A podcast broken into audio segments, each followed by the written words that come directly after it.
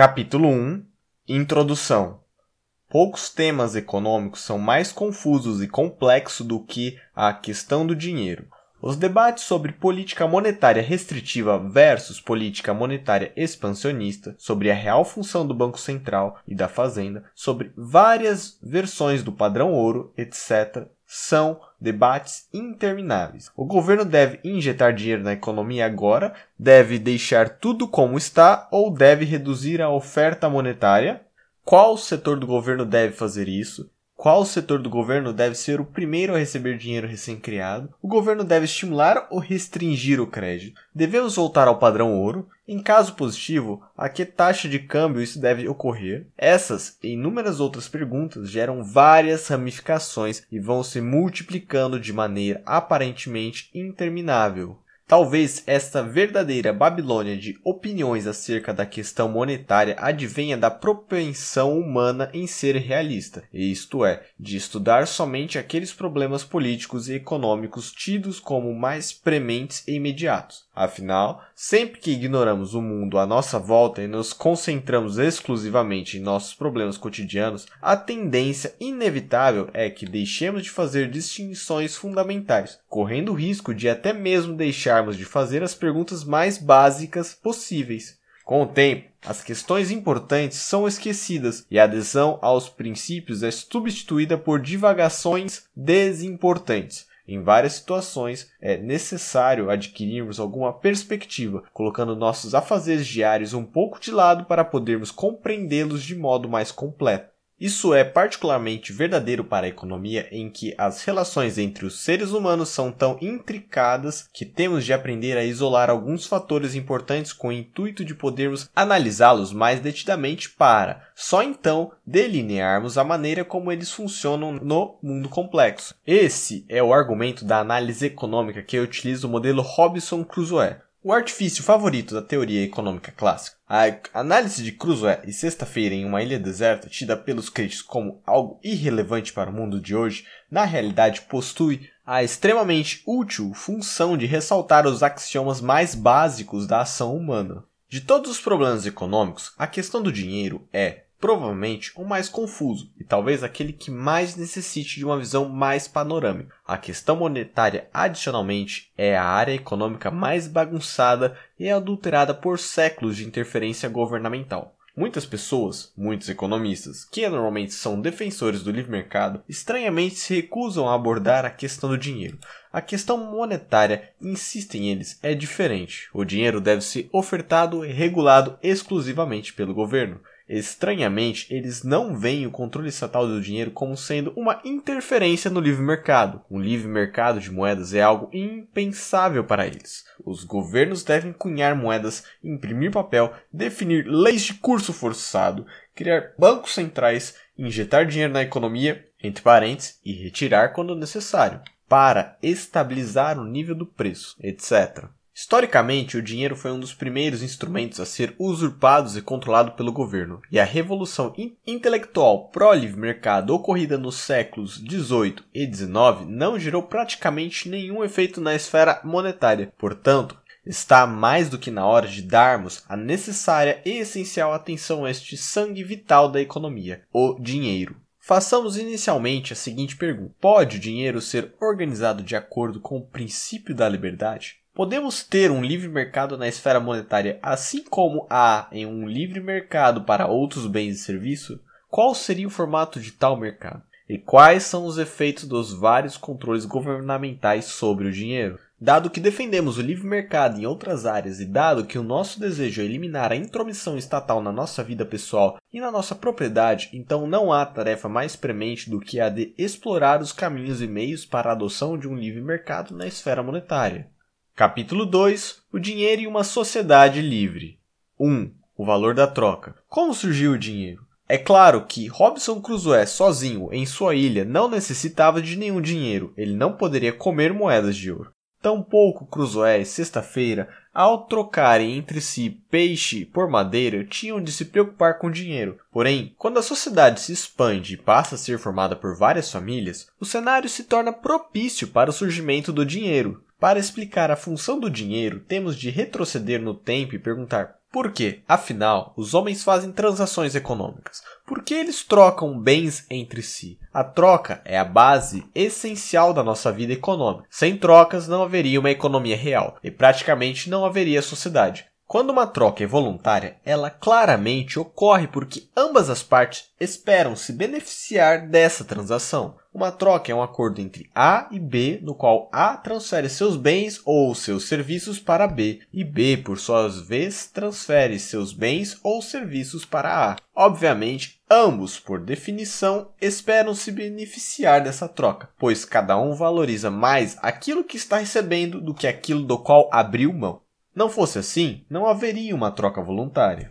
Quando, por exemplo, Robson Crusoe troca um peixe por um pedaço de madeira, ele dá mais valor à madeira que está comprando, entre aspas, do que ao peixe que está vendendo, entre aspas. Ao passo que, para sexta-feira, ao contrário, dá mais valor ao peixe do que à madeira. De Aristóteles a Marx, o homem erroneamente tem acreditado que uma troca detona algum tipo de igualdade de valor, que se um barril de peixes é trocado por 10 toras de madeiras, então há uma espécie de igualdade secreta entre tais coisas. A verdade, no entanto, é que a troca só ocorreu porque cada uma das partes valorou os dois produtos de maneira distinta. Porque a propensão a transacionar é algo tão universalmente na humanidade, fundamentalmente por causa da grande variedade existente na natureza. A variedade que há nos homens e a variedade e a diversidade da localização dos recursos naturais. Cada homem possui um conjunto diferente de habilidades e aptidões específicas. Cada pedaço de terra possui suas características próprias, suas riquezas únicas. É desta variedade um fato externo e natural que surge a troca. O trigo produzido em uma localidade geográfica é trocado pelo ferro produzido em outra localidade geográfica. Um indivíduo fornece seus serviços médicos em troca do prazer de ouvir uma música tocada em um violino por outro indivíduo.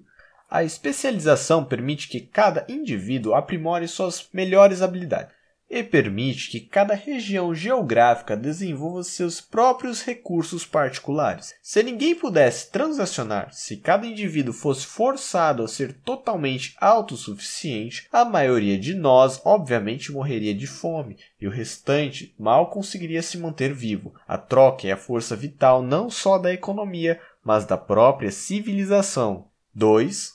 Escambo. No entanto, esse processo de troca direta de bens e serviços úteis dificilmente seria capaz de manter uma economia acima de seu nível mais primitivo. Tal troca direta, ou escambo, dificilmente é melhor do que a pura e simples autossuficiência. Em primeiro lugar, está claro que tal arranjo permite somente uma quantidade muito pequena de produção. Se João contrata alguns trabalhadores para construir uma casa, com o que ele lhes pagará?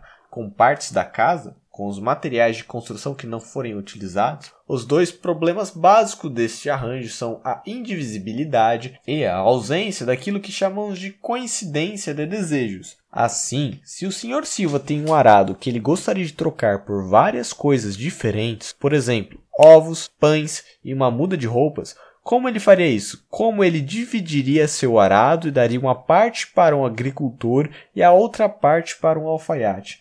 Mesmo para os casos em que os bens são divisíveis, é geralmente impossível que dois indivíduos dispostos a transacionar se encontrem no momento exato. Se A possui um suprimento de ovos para vender e B possui um par de sapatos, como ambos podem transacionar se A quer um terno, imaginem então a penosa situação de um professor de economia. Ele teria de encontrar um produtor de ovos que queira comprar algumas aulas de economia em troca de seus ovos.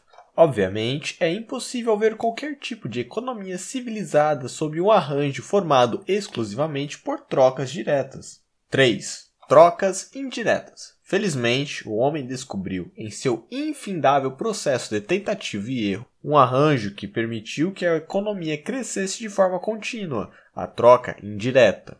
Em uma troca indireta, você vende seu produto não em uma troca daquele bem que você realmente deseja, mas sim em troca de um outro bem que você futuramente poderá trocar pelo bem que você realmente deseja. À primeira vista, parece uma operação canhestra e circular, mas a realidade é que foi exatamente este maravilhoso arranjo o que permitiu e que segue permitindo o desenvolvimento da civilização. Considere o caso de A, o agricultor que quer comprar os sapatos feitos por B. Dado que B não quer ovos, A terá de descobrir o que realmente quer, digamos que seja manteiga. O indivíduo A então troca seus ovos pela manteiga de C, então vende a manteiga para B em troca do sapato. O indivíduo A irá comprar a manteiga não porque a deseja diretamente, mas sim porque isso o permitirá adquirir o sapato. Similarmente, o Sr. Silva, o dono do arado, venderá seu arado por uma mercadoria que ele possa com mais facilidade dividir e vender, por exemplo, manteiga, ato contínuo. Ele trocará partes de manteiga por ovos, pães, roupas e etc. Em ambos os casos, a superioridade da manteiga razão pelo qual existe uma demanda extra por ela que vai além do seu mero consumo, está em sua maior comerciabilidade, ou seja, em sua maior facilidade de ser trocada, de ser vendida e de ser comercializada. Se um bem é mais comerciável do que outro, se todos os indivíduos estão confiantes de que tal bem será vendido com mais facilidade, então ele terá uma grande demanda, pois ele será usado como um meio de troca. Ele será um meio pelo qual um especialista poderá trocar seu produto pelos bens de outros especialistas. Assim como há uma grande variedade de habilidades e recursos na natureza, também há uma grande variedade na comerciabilidade dos bens existentes. Alguns bens são mais demandados do que outros, alguns são plenamente divisíveis em unidades menores sem que haja perda de valor, alguns são mais duráveis e outros são mais transportáveis por longas distâncias.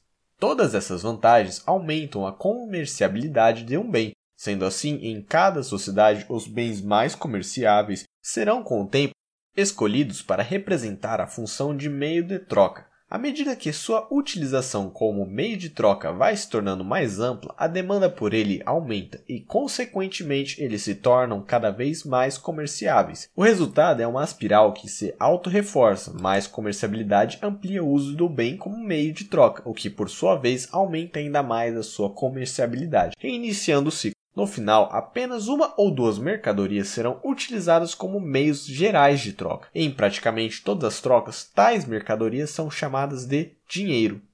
Este processo, a evolução cumulativa de um meio de troca no livre mercado, é a única maneira pelo qual o dinheiro pode surgir e ser estabelecido. O dinheiro não pode se originar de nenhuma outra maneira. Mesmo que as pessoas repentinamente decidam criar dinheiro utilizando materiais inúteis, ou o governo decrete que determinados pedaços de papel agora são dinheiro, nada disso pode funcionar se o bem estipulado não possuir um histórico como meio de troca. Toda e qualquer demanda por dinheiro ocorre porque as pessoas podem utilizar aquele bem para calcular preços. Incorporado na demanda pelo dinheiro está o conhecimento dos preços do passado imediato, ao contrário dos bens diretamente utilizados pelos consumidores e pelos empreendedores, a mercadoria a ser utilizada como dinheiro tende a apresentar um histórico de expressão de valores na forma de preço. Antes de tal produto ser definido como dinheiro, ele tem de possuir um passado no qual ele foi utilizado como definidor de preço. É sobre este histórico que a demanda será baseada. Porém, a única maneira pela qual isso pode ocorrer é começando por uma mercadoria que foi utilizada quando a economia ainda operava sob escambo, ato contínuo, a essa demanda anterior pelo seu uso direto. Entre parênteses, por exemplo, no caso do ouro para ornamentos, é acrescentada a demanda para ele passar a ser utilizado como meio de troca. Portanto, o governo é completamente impotente para criar um dinheiro do nada utilizando material sem passado algum como meio de troca. O dinheiro só pode surgir e evoluir pelo processo de livre mercado. Isso nos leva, então, à verdade mais importante de toda essa nossa argumentação a respeito do dinheiro. O dinheiro é uma mercadoria, Aprender essa simples lição é uma das tarefas mais importantes do mundo. Com enorme frequência, as pessoas falam de dinheiro como se fosse algo muito acima ou muito abaixo de nossa realidade. O dinheiro não é uma abstrata unidade de conta perfeitamente separável de um bem concreto. Não é um objeto inútil que só presta para trocas, não é um título de reivindicação sobre os bens produzidos pela sociedade, não é uma garantia de um nível fixo de preço. O dinheiro é simplesmente uma mercadoria. O dinheiro difere dos demais mercadorias por ser demandado majoritariamente como um meio de troca. Mas, excetuando-se isso, o dinheiro é uma mercadoria, e como todas as mercadorias, ele possui um estoque real e é demandado por pessoas que querem comprá-lo, que querem importá-lo e etc. Como todas as mercadorias, seu preço, entre as, em termos de outros bens, é determinado pela interação entre sua oferta total ou estoque e sua demanda total por pessoas que querem comprá-lo e guardá-lo. As pessoas compram dinheiro ao venderem seus bens e serviços e vendem dinheiro ao comprarem bens e serviços. 4. Os benefícios do dinheiro. O surgimento do dinheiro foi uma grande dádiva para a humanidade. Sem o dinheiro, sem um meio geral de troca, seria impossível haver uma genuína especialização uma genuína divisão do trabalho. Consequentemente, seria impossível a economia avançar para além de seu nível mais simples e primitivo. Com o dinheiro, todos os problemas de indivisibilidade e da coincidência de desejos que atormentavam a sociedade baseada no escambo são eliminados. Agora João pode contratar trabalhadores e pagá-los em dinheiro. O Sr. Silva pode vender seu arado por unidades de dinheiro. A criação do dinheiro traz outro grande benefício. Uma vez que todas as trocas são feitas em dinheiro, todas as taxas de câmbio ou razões de troca são expressas em valores monetários de modo que as pessoas agora podem comparar o valor de mercado de cada bem em relação aos demais. Se um aparelho de televisão é trocado por 3 onças de ouro e um automóvel é trocado por 60 onças de ouro, então nota-se que um automóvel vale no mercado 20 aparelhos de televisão. Tais taxas de câmbio ou razões de troca são os preços, e o dinheiro mercadoria serve como um denominador comum para todos os preços é o estabelecimento de preços monetários no mercado o que permite o desenvolvimento de uma economia civilizada, pois somente os preços permitem ao empreendedor fazer o cálculo econômico. Podendo fazer o cálculo econômico, os empreendedores podem avaliar o quão corretamente estão satisfazendo as demandas dos consumidores. Eles podem avaliar como os preços de venda de seus produtos se comportam em relação aos preços que têm de pagar pelos fatores de produção, entre parênteses, seus custos. Dado que todos esses preços são expressos em termos monetários, os empreendedores poderiam determinar se estão auferindo lucros ou sofrendo prejuízos. São esses cálculos que guiam os empreendedores, os trabalhadores e os proprietários de terra e de bens e capital em sua busca pela renda monetária no mercado. Somente estes cálculos permitem que recursos escassos sejam alocados para seu uso mais produtivo, para aqueles investimentos que irão satisfazer da melhor forma possível a demanda dos consumidores. Praticamente todos os manuais de economia dizem que o dinheiro possui várias funções: ser um meio de troca, ser uma unidade de conta ou um mensurador de valores, ser uma reserva de valor e etc. No entanto, já deve estar claro que todas essas funções são simplesmente corolárias da única grande função do dinheiro, ser um meio de troca.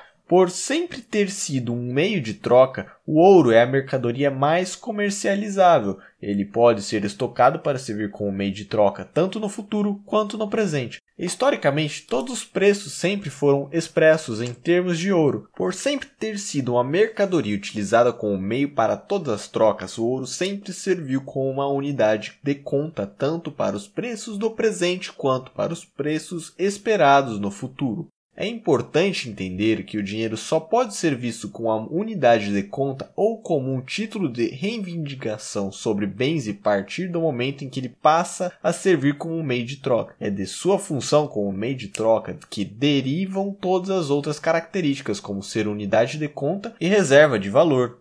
5. A unidade monetária. Agora que vimos como o dinheiro surgiu e o que ele pode fazer, passemos à seguinte pergunta: como este dinheiro mercadoria, no caso ouro e prata, é utilizado. Mais especificamente, qual é o estoque ou a oferta de dinheiro na sociedade e como ele é transacionado. Em primeiro lugar, bens físicos tangíveis são comercializados em termos de sua massa ou de seu peso. A massa é a medida unidade característica de uma mercadoria tangível. Sendo assim, o comércio ocorre em termos de unidades como toneladas, libras, onças, grãos, gramas e etc. O ouro não é exceção. Como outras mercadorias, o ouro pode ser transacionado em unidades de massa. É óbvio que o tamanho da unidade comum escolhida para o comércio não faz diferença para o economista. Um país que esteja no sistema métrico pode preferir calcular em gramas. Já a Inglaterra ou os Estados Unidos podem preferir trabalhar com grãos ou onças. Todas as unidades de massa são conversíveis entre si. Uma libra equivale a 16 onças, uma onça equivale a 437 grãos ou 28,35 gramas, e etc. Supondo que o ouro seja escolhido como dinheiro, o tamanho da unidade de ouro utilizado no cálculo não importa. João pode vender um casaco por uma onça de ouro nos Estados Unidos ou por 28,35 gramas na França. Ambos os preços são idênticos. Embora tudo isso pareça óbvio demais para ser enfatizado, a realidade é que uma enorme quantidade de miséria ao redor do mundo teria sido evitada caso as pessoas houvessem entendido completamente essas simples verdades. Por exemplo, quase todas as pessoas pensam no dinheiro como se ele fosse uma unidade abstrata de algo que pode ser trocado por outra coisa, com cada moeda estando ligada exclusivamente a um determinado país. Mesmo quando os países estavam no padrão ouro, as pessoas continuavam pensando dessa forma. A moeda norte-americana era o dólar, a francesa era o franco, a alemã o marco e etc. Todas essas moedas estavam explicitamente vinculadas ao ouro, mas todas elas eram consideradas soberanas e independentes por seus cidadãos. Exatamente por isso foi fácil para os países saírem do padrão ouro, mas isso não altera uma verdade. Todos esses nomes de moedas eram meras denominações para unidades de massa de ouro ou prata. A libra esterlina inglesa era a denominação originalmente dada a uma libra de prata, e o dólar. O dólar surgiu como sendo o único dado a uma onça de prata cunhada por conde da Boêmia chamado Schilling no século XVI. O conde Schilling vivia no Vale de Joachim ou Fanchen em alemão. As moedas do conde ganharam grande reputação por sua uniformidade e pureza e passaram a ser chamadas por todos os Fanchenstaler com o tempo, elas passaram a ser chamadas simplesmente de thalers, que significa proveniente do vale. O nome dólar surgiu de teller. No livre mercado, portanto, os vários nomes que as unidades podem ter são simplesmente definições de unidades de massa. Até antes de 1933, quando estávamos no padrão ouro, as pessoas costumavam dizer que o preço do ouro estava fixado em 20 dólares por onça de ouro. Mas isso era uma forma perigosamente errada de ver a moeda. Na realidade, o dólar havia sido definido como sendo o nome dado a um asmos, aproximadamente de onça de ouro. Era, portanto, errado falar em taxas de câmbio entre a moeda corrente de um país em relação às outras moedas de outros países. A libra esterlina, na prática, não cambiava por 5 dólares. O dólar havia sido definido como um 20 avos de uma onça de ouro, e a libra esterlina, na época, era simplesmente o nome dado a um quarto de onça de ouro. Logo, por simples matemática, uma libra esterlina também valia 5 20 avos de onça de ouro. Daí o senso comum de que uma libra esterlina valia 5 dólares. Claramente, todos esses valores e todos esses emaranhados de nomenclaturas eram complicados e enganosos. Como eles surgiram é algo que será mostrado mais adiante no capítulo sobre a interferência do governo na questão monetária.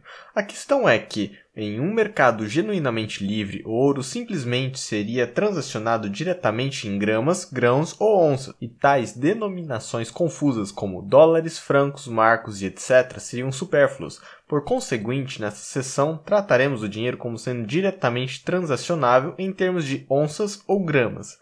É certo que o livre mercado irá escolher como sendo a unidade comum aquela grandeza do dinheiro mercadoria que for a mais conveniente. Se o dinheiro fosse a platina, ela provavelmente seria transacionada em termos de frações de uma onça. Se o ferro fosse utilizado como dinheiro, ele seria calculado em libras ou toneladas. Obviamente, o tamanho da unidade não faz diferença para o economista. 6. O formato da moeda.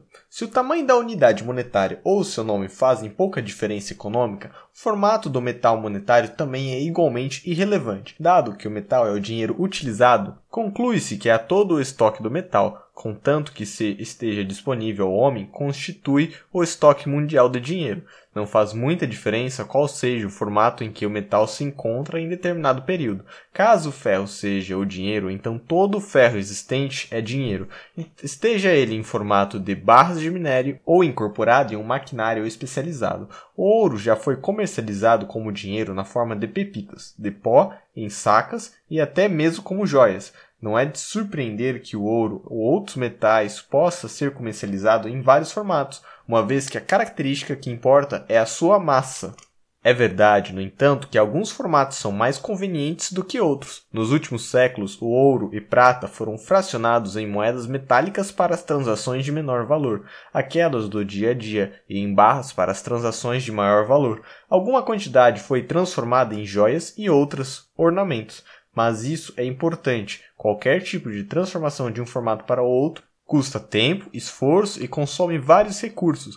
Realizar tal trabalho será um empreendimento como qualquer outro, e os preços por esse serviço serão estabelecidos da maneira habitual. A maioria das pessoas concorda que é legítimo que joalheiros façam ornamentos a partir do, do ouro bruto, mas elas estranhamente rejeitam que o mesmo princípio seja aplicado à manufatura de moedas.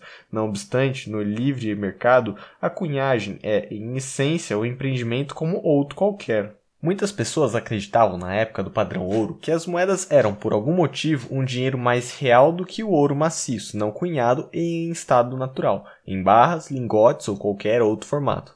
É verdade que as moedas usufruíam um ágio sobre o ouro em barra, mas isso não se devia a nenhuma misteriosa virtude embutida nas moedas. Isso adivinha dos simples fatos de que era mais caro cunhar moedas a partir da barra do que fundir moedas de volta ao formato de barra. Por causa dessa diferença, as moedas eram mais valiosas no mercado.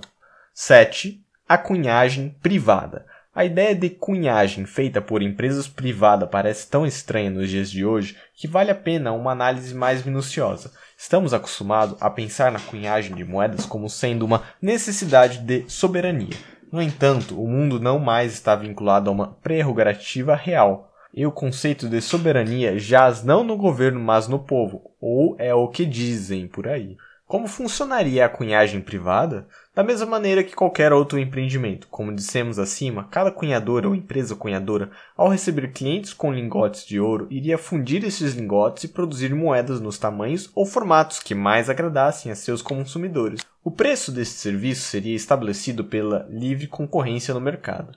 A objeção típica a esse arranjo é que seria muito trabalhoso mensurar o peso ou avaliar a pureza do ouro em cada transação realizada mas absolutamente nada impede os cunhadores privados de estamparem tais informações nas moedas e garantirem seu peso e sua pureza. Cunhadores privados podem garantir a qualidade de uma moeda com, no mínimo, a mesma eficácia que a casa da moeda estatal. Aqueles cunhadores reconhecidos como os mais honestos ganhariam proeminência no mercado. As pessoas utilizariam as moedas daqueles cunhadores que usufruíssem a melhor reputação pela boa qualidade de seu produto, Meros pedaços de metal polido não seriam aceitos como moeda. Como vimos, foi exatamente assim que o dólar se tornou notório e conhecido como uma moeda de prata competitiva e de qualidade. Os opositores da cunhagem privada dizem que as ocorrências de fraude seriam generalizadas. No entanto, esses mesmos opositores estão dispostos a conceder ao governo o monopólio da cunhagem, mas, dado que eles estão dispostos a confiar no governo, então, certamente com a cunhagem privada, elas deveriam ao menos confiar no governo para evitar ou punir as fraudes. Normalmente, se pressupõe que a prevenção ou a punição da fraude, do roubo e de outros crimes é a verdadeira justificativa para a existência de um governo. Mas se o governo não é capaz nem de deter um criminoso quando a sua função é a de meramente fiscalizar a cunhagem privada, então qual a esperança de haver uma cunhagem confiável quando a integridade dos agentes do mercado privado é descartada em prol de um monopólio governamental de cunhagem? Se o governo não é confiável nem para desmascarar aquele malfeitor que ocasionalmente surgiria no livre mercado de moedas, por que então deveríamos confiar no governo quando este é colocado em uma posição de total controle sobre o dinheiro, podendo depreciá-lo, adulterá-lo, falsificá-lo ou deturpá-lo com plena sanção legal para agir como o único vilão no mercado? Da mesma forma que é uma insanidade dizer que o governo deve socializar toda a propriedade a fim de evitar que alguém roube propriedades, É também ilógico dizer que o governo deve abolir a cunhagem privada e monopolizar essa tarefa com o intuito de evitar fraudes, o raciocínio por trás da abolição e da proibição da cunhagem privada é o mesmo daquele da socialização da propriedade privada. Ademais, todos os empreendimentos modernos baseiam-se na garantia de padrões. A farmácia vende um frasco de 250 ml de remédio, o açougueiro vende um quilo de carne. O consumidor espera que tais medidas sejam acuradas, e elas são. E pense nos vários milhares de produtos especializados e vitais fabricados pelas indústrias, os quais devem seguir padrões e especificações extremamente rigorosos. O comprador de um parafuso de 12.7 mm deve obter um parafuso de exatamente 12.7 mm e não um de 9.5 mm. E, ainda assim, não obstante todo este rigor de medida, tais empreendimentos não faliram, eles não desapareceram. São poucas as pessoas racionais que defendem que o governo tem de estatizar a indústria de maquinários como parte da sua tarefa de evitar fraude nas medidas indicadas. A economia de mercado moderna é formada por um número infinito de transações intricadas. A maioria delas depende de padrões de quantidade, de qualidade muito precisos e as fraudes ocorrem em níveis mínimos, e esse mínimo, ao menos em teoria, está sujeito à ação judicial. O mesmo ocorreria caso houvesse a cunhagem privada. Podemos ter a certeza de que os clientes de um cunhador bem como os concorrentes desse cunhador, estariam intensamente alertas para qualquer possibilidade de fraudes no peso ou no grau de pureza de suas moedas. Os defensores do monopólio estatal da cunhagem alegam que o dinheiro é diferente de todas as outras mercadorias, porque a lei de Gresham comprova que o dinheiro ruim expulsa o dinheiro bom de circulação. Sendo assim, o livre mercado não é confiável para ofertar ao público um dinheiro de qualidade, mas essa formulação tem por base a interpretação equivocada da famosa Lei de Gresham. A Lei de Gresham é válida apenas quando há um controle de preços imposta pelo governo sobre o dinheiro. O que a Lei de Gresham realmente diz é que o dinheiro que está artificialmente sobrevalorizado pelo governo tirará de circulação o dinheiro que está artificialmente subvalorizado. Suponha, por exemplo, que haja várias moedas de uma onça de ouro em circulação. Após alguns anos de intenso uso, começam a surgir desgastes em alguma dessas moedas, de modo que elas passam a pesar somente 0,9 onça. É óbvio que no livre mercado essas moedas desgastadas circulariam valendo 90% do valor das moedas íntegras, de modo que o valor da face das moedas desgastadas teria de ser repudiado. No mínimo, são justamente essas moedas ruins que deixariam de ser utilizadas e sairiam de circulação. Mas suponha que o governo decrete que todos os cidadãos devem tratar as moedas desgastadas da mesma maneira como tratam as íntegras, e que todos devem aceitá-las igualmente ao seu valor de face em suas transações diárias. O que o governo fez nesse caso impôs um controle de preços coercivos sobre a taxa de câmbio entre os dois tipos de moeda. Ao insistir na paridade em vez de permitir que as moedas desgastadas fossem transacionados a um valor nominal 10% menor, o governo subvalorizou artificialmente as moedas desgastadas e subvalorizou as moedas novas. Consequentemente, todos os cidadãos tenderão a utilizar apenas as moedas desgastadas e entesourarão ou exportarão as novas. Portanto, não é no livre mercado que o dinheiro ruim expulsa o dinheiro bom, mas sim como resultado direto da intervenção governamental no mercado.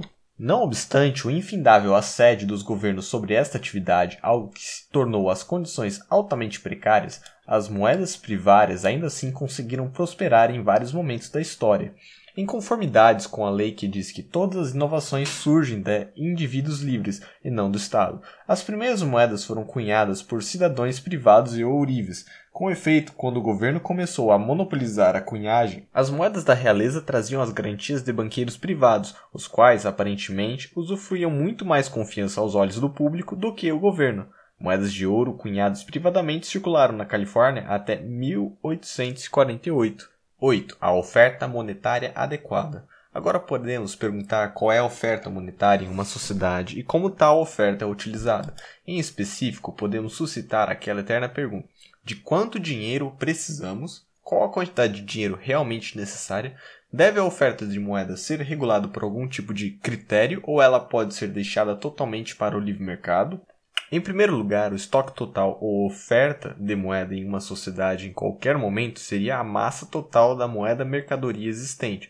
Suponhamos para o momento que apenas uma mercadoria tenha sido escolhida pelo livre mercado para ser o dinheiro, Suponhamos ainda que essa mercadoria seja o ouro, embora pudéssemos ter adotado a prata ou mesmo o ferro, caberá ao mercado e não a nós decidir qual é a melhor mercadoria a ser utilizada como dinheiro. Visto que o ouro é o dinheiro, a oferta total de dinheiro será a quantidade total de ouro que existe na sociedade. O formato desse ouro não interessa, a menos que o custo de se alterar o ouro para determinados formatos seja maior do que alterá-lo para outros formatos. Por exemplo, cunhar moedas custa mais que fundi-las. Neste caso, um dos formatos será escolhido pelo mercado para ser a unidade de conta, e os demais formatos terão um ágio ou um desconto de acordo com seus custos relativos no mercado. As alterações no estoque total de ouro serão regidas pelas mesmas causas que regem as alterações na oferta dos outros bens. Aumentos na oferta serão consequência de uma maior produção das minas. Reduções na oferta serão decorrência de desgaste natural por uso no setor industrial, etc. Dado que o mercado escolherá uma mercadoria durável como o dinheiro,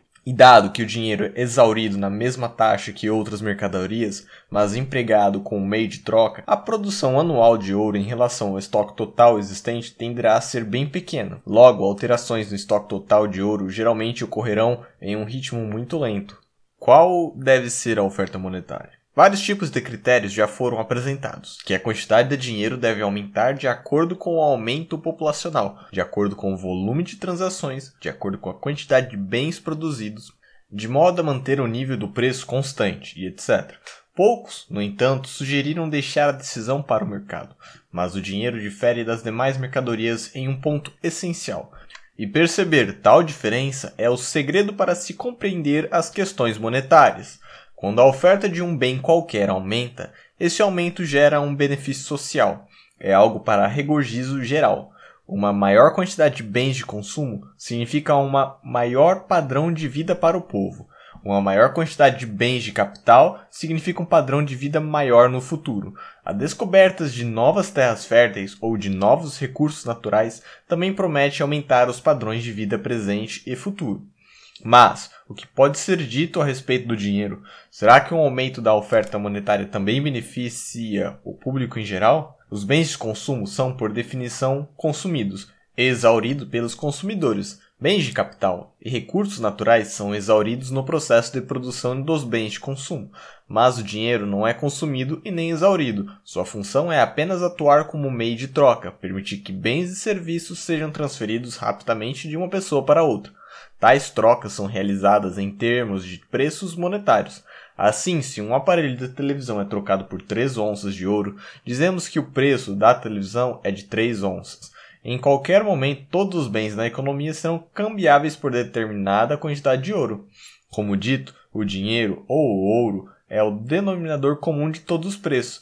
Mas e quanto ao dinheiro em si? Será que ele tem um preço? Dado que o preço é simplesmente uma relação de troca, então o dinheiro certamente tem um preço. Contudo, nesse caso, o preço do dinheiro é um conjunto do infinito número de relações de troca que existem em todos os diversos bens do mercado.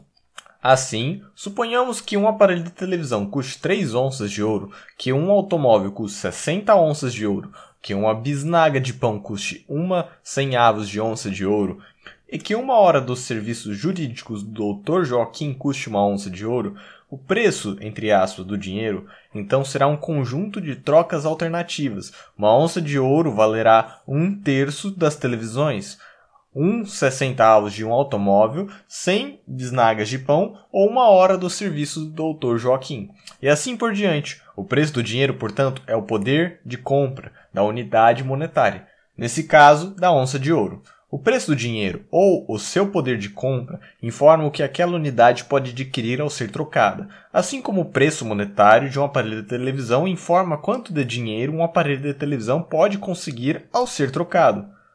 O que determina o preço do dinheiro? As mesmas forças que determinam todos os preços do mercado, a venerável, mas eternamente verdadeira lei da oferta e demanda. Todos nós sabemos que se a oferta de ovos aumenta, o preço de cada ovo tende a cair. Se a demanda dos consumidores por ovos aumenta, o preço tenderá a subir. O mesmo fenômeno ocorre para o dinheiro. Um aumento na oferta de dinheiro tenderá a reduzir seu preço. Um aumento na demanda por dinheiro irá aumentar seu preço. Mas o que é a demanda por dinheiro? No caso dos ovos, sabemos o que significa demanda. A demanda por ovos é a quantidade de dinheiro que os consumidores estão dispostos a gastar em ovos, mais os ovos que estão guardados pelos fornecedores e que não estão à venda. Essa é a demanda total por ovos. Similarmente, no caso do dinheiro, demanda entre aspas por dinheiro significa os vários bens que são oferecidos em troca do dinheiro, mais a quantidade de dinheiro entesourada e não gasta pelos indivíduos durante um determinado período de tempo. Em ambos os casos, a oferta, entre aspas, pode se referir ao estoque total de um determinado bem no mercado. O que ocorre então se a oferta de ouro aumentar e a demanda por dinheiro continuar a mesma? O preço da moeda cai, ou seja, o poder de compra da unidade monetária cairá em todos os setores da economia. Uma onça de ouro valerá agora menos que 100 bisnagas de pão, menos do que um terço de um aparelho de televisão, etc.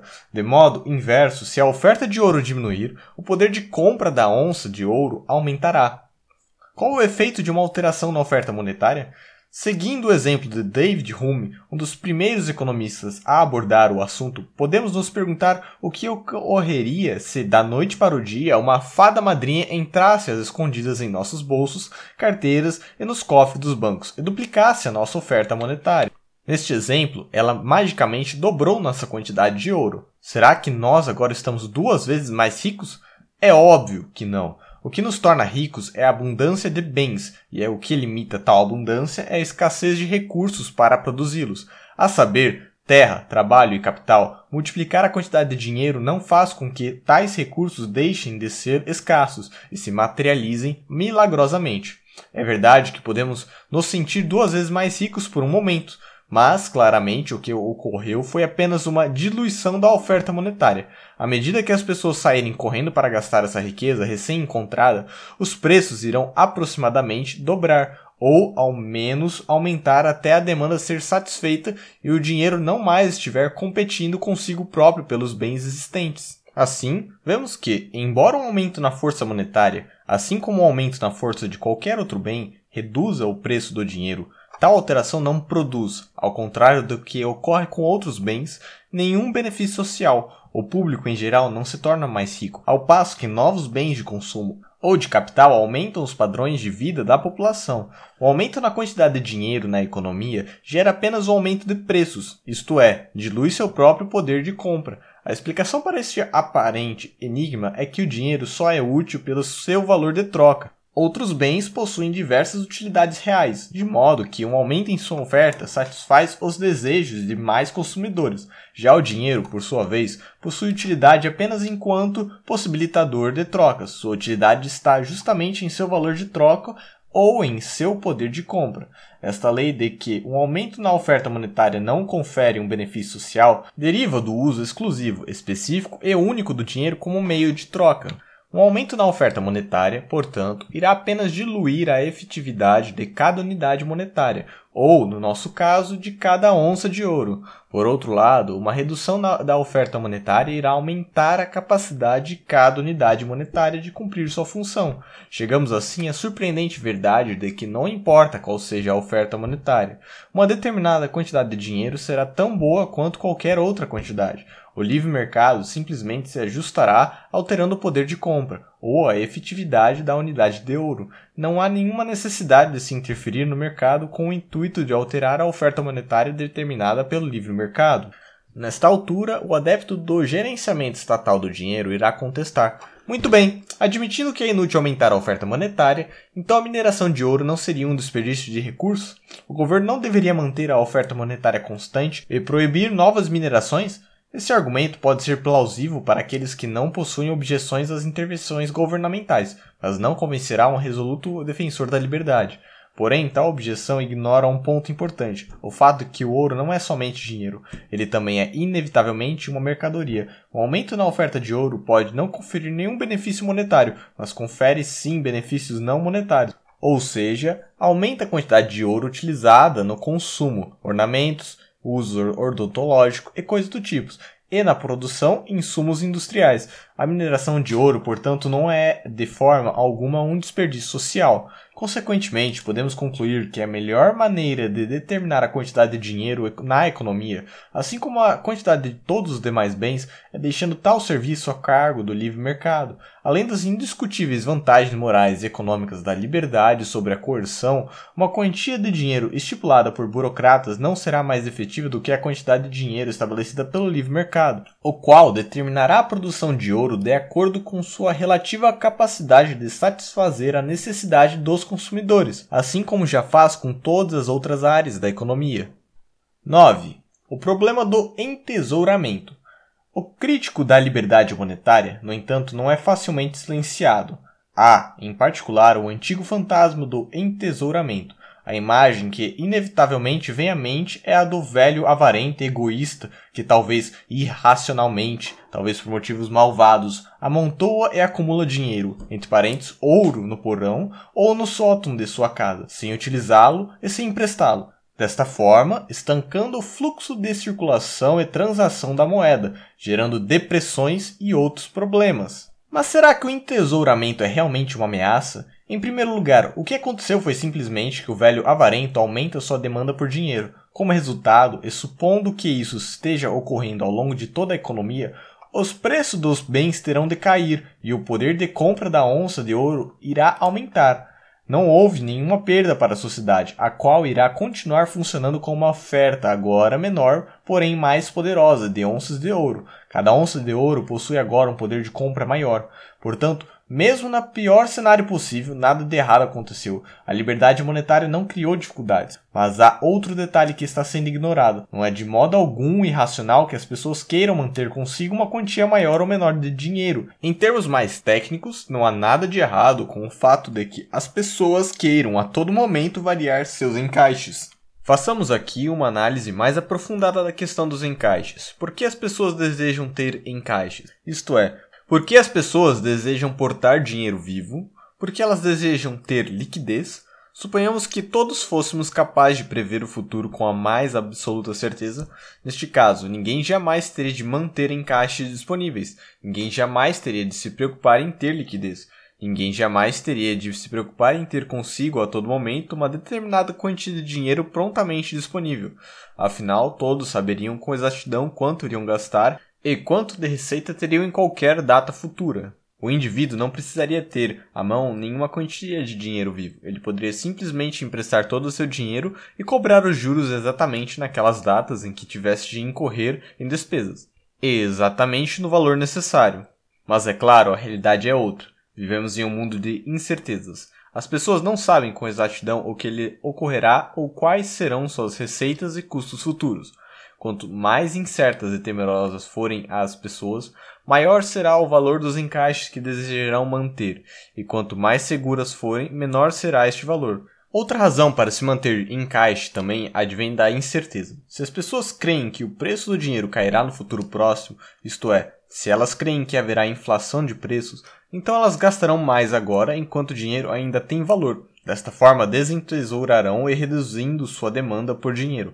Inversamente, se elas creem que o preço do dinheiro aumentará no futuro, isto é, que haverá redução de preços, então elas irão aguardar para gastar o dinheiro apenas mais tarde, quando ele estiver valendo mais. Neste caso, a demanda por dinheiro irá aumentar. A demanda das pessoas por encaixes, portanto, aumenta e diminui por motivos sensatos. Estão enganados aqueles economistas que acreditam que há algo de errado quando o dinheiro não está em circulação constante e ativa. É verdade que o dinheiro só é útil para intermediar a troca de coisas de valor, mas ele não é útil apenas no momento em que a troca ocorre. Essa verdade sempre foi muito negligenciada.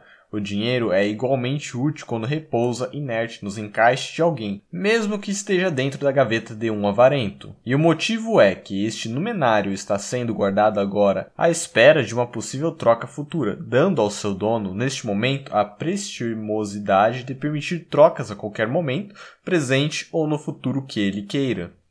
Vale lembrar que todo ouro deve, em algum momento, pertencer a alguém, o que significa que todo o estoque de ouro tem necessariamente de estar nos encaixes das pessoas. Se houver 3 mil toneladas de ouro na sociedade, então todas essas 3 mil toneladas devem ter donos e estar em qualquer dado momento nos encaixes de cada indivíduo. O total da soma dos encaixes será sempre idêntico à quantidade total de dinheiro na sociedade. Consequentemente, e ironicamente, não fosse pela incerteza do mundo real, não haveria absolutamente nenhum sistema monetário.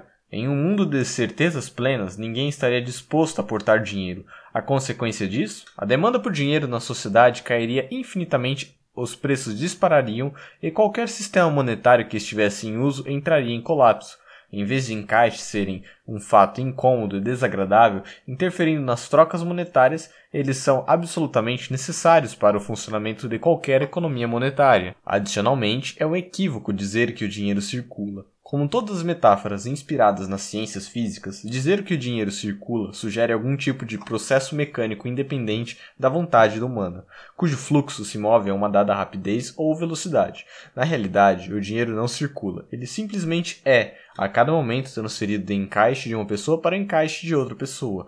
A existência do dinheiro, repetindo, depende da disposição das pessoas em manter encaixes. No início desta sessão, vimos que o entesouramento nunca carreta qualquer perda para a sociedade. Agora, veremos que aquele movimento no preço do dinheiro causado por alterações na demanda por dinheiro produz um benefício social positivo, tão positivo quanto qualquer benefício gerado pelo aumento na oferta de bens e serviços. Vimos que a soma dos encaixes de uma sociedade é igual e idêntica à oferta monetária total. Suponhamos que a oferta monetária permaneça constante, digamos 3 mil toneladas. Agora, suponha que por algum motivo qualquer, talvez uma crescente apreensão nas pessoas, a demanda das pessoas por encaixe aumente. Certamente, satisfazer essa demanda é um benefício social positivo, mas como tal demanda poderá ser satisfeita se a soma total de dinheiro deve permanecer a mesma? É simples. Com as pessoas agora dando mais valor aos seus encaixes, a demanda por dinheiro aumenta e os preços caem. Como consequência, a mesma soma total de encaixes agora possui um maior poder de compra. A mesma quantidade de dinheiro agora confere um saldo real maior. A mesma soma de dinheiro é agora proporcionalmente maior do que os preços dos bens. O trabalho que o dinheiro tem de efetuar agora é menor. Uma mesma quantia de dinheiro compra mais bens e serviços, ou o que dá no mesmo, uma menor quantia de dinheiro compra a mesma quantia de bens e serviços de antes. Em suma, os encaixes efetivos do público aumentaram. Inversamente, uma redução na demanda por dinheiro gerará um aumento nos gastos das pessoas e preços maiores. Esse desejo do público por encaixes efetivos menores algo que voluntariamente expresso será satisfeito pela necessidade de que uma determinada quantidade de dinheiro tenha agora de efetuar mais trabalho. Assim, ao passo que uma alteração no preço do dinheiro oriunda de mudança na oferta monetária irá simplesmente alterar a efetividade da unidade monetária sem conferir nenhum benefício social, pois satisfaz o desejo do público por uma proporção maior ou menor de encaixes necessários para efetuar as atividades realizadas pelo dinheiro. Por outro lado, um aumento na oferta do dinheiro frustrará a demanda do público por encaixes mais efetivos, Sempre que perguntadas, as pessoas quase sempre dirão que querem o máximo de dinheiro que puderem conseguir, mas o que elas realmente querem não é o maior número de unidades monetárias, mais onças de ouro ou pedaços de papel, mas sim unidades mais eficazes, isto é, capazes de comprar mais bens e serviços. Vimos que a sociedade não pode satisfazer a sua demanda por mais dinheiro, simplesmente aumentando a oferta deste, pois um aumento na oferta monetária irá simplesmente diluir a eficácia de cada unidade monetária, e o dinheiro, na prática, não será realmente mais abundante do que antes. O padrão de vida das pessoas, entre parênteses, salvo nos usos não monetários do ouro, não pode ser aumentado pela mineração de uma maior quantidade de ouro. Se as pessoas querem onças de ouro mais eficazes em seus encaixes, elas poderão obtê-las somente por meio de uma queda nos preços e de um consequente aumento na eficácia de cada onça de ouro. 10. Estabilizar o nível de preços? Alguns teóricos afirmam fervorosamente que um sistema monetário livre não seria sensato, pois, entre parênteses, o nível de preço não seria estável, isto é, o preço da unidade monetária variaria. O dinheiro, dizem eles, supostamente tem de ser um padrão de medida fixa, uma espécie de gabarito que jamais é alterado. Consequentemente, seu valor ou seu poder de compra deve ser constante. Mas isso, como já vimos, é uma impossibilidade. Um aumento na quantidade de bens e serviços aumenta o poder de compra do dinheiro. Uma redução nessa quantidade diminui o poder de compra. Se um determinado setor da economia é mais produtivo do que outro setor, seus preços cairão mais. Da mesma forma, uma simples alteração nas preferências dos indivíduos por determinados bens e serviços pode alterar os preços de toda a economia. É, portanto, perfeitamente factível que em uma economia normal preços subam em determinados setores e caiam em outros. É impossível, portanto, querer que o poder de compra do dinheiro seja imutável. E dado que o preço do dinheiro reconhecidamente flutua no livre mercado, então, segundo os defensores da, entre parênteses, estabilidade do poder de compra do dinheiro, a liberdade deveria ser sobrepujada pelo gerenciamento governamental para se garantir tal estabilidade. A estabilidade, dizem eles, proporcionaria justiça, por exemplo, para credores e devedores, que teriam a certeza de que estariam devolvendo unidades monetárias ou onças de ouros com o mesmo poder de compra de quando o emprestaram ou tomaram emprestado. Todavia, caso credores e devedores queiram se resguardar de mudanças futuras no poder de compra do dinheiro, eles podem facilmente fazer isso no livre mercado. Ao elaborarem seus contratos, eles podem acordar que o ressarcimento seja feito em uma soma monetária ajustado por algum índice que mensure as mudanças ocorridas no valor do dinheiro. Os defensores da fictícia estabilidade do poder de compra do dinheiro há muito defendem tais medidas. Porém, muito estranhamente, os próprios emprestadores e tomadores de empréstimo, que supostamente mais se beneficiariam com esta estabilidade, muito raro tiram proveito desta oportunidade. Deveria então o governo forçar certos benefícios a pessoas que livremente já o rejeitaram? Aparentemente, empreendedores preferem correr riscos neste mundo da irremediável incerteza e confiar mais em sua capacidade de antecipar as condições do mercado do que em decretos governamentais. Afinal, o preço do dinheiro não é diferente de nenhum outro preço no livre mercado. Qualquer preço pode mudar em resposta a alterações na demanda dos indivíduos. Por que seria diferente com os preços monetários? Com efeito, a estabilização artificial do valor do dinheiro iria distorcer e afetar seriamente as atividades do mercado. Como já aludimos na sessão anterior, as pessoas inevitavelmente teriam frustrado seus desejos de alterar a real proporção de seus encaixes. Não haveria nenhuma oportunidade de alterar seus encaixes em relação aos preços no quais um genuíno aumento no padrão de vida das pessoas decorre de investimentos em capital, o que aumenta a produtividade, e um aumento na produtividade tende a reduzir os preços, entre parênteses, e os custos, e, por conseguinte, a distribuir os frutos da livre iniciativa para todo o público, elevando o padrão de vida de todos os consumidores. Aumentar forçadamente o nível dos preços impede essa disseminação de um padrão de vida mais elevado. O dinheiro, em suma, não é um padrão de medida fixo, é uma mercadoria que serve como meio para trocas haver uma flexibilidade em seu valor em resposta a alterações nas demandas dos consumidores é tão importante e tão benéfico quanto o livre estabelecimento de qualquer outro preço no mercado. 11. Moedas paralelas. Até agora, objetivamente, a seguinte descrição do dinheiro em uma economia genuinamente livre, ouro ou prata passando a ser utilizados como meio de troca, ouro cunhado por empresas privadas concorrentes, com seu valor de face denominado por seu peso, massa, preços flutuando livremente no mercado em resposta às demandas dos consumidores e às ofertas das fontes produtoras. A liberdade de preços necessariamente implica que eventuais mudanças no poder de compra da unidade monetária devem ocorrer desimpedidamente. Seria impossível utilizar a força para interferir nas flutuações do valor do dinheiro sem que isso afetasse a liberdade de preço de todos os bens. A economia livre que resultaria deste arranjo não seria caótica. Ao contrário, seria uma economia dinâmica, sempre rápida e eficiente em prover os desejos dos consumidores. Por fim, o mercado para a oferta de dinheiro também pode ser livre. Até aqui, simplificamos o problema ao pressupormos que havia apenas uma moeda metálica, por exemplo, ouro.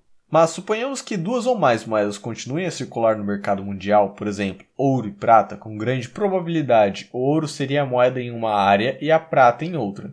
Ou ainda, ambos circulariam lado a lado. O ouro, por exemplo, ao ser comparativamente mais valioso no mercado que a prata, poderia ser usado para as transações maiores e a prata para as menores.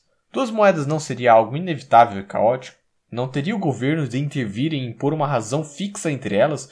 entre parênteses, bimetalismo, ou não seria melhor ele de alguma forma desmonetizar um ou outro metal impondo um padrão entre parênteses único? É muito possível que o mercado, operando livremente, acabe estabelecendo um único metal como sendo dinheiro. Porém, o fato é que, nos últimos séculos, a prata obstinadamente desafiou o ouro. Entretanto, não é necessário que o governo interfira para salvar o mercado de sua própria extravagância de manter duas moedas. A prata permaneceu em circulação exatamente porque era conveniente para ser utilizada em trocos, por exemplo.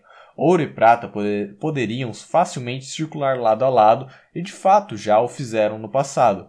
A demanda e a oferta dos dois metais determinarão a taxa de câmbio entre elas, e esta taxa, como qualquer outro preço, irá flutuar continuamente em resposta a estas ofertas variáveis. Em um dado momento, por exemplo, 16 onças de prata poderão ser cambiadas por uma onça de ouro. Em outro momento, a taxa de câmbio poderá cair para 15 por 1, e etc. Qual metal servirá como unidade contábil dependerá das circunstâncias concretas do mercado. Se o ouro for a unidade de conta, então a maior parte das transações será computada em onças de ouro, de modo que as onças de prata serão transacionadas tendo seu preço flutuando livremente em termos de ouro. Tem de estar claro que a taxa de câmbio e o poder de compra das unidades dos dois metais sempre tenderão a ser proporcionais. Se os preços dos bens são 15 vezes maiores em prata do que em ouro, então a taxa de câmbio tenderá a ser em 15 por 1. Caso contrário, será vantajoso trocar uma pela outra até que a paridade seja atingida. Entre parênteses, medida esta chamada de arbitragem.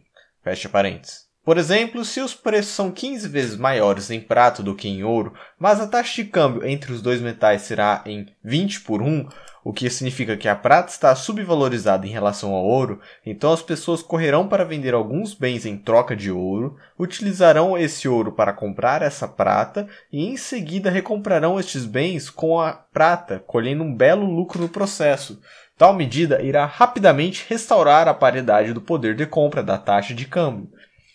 O livre mercado, em suma, é eminentemente ordeiro, disciplinado, metódico e sistemático, não apenas quando o sistema monetário é livre, mas até mesmo quando há mais de uma moeda em circulação.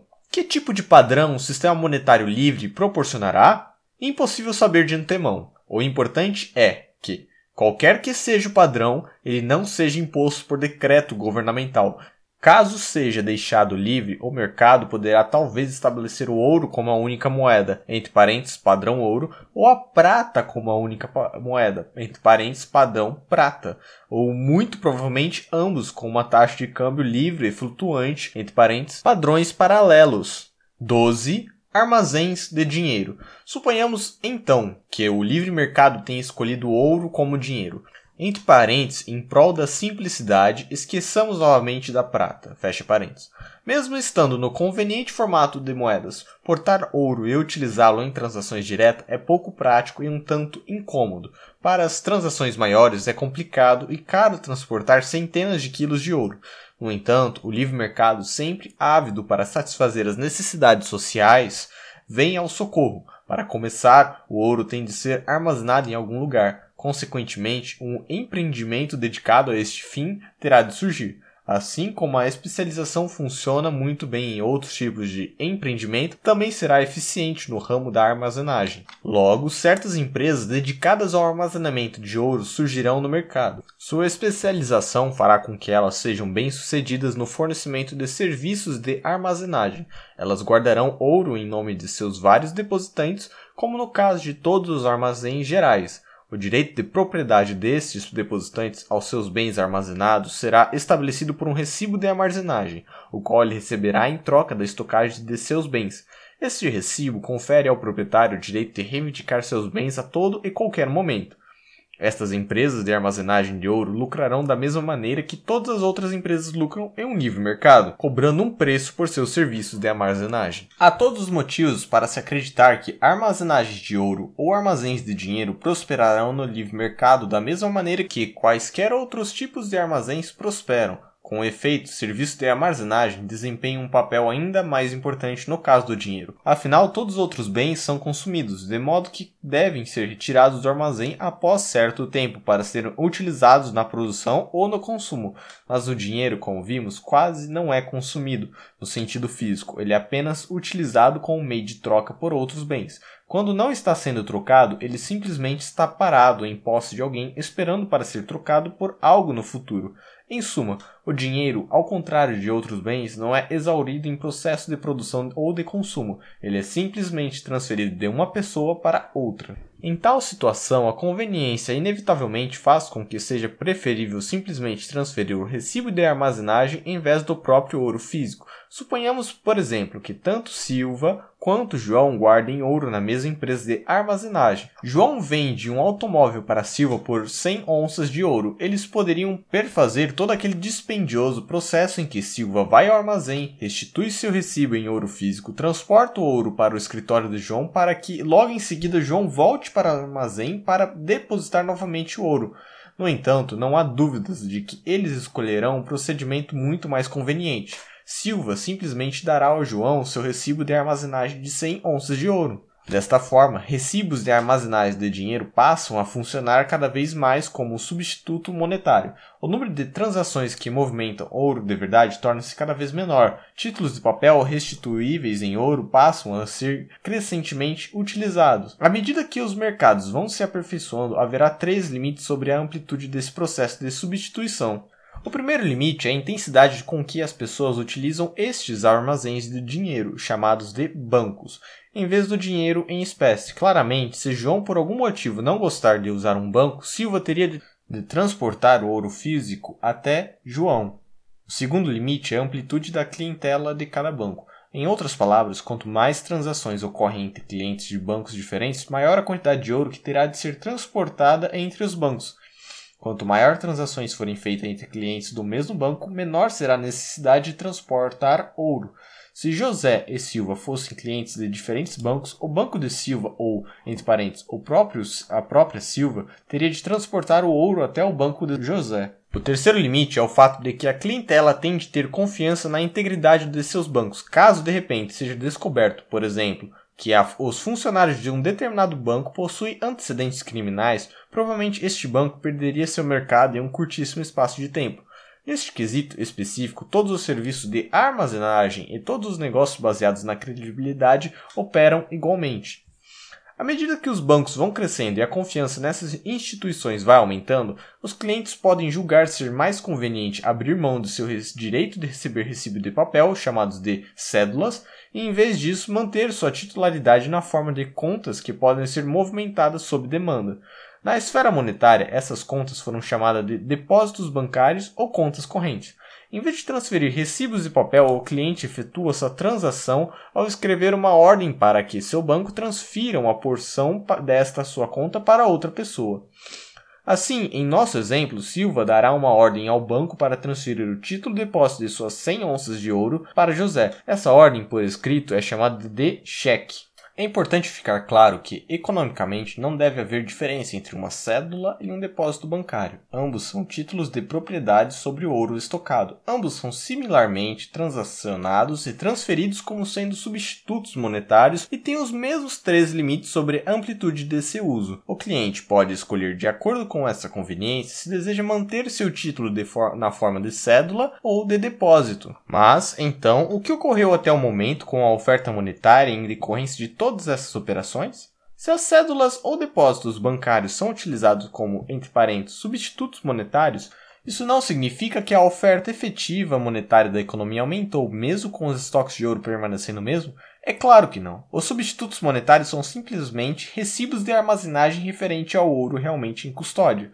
Se José deposita 100 onças de ouro em seu banco e, em troca, recebe um recibo que, entre parênteses, é um título de propriedade, este pode ser utilizado no mercado como dinheiro, mas somente como um conveniente substituto do ouro, não como incremento. O ouro no cofre, portanto, não faz mais parte da efetiva oferta monetária da economia, ele é apenas mantido como uma reserva, um lastro, para o recibo emitido, podendo ser solicitado sempre que desejado por seu proprietário.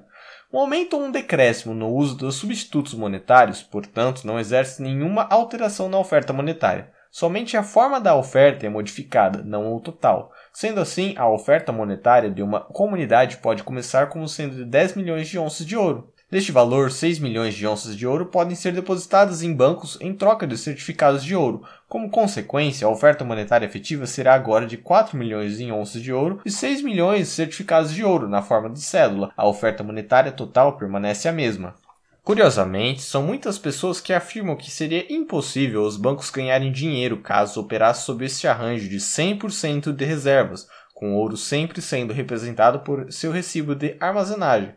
No entanto, não há nenhum problema real neste arranjo, assim como não há nenhum problema de lucro quando se trata de serviços de armazenagem. Praticamente todos os armazéns gerais mantêm todos os bens de seus proprietários em custódia, 100% da reserva, entre parênteses. Com efeito, seria considerado fraude ou roubo agir de maneira distinta. Os lucros dessa atividade são obtidos por meio da cobrança de taxas de serviço dos seus clientes. Os bancos podem, da mesma maneira, cobrar por seus serviços caso se argumente que os clientes não pagarão pelas altas taxas de serviço. Isso significa que os serviços dos bancos não estão em grande demanda, de modo que o uso de seus serviços cairá aos níveis que os consumidores considerem convenientes.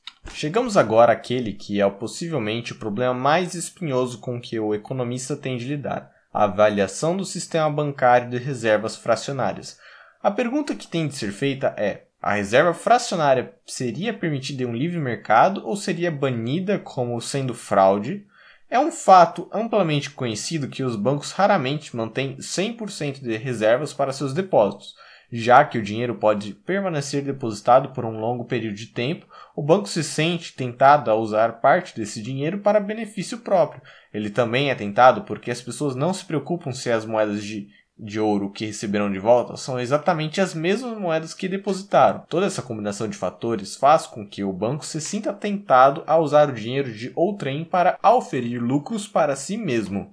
Se os bancos emprestarem ouro diretamente, os respectivos recibos emitidos para este ouro estarão parcialmente invalidados. Afinal, há agora alguns recibos sem nenhum lastro em ouro, ou seja, o banco agora passa a estar efetivamente insolvente, uma vez que ele não tem como saldar todas as suas próprias obrigações, caso assim seja exigido. Não há como ele devolver toda a propriedade de seus clientes caso estes decidam restituir todos os seus recibos em ouro.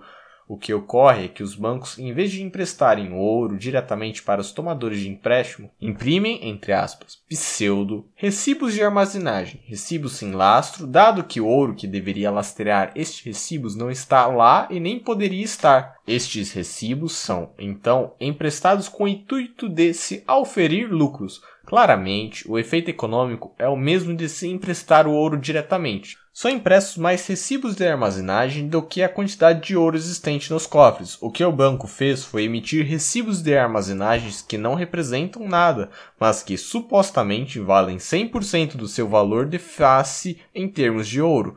Os pseudos recibos são derramados no mercado como se fossem idênticos aos verdadeiros recibos, sendo dessa forma somados à efetiva oferta monetária do país. No exemplo acima, se os bancos emitem 2 milhões de onças em recibos falsos, sem nenhum lastro em ouro, a oferta monetária do país irá aumentar de 10 para 12 milhões de onças de ouros, ao menos até a trapaça ser descoberta e corrigida. Existem agora, além das 4 milhões de onças de ouro em posse do público, 8 milhões de onças como substitutos monetários, sendo que somente 6 milhões estão lastreados em ouro. A emissão dos pseudos recibos, assim como a falsificação de uma moeda metálica, é um exemplo de inflação, algo que será estudado mais adiante. Inflação é um termo que pode ser definido como qualquer aumento na oferta monetária que não consista de um aumento no estoque do metal utilizado como dinheiro.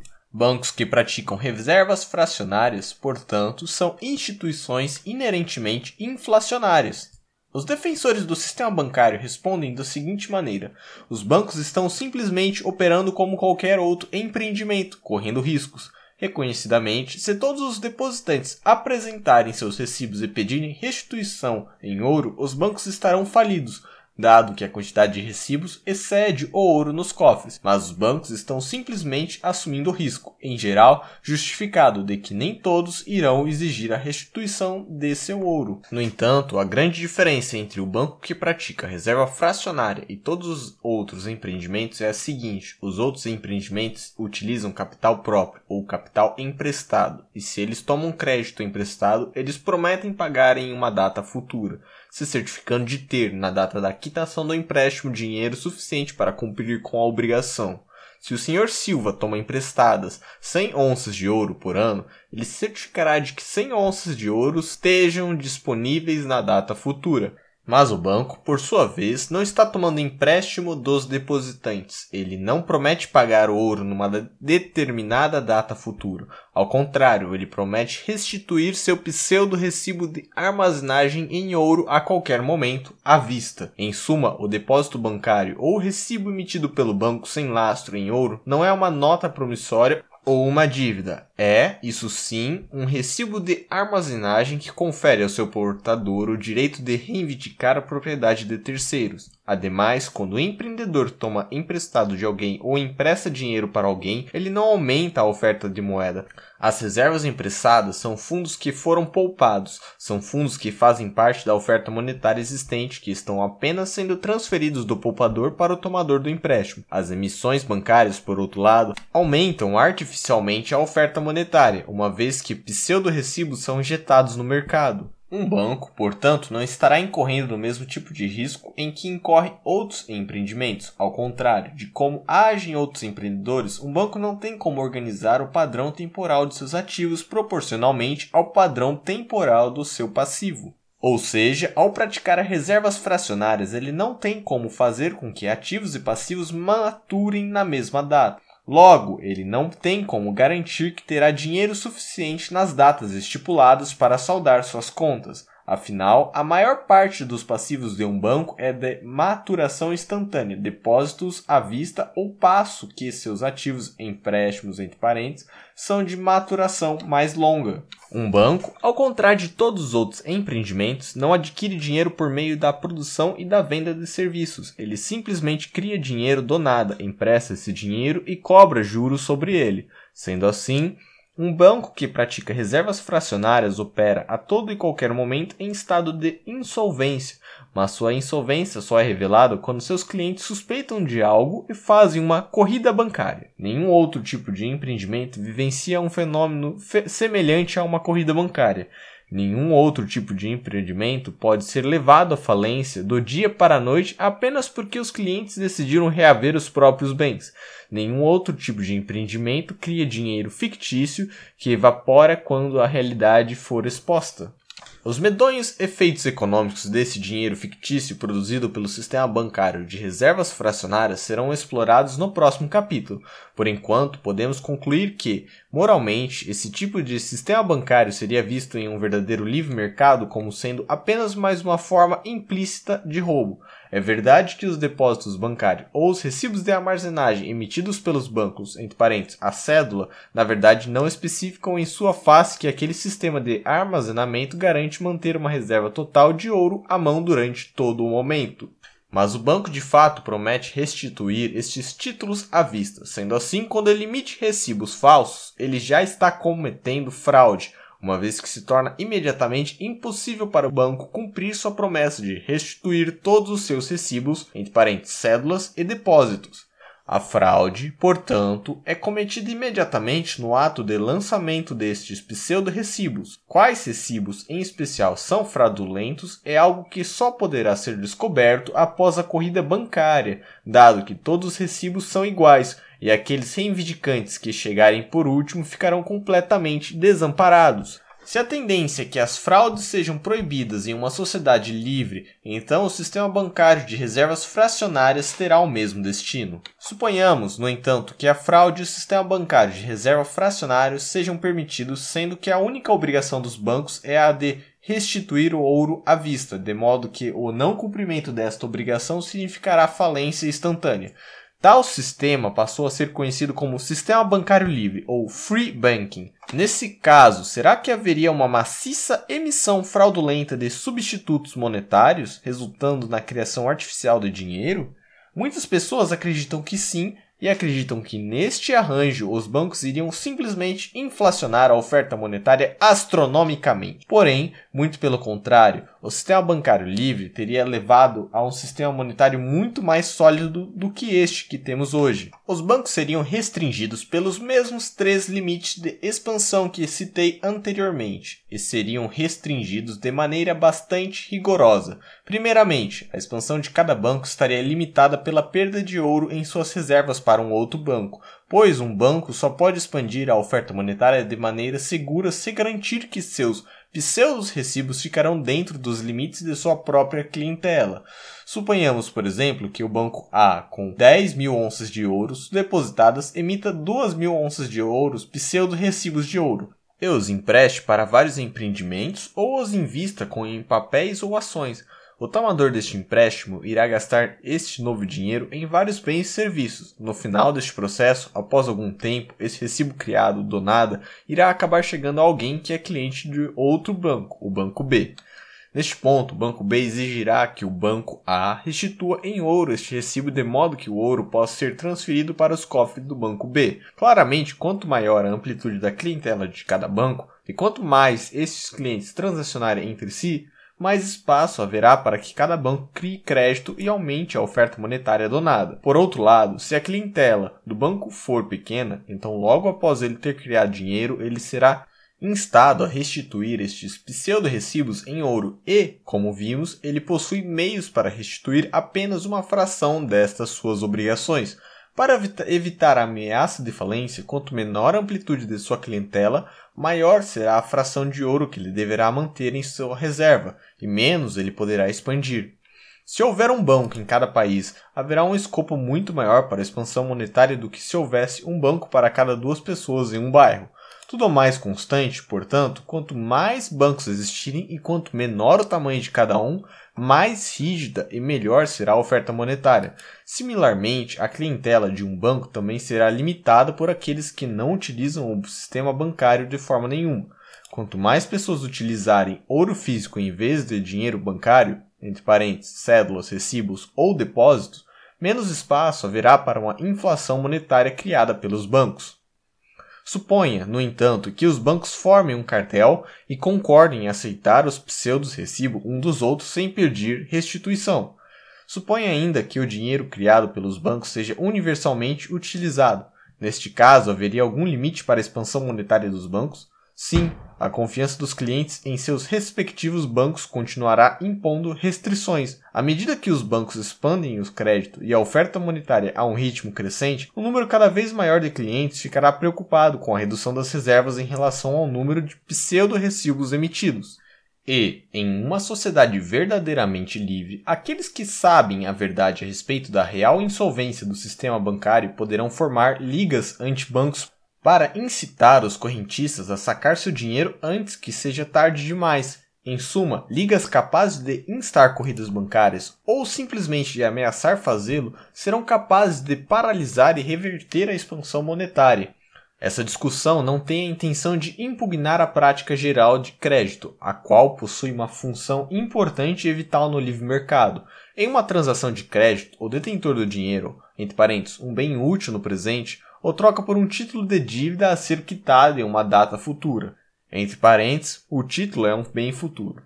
E os outros juros cobrados refletem o fato de que no mercado um bem presente vale mais do que o mesmo bem no futuro. Porém, depósito ou células bancárias não são créditos, são apenas recibos e armazenagens títulos que permitem restituição instantânea do dinheiro. Por exemplo, o ouro está nos cofres dos bancos. O devedor se certifica de que é capaz de pagar seu débito quando chega a data. Já o banco que pratica reserva fracionária pode pagar apenas uma pequena fração de seu passivo pendente. No próximo capítulo, abordaremos o estudo das várias formas de interferência governamental no sistema monetário, a maior parte delas voltadas não para reprimir emissões fraudulentas de dinheiro, mas, ao contrário, para retirar essas e outras restrições naturais à inflação.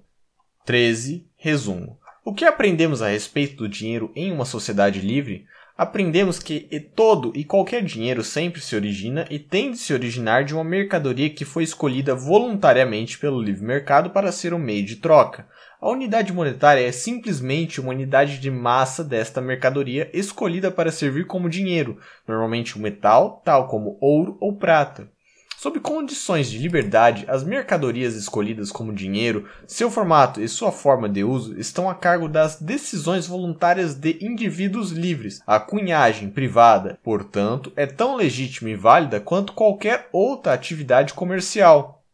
O preço do dinheiro é o seu poder de compra em termos de todos os bens da economia, e este poder de compra é determinado pela oferta do dinheiro e pela demanda de cada indivíduo por esta oferta de dinheiro. Qualquer tentativa do governo de controlar o preço interferirá na satisfação da demanda das pessoas por moeda. Se as pessoas julgarem mais conveniente usar mais de um metal como dinheiro, a taxa de câmbio entre as moedas do mercado será determinada pelas ofertas e demandas relativas e tenderá a ser igual à razão de seus respectivos poderes de compra. Uma vez que a oferta de um determinado metal seja suficientemente alto, o que permita que o mercado o escolha como dinheiro, nenhum aumento na oferta pode aprimorar sua função monetária, um aumento na oferta monetária irá simplesmente diluir a eficácia de cada onça de, da moeda de ouro, sem ajudar em nada a economia. Um aumento no estoque de ouro ou prata, no entanto, satisfaz mais desejos não monetários, entre parênteses, propósitos ornamentais, industriais e etc., servidos pelo metal e é, portanto, socialmente útil. A inflação, entre parênteses, um aumento nos substitutos monetários não cobertos por um aumento no estoque de metal, nunca é socialmente útil, beneficiando apenas um grupo de pessoas à custa dos demais. Uma vez que a inflação é um ataque fraudulento à propriedade, ela não pode ocorrer no livre mercado. Em suma, a liberdade pode reger um sistema monetário tão magnificamente como gere o restante da economia. Contrariamente ao que dizem muitos autores, não há nada de especial em relação ao dinheiro que requeira injunções governamentais tão amplas. Neste quesito, assim como em outros, homens livres suprirão todos os seus desejos econômicos da melhor e mais harmoniosa maneira possível para o dinheiro, assim como para todas as outras atividades humanas. A liberdade é mãe, não filha da ordem. Capítulo 3 A interferência do governo na moeda. 1. As receitas do governo. Os governos, ao contrário de todas as outras organizações, não obtêm suas receitas por meio da oferta de serviços. Sendo assim, os governos enfrentam um problema econômico distinto daquele enfrentado por empresas e indivíduos. Indivíduos que desejam adquirir mais bens e serviços de outros indivíduos têm de produzir e vender aquilo que estes outros indivíduos desejam, já os governos têm apenas de encontrar algum método de expropriar bens sem o consentimento de seus proprietários. Em uma economia de escambo, os funcionários do governo podem expropriar recursos somente de uma maneira, confiscando bens físicos. Já em uma economia monetizada, eles descobriram ser mais fácil confiscar ativos monetários para, em seguida, utilizar o dinheiro para adquirir bens e serviços para si próprios, ou ainda para conceder subsídios para seus grupos favoritos. Tal confisco é chamado de tributação. A tributação, no entanto, é sempre algo impopular e, em épocas menos moderadas, frequentemente gerava revoluções.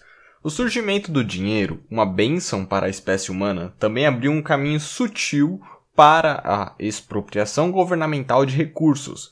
No livre mercado, o dinheiro pode ser adquirido de duas formas: ou o indivíduo produz e vende bens e serviços desejados por terceiros, ou ele se dedica à mineração de ouro, um negócio tão lucrativo como qualquer outro no longo prazo.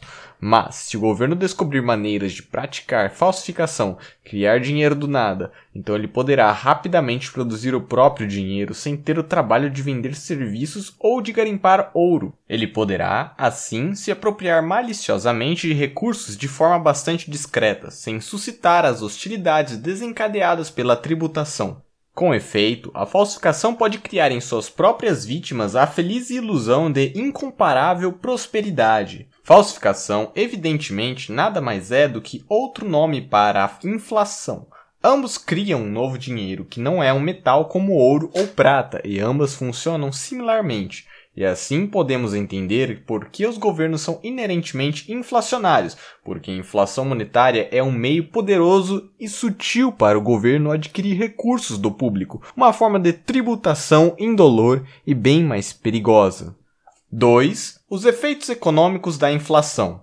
Para mensurar os efeitos econômicos da inflação, vejamos o que acontece quando um grupo de falsificadores dá início ao seu trabalho, entre parênteses. Suponhamos que a economia tenha uma oferta de 10 mil onças de ouro. E então os falsificadores tão sagazes que ninguém os percebe injetam mais 2 mil onças de ouro nesta economia. Quais serão as consequências? Inicialmente, os próprios falsificadores serão os primeiros a se beneficiar. Eles utilizam esse dinheiro recém-criado para comprar bens e serviços. Como bem ilustrou uma famosa charge da revista New York, que mostrava um grupo de falsificadores contemplando solenemente o próprio trabalho. Dois pontos, entre parênteses. Os gastos em consumo estão prestes a receber um grande e necessário estímulo. Exatamente, os gastos em consumo de fato realmente recebem um estímulo. Esse dinheiro novo vai percorrendo pouco a pouco todo o sistema econômico. À medida que ele vai se espalhando pela economia, os preços vão aumentando, como vimos antes. Dinheiro criado do nada pode apenas diluir a eficácia de cada unidade monetária, mas essa diluição é um processo lento e, por isso, é desigual, Durante esse interim, algumas pessoas ganham e outras perdem.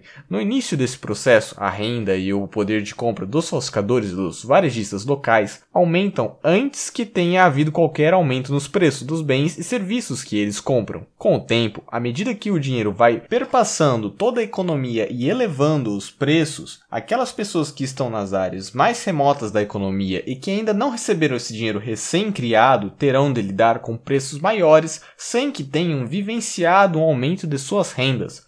Os varejistas que estão do outro lado do país, por exemplo, estarão em pior situação. Terão de lidar com os preços maiores sem que sua renda e seu poder de compra tenham aumentado. Os primeiros recebedores do dinheiro novo se beneficiam à custa daqueles que recebem esse dinheiro por último.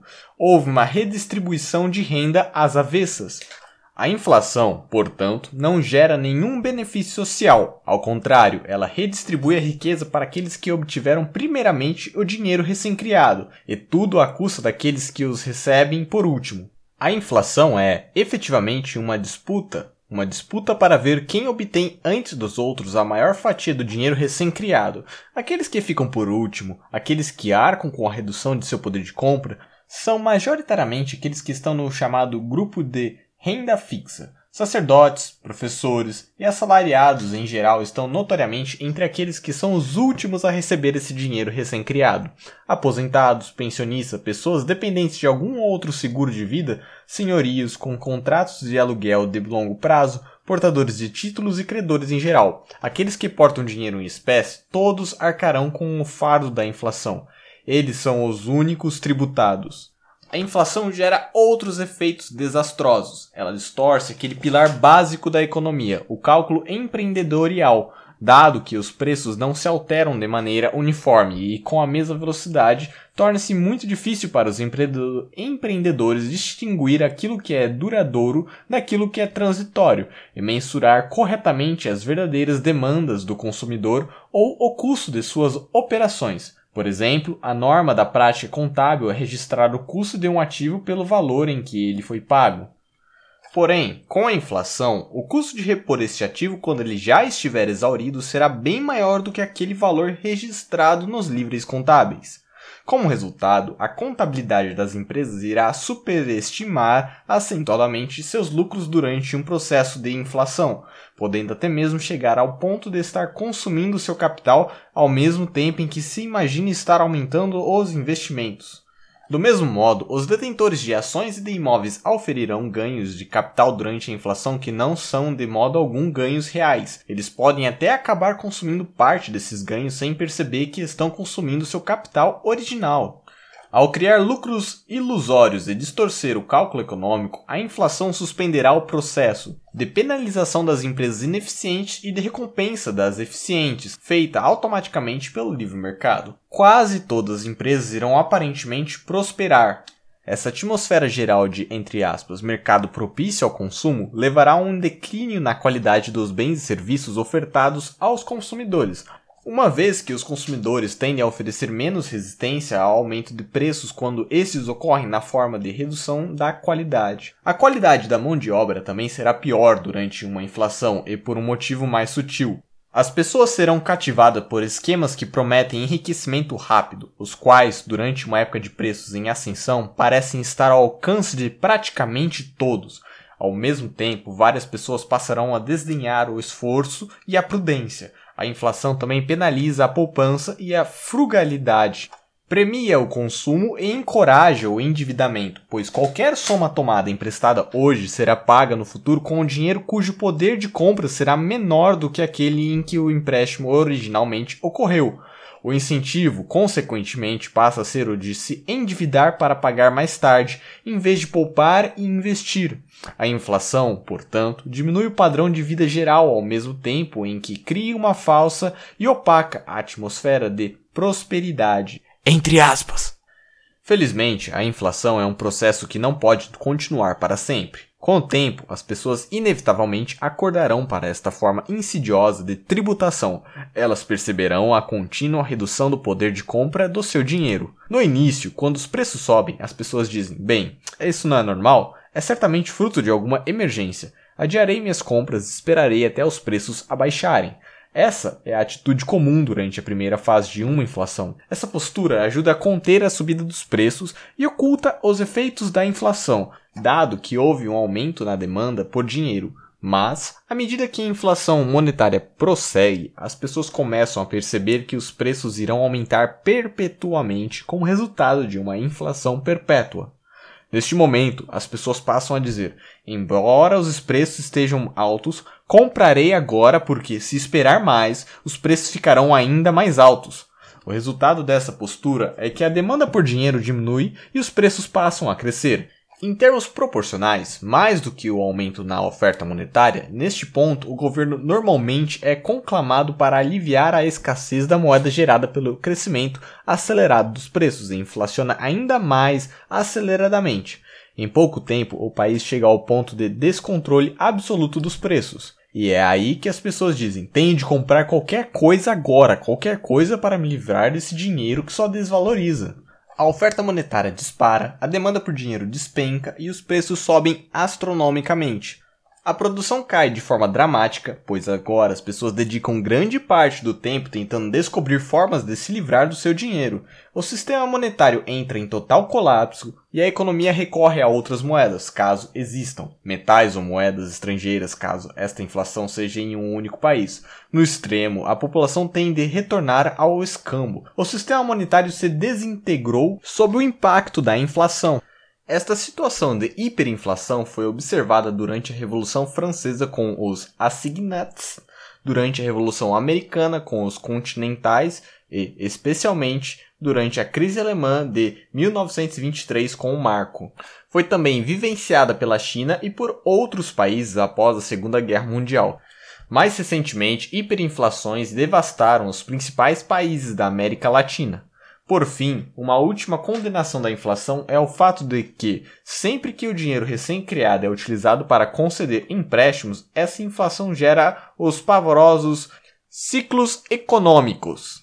Esse processo silencioso, porém mortal, e que passou despercebido por gerações, age da seguinte maneira: o dinheiro é criado pelo sistema bancário de reservas fracionárias, que opera sobre os auspícios do governo, e é emprestado para financiar empreendimentos.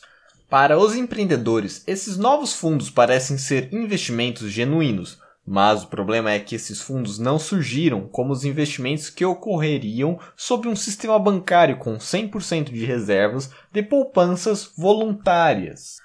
Após esse dinheiro novo ter entrado na economia e ter sido investido por empreendedores em vários projetos, os preços e salários começam a subir.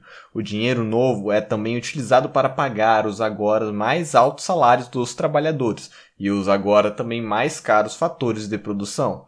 No entanto, após esse novo dinheiro ter perpassado toda a economia, as pessoas tendem a reestabelecer suas antigas e voluntárias proporções de consumo barra poupança. Em suma, se as pessoas desejam poupar e investir cerca de 20% de sua renda e consumir o restante, Esse novo dinheiro criado pelo sistema bancário e emprestado para empreendimento irá primeiramente fazer com que a fatia destinada à poupança pareça maior.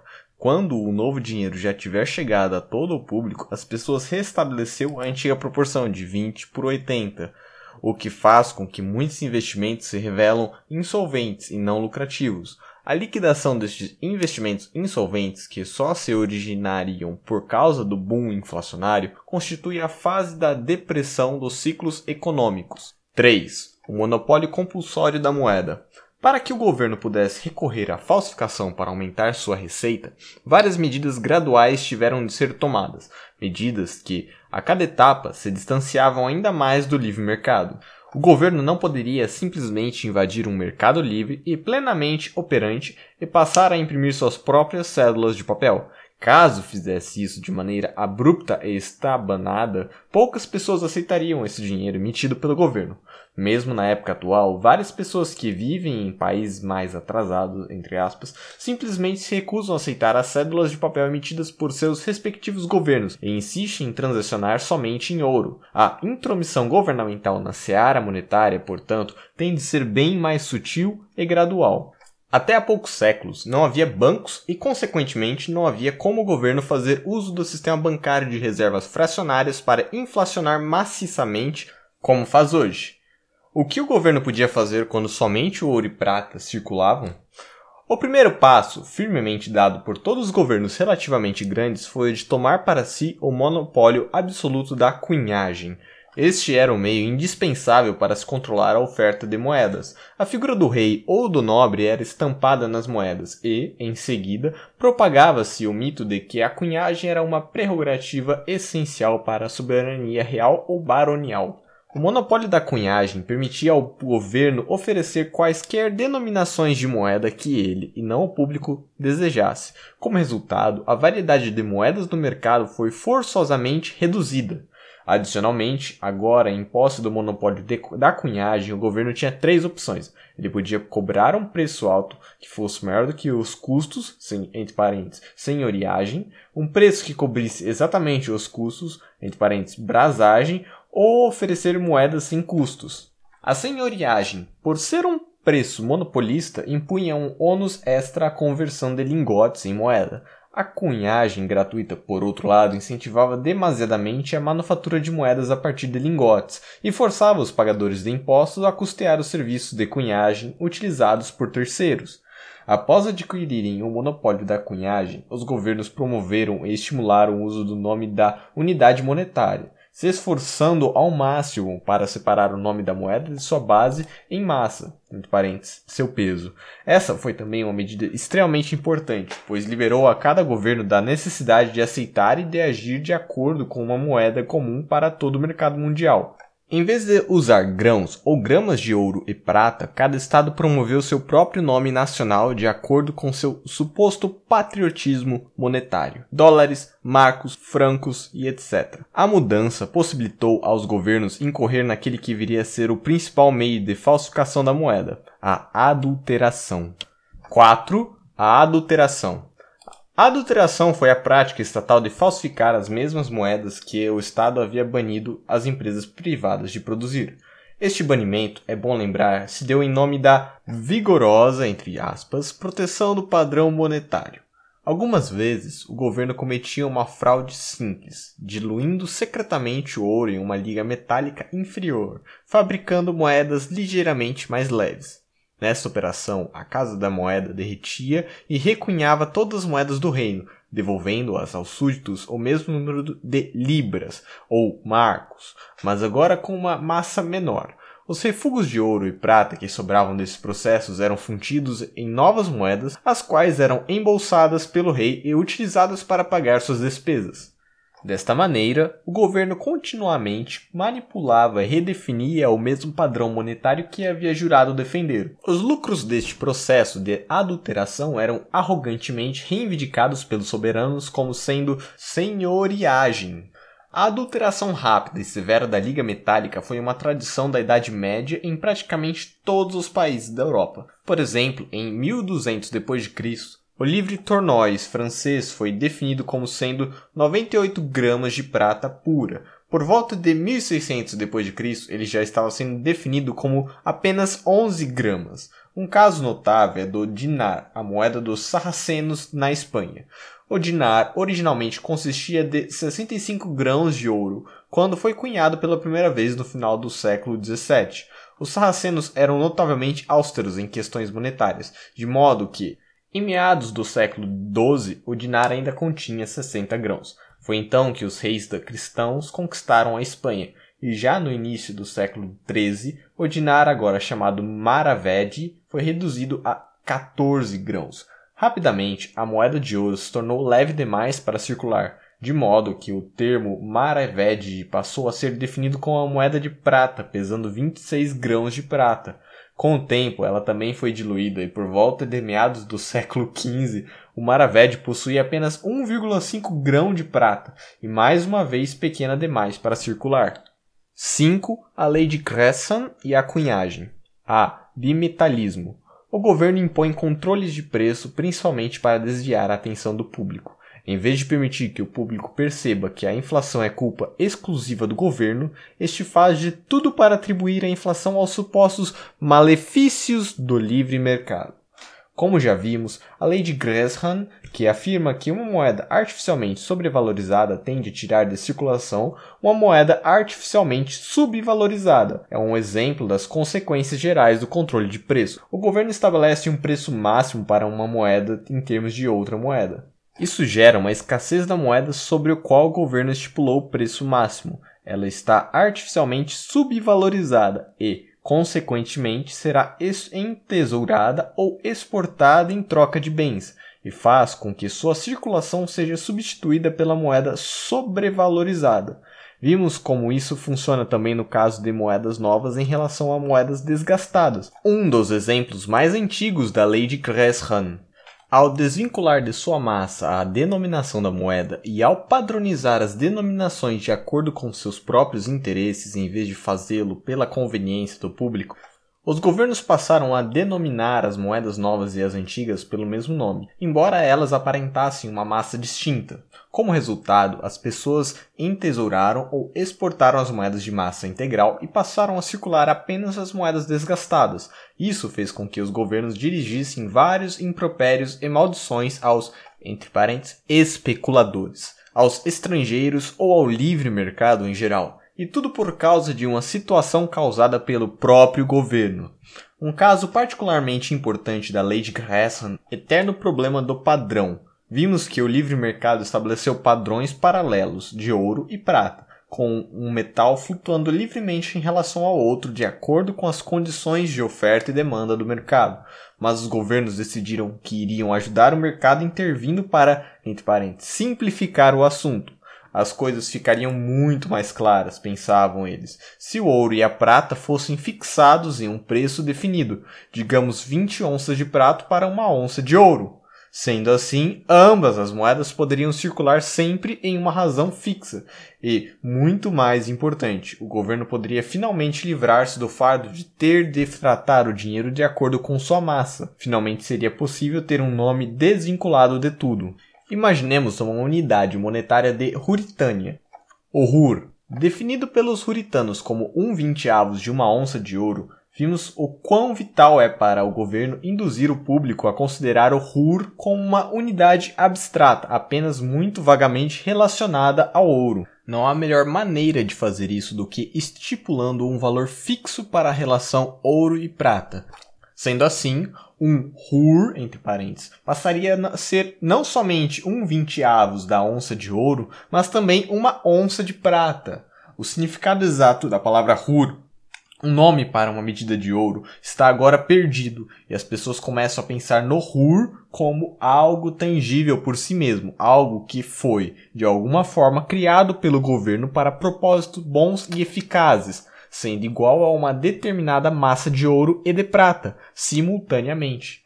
Agora é possível perceber a importância de se abster de certas denominações patrióticas e nacionais para onças ou grãos de ouro, tão logo essas denominações substituem unidades de medida mundialmente reconhecida. Torna-se muito mais fácil para os governos manipularem a unidade monetária e darem a ela uma aparente vida própria. A razão ouro-prata a um preço fixo conhecido como bimetalismo cumpriu essa tarefa com excelência. No entanto, não cumpriu sua outra missão, que era de simplificar a moeda corrente do país. Neste caso, novamente, a lei de Gresham entrou em ação. O governo normalmente estabelece o valor da razão bimetálica, digamos 20 por 1, ao preço vigente no livre mercado. Mas este valor de mercado, como os preços de mercado, inevitavelmente se altera ao longo do tempo, à medida que as condições de oferta e demanda se alteram. Na medida em que as mudanças ocorrem, o valor da razão bimetálica anteriormente fixado inevitavelmente se torna obsoleto. A mudança faz com que ou o ouro ou a prata se tornem sobrevalorizados. Ato contínuo, o ouro desaparece, é entesourado ou vai para o mercado negro ou é exportado em troca de bens, quando aumenta a oferta de prata. Tal situação faz o governo alterar o valor da razão bimetálica, o que faz com que o ouro volte a ser o único meio circulante na Ruritânia. Por séculos, todos os países sofreram com os calamitosos efeitos destas súbitas alternâncias nos meios circulantes metálicos. Primeiro, o fluxo de prata aumentava e o ouro desaparecia. Depois, à medida que os relativos valores de mercado se alternavam, o ouro voltava a circular e a prata desaparecia. Finalmente, após penosos séculos de distúrbios causados pelo bimetalismo, os governos decidiram escolher apenas um metal para ser o padrão monetário, geralmente o ouro. A prata foi relegada à condição de moedinhas metálicas de pequeno valor, de pequenas denominações as quais desconsideravam sua massa total. Abre parênteses. A cunhagem destas moedas também foi monopolizada pelo governo, e dado que não havia um laço de 100% em ouro, tal medida foi mais um meio de expandir a oferta monetária. Fecha parênteses. A erradicação da prata como moeda certamente prejudicou várias pessoas que prefeririam usar a prata para várias transações. Há uma verdade na gritaria dos bimetalistas de que foi cometido um crime contra a prata mas o crime realmente cometido foi a imposição original do bimetalismo no lugar de padrões paralelos. O bimetalismo criou uma situação extremamente difícil, a qual o governo poderia remediar de duas maneiras, ou retomando a plena liberdade monetária, padrões paralelos, ou escolhendo um dos dois metais como dinheiro corrente, padrão ouro ou prata. A plena liberdade monetária, após todo esse tempo, passou a ser considerada absurda e quixotesca, Logo, o padrão ouro foi a escolha dos governos. B. Curso forçado. Como o governo conseguiu impor seu controle de preços sobre as taxas de câmbio monetário? Por um artifício conhecido como leis de curso forçado. O dinheiro é utilizado tanto para o pagamento de dívidas passadas quanto para transações atuais em espécie. Com a contabilidade das empresas agora exibindo proeminentemente o nome da moeda do país em vez da sua massa, os contratos começaram a requerer o pagamento de determinado quantias em dinheiro. As leis de curso forçado ditaram qual deveria ser este dinheiro.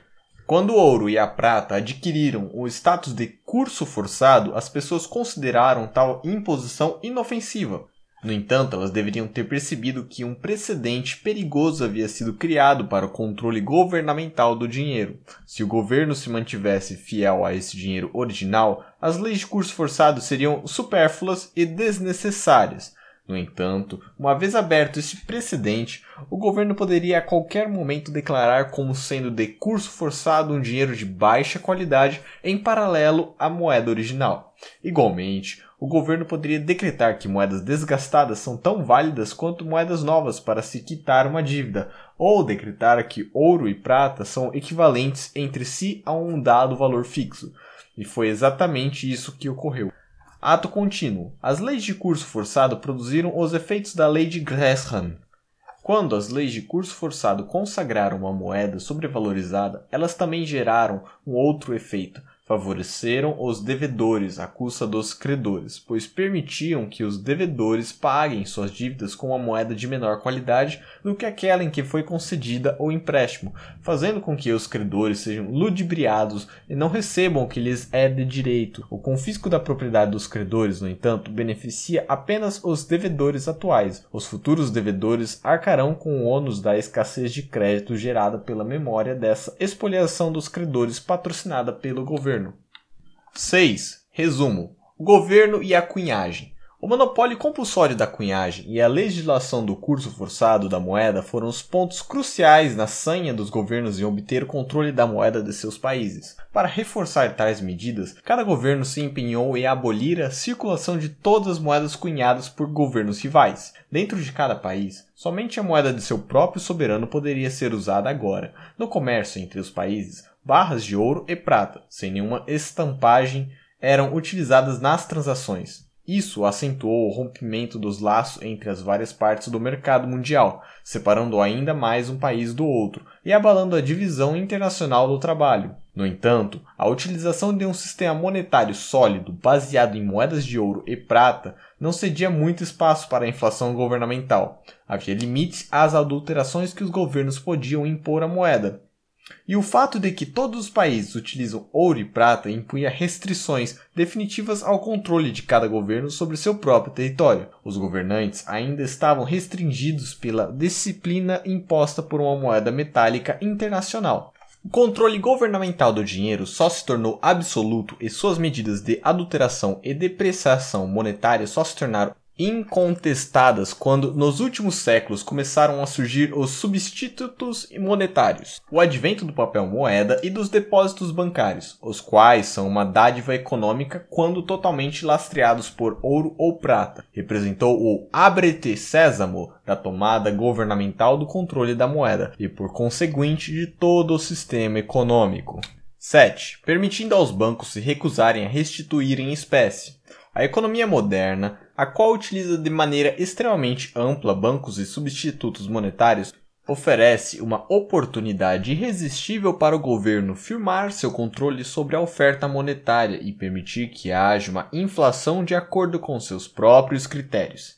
Vimos na seção 12 que existem três grandes limites ao poder de qualquer banco inflacionar sob um sistema bancário de livre concorrência. 1. Um, a amplitude da clientela de cada banco. 2. A amplitude da clientela de todo o sistema bancário, isto é, a amplitude em que as pessoas utilizam subtítulos monetários. E 3. A confiança dos clientes em seus respectivos bancos. Quanto menor a clientela de cada banco e do sistema bancário como um todo, ou quanto mais abalada estiver a confiança das pessoas em relação aos bancos, mais rigorosos serão os limites sobre a inflação na economia. Entretanto, privilégios concedidos pelos governos aos bancos, bem como o controle do sistema bancário pelo governo, atuaram para suspender estes limites. Todos esses limites estão baseados em uma obrigação fundamental, a obrigação dos bancos de restituir seus passivos, o ouro que lhes foi confiado, sempre que demandados. Porém, como vimos, nenhum banco que opera com reserva fracionada é capaz de restituir todo o seu passivo. E vimos também que essa é a aposta que todos os bancos fazem em qualquer sistema baseado na propriedade privada. É essencial que as obrigações contratuais sejam cumpridas. Sendo assim, a maneira mais franca de o governo estimular a inflação é concedendo aos bancos o privilégio especial de poderem se recusar a cumprir com suas obrigações e ao mesmo tempo garantir que eles possam continuar normalmente suas operações. Ao passo que todos os demais agentes econômicos têm de pagar suas dívidas, caso contrário, irão à falência, aos bancos não apenas é permitido recusar a restituição dos recibos que eles próprios emitiram, como eles ainda podem continuar obrigando seus devedores a pagarem seus empréstimos na data aprazada. O nome comum para essa prática de recusa é suspensão da restituição em espécie. Um nome mais acurado seria licença para roubar, pois de que mais podemos chamar uma permissão governamental para continuar operando sem cumprir os contratos? Nos Estados Unidos, a suspensão em massa da restituição em espécie durante épocas problemáticas para os bancos se tornou quase que uma tradição. Isso começou na Guerra de 1812. A maioria dos bancos do país estava localizado na Nova Inglaterra, uma região contrária aos Estados Unidos entrarem em guerra. Esses bancos recusaram a emprestar dinheiro para financiar o esforço de guerra, o que obrigou o governo a tomar empréstimos junto a bancos recém-criados em outros estados. Esses bancos recém-criados simplesmente emitiram dinheiro de papel para poder conceder os empréstimos. A inflação foi tão grande que os pedidos de restituição inundaram estes novos bancos, especialmente pedidos vindos dos bancos da Nova Inglaterra, mais conservadores e que não inflacionavam, região onde o governo havia gastado grande parte desse dinheiro adquirindo bens para a guerra. Como resultado, houve uma maciça suspensão em 1814 que durou mais de dois anos, muito além do fim da guerra. Durante esse período, vários novos bancos surgiram, emitindo cédulas sem a concomitante necessidade de restituir em ouro ou prata. Esta suspensão criou um precedente para sucessivas crises econômicas em 1819, 1837, 1857 e várias outras até o início do século XX. Como consequência dessa tradição, os bancos perceberam que não mais precisavam temer a bancarrota após uma inflação. Percepção essa que, é claro, estimulou mais inflação e operações bancárias temerárias e especulativas, Aqueles autores que ressaltam os Estados Unidos do século XIX como sendo um péssimo exemplo de sistema bancário livre, free banking, são incapazes de perceber a importância desse explícito privilégio estatal que protegia os bancos e os eximia da obrigação de restituir em espécie seus recibos bancários. Os governos e os bancos conseguiram persuadir o público a respeito da justiça de tais atos. Com efeito, qualquer um que tentasse retirar seu dinheiro do banco durante uma crise era considerado antipatriota e um espoliador de seus semelhantes, ao passo que os bancos eram frequentemente elogiados por patrioticamente socorrerem a economia em tempos difíceis. Muitas pessoas, no entanto, estavam desgostosas com todo aquele procedimento, e foi desse sentimento que surgiu o famoso movimento jacosiano em prol de uma moeda forte, o qual floresceu antes da Guerra Civil. Não obstante seu uso nos Estados Unidos, estes privilégios periódicos concedidos aos bancos não se transformaram em uma política generalizada no mundo moderno. Era um instrumento muito rudimentar, a ser utilizado muito esporadicamente. Não poderia ser permanente, já que poucas pessoas se tornariam clientes de bancos que nunca cumpriram com suas obrigações. E além disso, tal instrumento não oferecia nenhum meio de controle governamental sobre o sistema bancário. O que os governos querem, afinal, não é simplesmente uma inflação, mas sim uma inflação totalmente controlada e dirigida por eles próprios. Não pode haver nenhum risco de os bancos comandarem sozinhos o espetáculo. Sendo assim, um método mais sutil, mais suave, mais polido e mais permanente foi planejado, implantado e vendido ao público como sendo uma conquista da própria civilização. Um banco central. 8 o Banco Central, removendo as restrições sobre a inflação. Um banco central é hoje uma instituição vista como sendo da mesma classe do sistema de saneamento básico e das boas rodovias. Qualquer economia que não possua um é considerado retrógrada, primitiva e irremediavelmente fora da realidade. A criação de um banco central nos Estados Unidos, o Federal Reserve System, em 1913 foi saudada como algo que finalmente colocava o país na classe das nações avançadas. Os bancos centrais surgiram como instituições privadas. Mais tarde, como ocorreu nos Estados Unidos, eles passaram a ser uma propriedade conjunta dos bancos privados, mas eles sempre foram governados por funcionários indicados pelo governo e sempre atuaram explicitamente como um braço do governo, quando eles são instituições privadas, como ocorreu com o Banco da Inglaterra original, ou com o Second Bank of the United States, a busca por lucros operacionais se junta ao desejo inflacionário normal do governo. Um banco central é alçado à sua posição de comando porque o governo lhe concede monopólio de emissão das cédulas monetárias. Este é o segredo quase nunca mencionado explicitamente e que lhe garante todo o seu poder.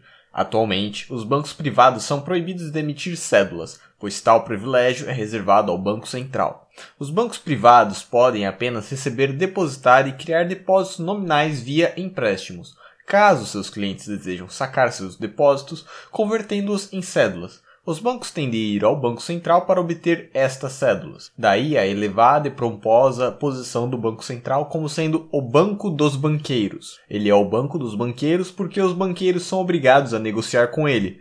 Como resultado, os depósitos bancários passaram a ser não apenas em ouro, mas também em cédulas criadas pelo Banco Central. E essas novas cédulas não eram apenas meras notas de papel, elas eram um passivo do Banco Central, uma instituição envolta em toda aquela majestosa áurea de quem é uma extensão do próprio governo. O governo, afinal, nomeia os funcionários do Banco Central e coordena a política do banco de acordo com outras políticas estatais. Ele coleta via imposto as cédulas criadas pelo Banco Central e as declara como sendo de curso forçado. Como consequência dessas medidas, todos os bancos do país se tornaram clientes do Banco Central. O ouro depositado nos bancos foi entregue ao Banco Central e, em troca, o público recebeu as cédulas criadas pelo Banco Central e a descontinuação do uso de moedas de ouro. As moedas de ouro foram escarnecidas pela opinião oficial, entre aspas, como sendo incômodas, fora de moda e ineficiente. Um fetiche antigo, útil talvez para serem colocadas nas meias das crianças no Natal, e somente para isso. É muito mais seguro, mais conveniente e mais eficiente ter o ouro guardado nos poderosos cofres do Banco Central, dizia a propaganda oficial. Inundados por essa propaganda e influenciados pela conveniência das cédulas do Banco Central e pelo endosso governamental a elas, o público foi cada vez mais deixando de usar as moedas de ouro no dia a dia e, inexoravelmente, o ouro fluiu para os cofres do Banco Central. E, estando parado ali, mais centralizadamente, ele permitia um grau muito maior de inflação dos substitutos monetários. Nos Estados Unidos, a lei que criou a Federal Reserve obriga os bancos a manterem uma quantidade mínima de reservas em relação aos depósitos à vista. E, desde 1917, essas reservas podem ser formadas apenas por depósitos no Federal Reserve. O ouro não mais podia ser contabilizado como parte das reservas legais de um banco. Ele teria de ser depositado no Federal Reserve. Além de ter acabado com o hábito de utilizar o ouro, esse processo retirou o ouro do alcance das pessoas e o depositou sob os cuidados nem sempre tão diligentes do Estado, onde ele poderia ser confiscado de maneira quase indolor.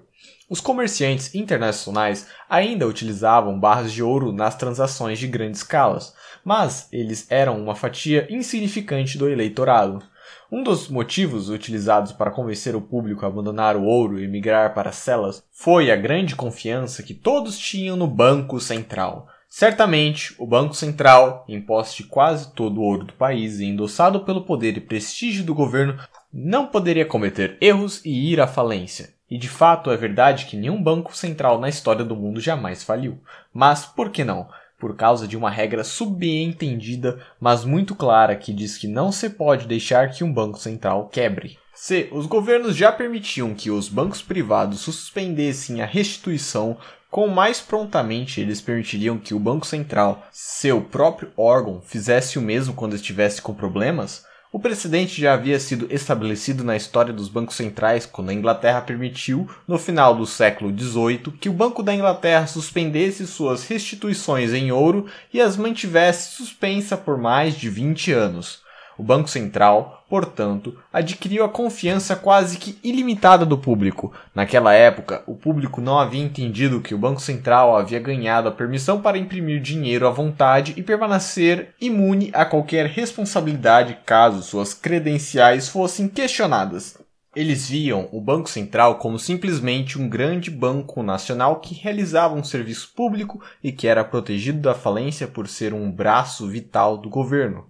Com o tempo, o Banco Central foi transferindo aos bancos essa mesma confiança que ele usufruía junto ao público, mas essa era uma tarefa mais difícil. Para facilitar, o Banco Central deixou claro que sempre atuaria como um emprestador de última instância para os bancos, e isto é, que o Banco Central estaria sempre pronto para emprestar dinheiro para qualquer banco que enfrentasse problemas, especialmente quando vários bancos estivessem com problemas de liquidez e fossem instados a quitar seus passivos. Os governos também continuaram amparando os bancos ao desencorajar as, entre aspas, corridas bancárias, ou seja, nos casos em que vários clientes suspeitam que há algo de errado com a saúde do banco e correm para sacar sua propriedade. Sempre haverá aqueles períodos em que o governo permitirá que os bancos suspendam a restituição, como ocorreu nos Estados Unidos com os feriados, entre aspas, bancários, compulsórios de 1933. Adicionalmente, foram também provadas leis que proibiam qualquer tipo de incitação pública a corridas bancárias.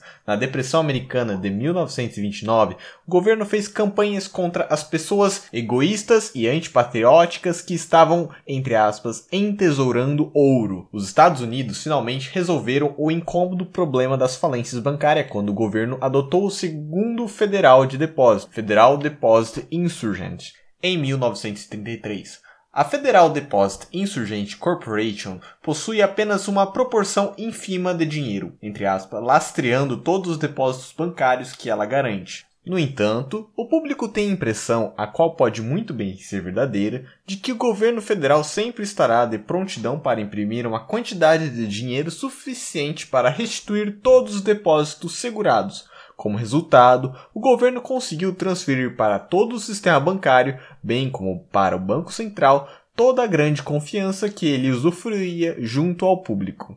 Vimos que, ao criar um banco central, os governos ampliaram enormemente, se não aboliram por completo, dois dos três principais limites à inflação creditícia criada pelos bancos. Mas e o terceiro limite, o problema da limitação da clientela de cada banco? A remoção desse limite é uma das principais razões para a existência de um banco central. Em um sistema bancário livre, a inflação gerada por um determinado banco rapidamente levaria os outros bancos a exigirem a restituição desse dinheiro fictício em espécie, uma vez que a clientela deste banco é extremamente limitada. Porém, o Banco Central, ao injetar reservas em todos os bancos ao mesmo tempo, consegue garantir que todos possam expandir conjuntamente a uma taxa uniforme.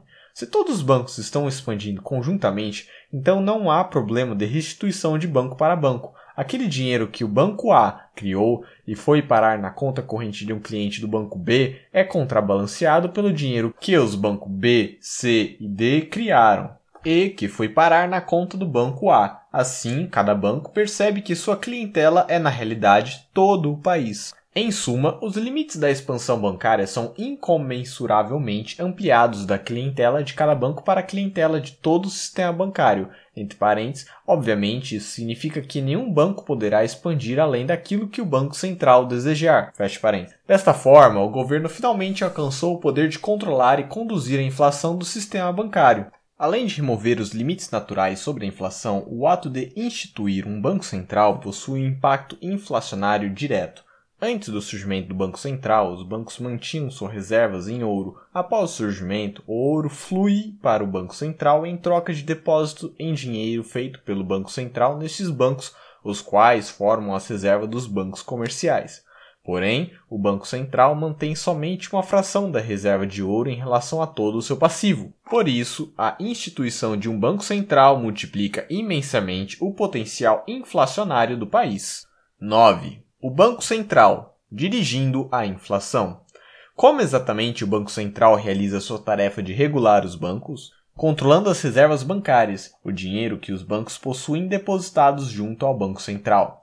Os bancos tendem a manter em caixa uma determinada proporção de reserva em relação ao total de depósitos bancários. O controle governamental sobre o setor tornou mais fácil a imposição de um percentual mínimo a ser mantido pelos bancos, chamado popularmente de compulsório. O Banco Central, desta forma, pode estimular a inflação injetando reservas no sistema bancário. Pode também reduzir a taxa do compulsório, permitindo assim uma maior expansão creditícia dos bancos. Se os bancos são requeridos a manter um compulsório de 10%, abre parênteses, o que significa que para cada 100 milhões em depósito bancário há apenas 10 milhões em reservas bancárias. Todo o resto é dinheiro puramente eletrônico sem nenhum laço. Fecha parênteses. Então, qualquer valor em reservas que exceda estes 10% permitirá uma nova rodada de inflação monetária. Se houver, por exemplo, uma quantia excedente de 1 milhão de dólares nas reservas bancárias, tal valor permitiria a criação de empréstimos,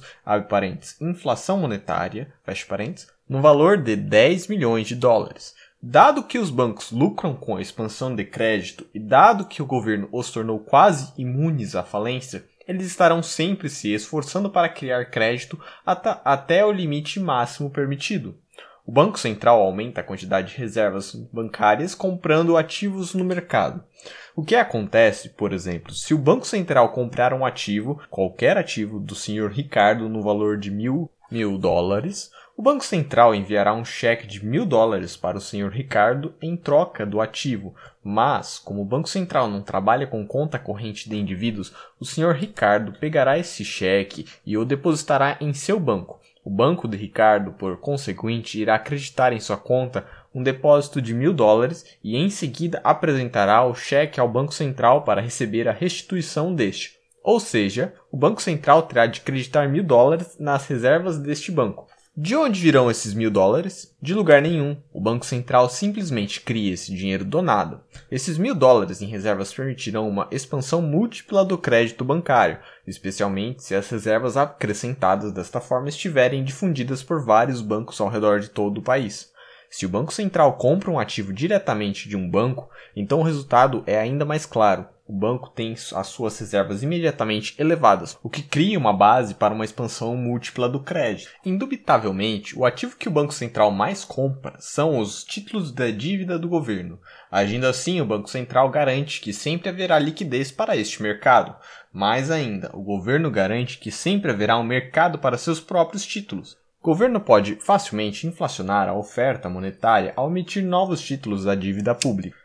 Com o Banco Central deixando claro que irá sempre comprar tais títulos, o sistema bancário irá criar dinheiro para adquirir esses títulos e em seguida irá revendê-los para o Banco Central. Muitas vezes, a função do Banco Central será justamente a de sustentar o preço dos títulos da dívida pública em um determinado nível, comprando maciçamente esses títulos em posse dos bancos. Isso irá gerar um aumento substancial das reservas bancárias. E caso os bancos decidam expandir o crédito, tendo por base essas reservas, o resultado será uma hiperinflação. Além de comprar ativos, o Banco Central pode criar novas reservas bancárias de outra maneira, emprestando dinheiro aos bancos. A taxa que o Banco Central cobra dos bancos por esse serviço é a taxa de redesconto. É claro que reservas emprestadas não são tão satisfatórias aos bancos quanto as que lhes pertencem totalmente, uma vez que essas últimas não exigem uma quitação. Empréstimos feitos pela janela de redesconto têm de ser quitados. Alteração na taxa de redesconto costumam ser muito alardeadas, mas elas certamente são de menor importância se comparadas às alterações nas quantidades de reservas bancárias e no compulsório. Quando o Banco Central vende ativos para os bancos ou para o público, as reservas bancárias diminuem e essa gera pressão para uma contração no crédito e uma deflação da oferta monetária. Vimos, no entanto, que os governos são inerentemente inflacionários. Historicamente, ações deflacionárias dos governos são insignificantes e passageiras, e há algo que sempre é esquecido: uma deflação só pode acontecer após ter havido uma inflação prévia. Somente pseudo-recibos ou dinheiro eletrônicos e não moedas de ouro podem ser retirados da economia e liquidados. 10. A saída do padrão ouro. A criação de um banco central remove os limites sobre a expansão creditícia dos bancos e desencadeia a máquina inflacionária. No entanto, ela não remove todas as restrições. Ainda existe um problema com o próprio Banco Central os cidadãos podem perfeitamente fazer uma corrida ao Banco Central, mas isso é bastante improvável. Uma ameaça mais plausível é a perda de ouro para nações estrangeiras, assim como a expansão creditícia de um banco gera a perda de ouro de suas reservas para os clientes de outros bancos não tão expansionistas. A expansão monetária de um país leva a uma perda de ouro para cidadãos de outros países. Países que expandem sua oferta monetária mais intensamente correm o risco de sofrer perdas de ouro, com seu sistema bancário recebendo requisições para restituir em ouro todo o dinheiro que criaram. Era assim que ocorria o clássico padrão ciclo do século XIX. O Banco Central de um determinado país estimulava uma expansão do crédito bancário, os preços subiam, e quando esse dinheiro recém-criado se espalhava além das fronteiras, indo para uma clientela estrangeira, esses estrangeiros tentavam continuamente restituir esse dinheiro em ouro. No final, o Banco Central era obrigado a interromper essa expansão creditícia e gerar uma contração no crédito para salvar o padrão monetário. Há, no entanto, uma maneira de evitar essas restituições estrangeiras: coordenar uma cooperação entre os bancos centrais. Se todos os bancos centrais concordarem em inflacionar aproximadamente a mesma taxa, nenhum país perderia ouro para outros e todo o mundo poderia inflacionar conjuntamente de maneira quase ilimitada. No entanto, dado que todos os governos são ciosos do próprio poder e suscetíveis a diferentes pressões, Tal cooperação coordenada até agora vem se mostrando impossível. Um dos arranjos que mais perto chegou desse ideal foi quando o Federal Reserve concordou em gerar uma inflação doméstica na década de 1920 para auxiliar a Grã-Bretanha e evitar que ela perdesse ouro para os Estados Unidos.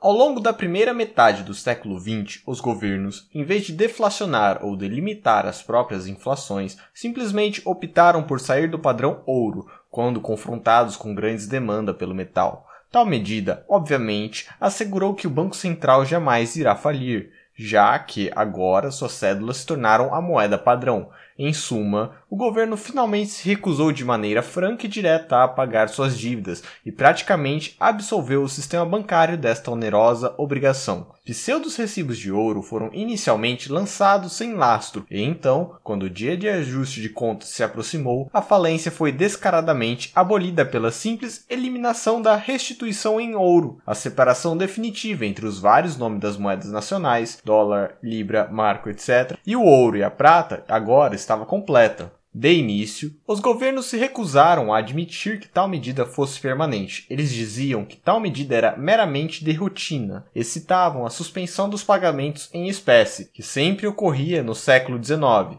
O objetivo era fazer crer que, no final, depois que a guerra ou alguma outra emergência terminasse, o governo voltaria a restituir suas obrigações. Quando o Banco da Inglaterra ficou sem ouro no final do século XVIII, ele ainda continuou nessa situação por mais 20 anos, mas sempre dando a entender que a restituição em ouro voltaria assim que as guerras francesas terminassem.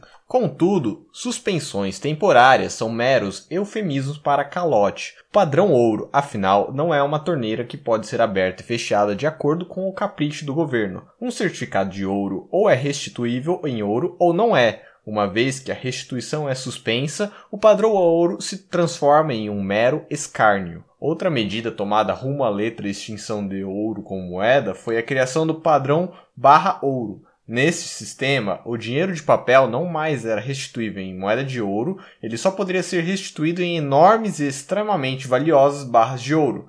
Isso, com o efeito, limitou a restituição em ouro a apenas um punhado de especialistas voltado para o comércio exterior.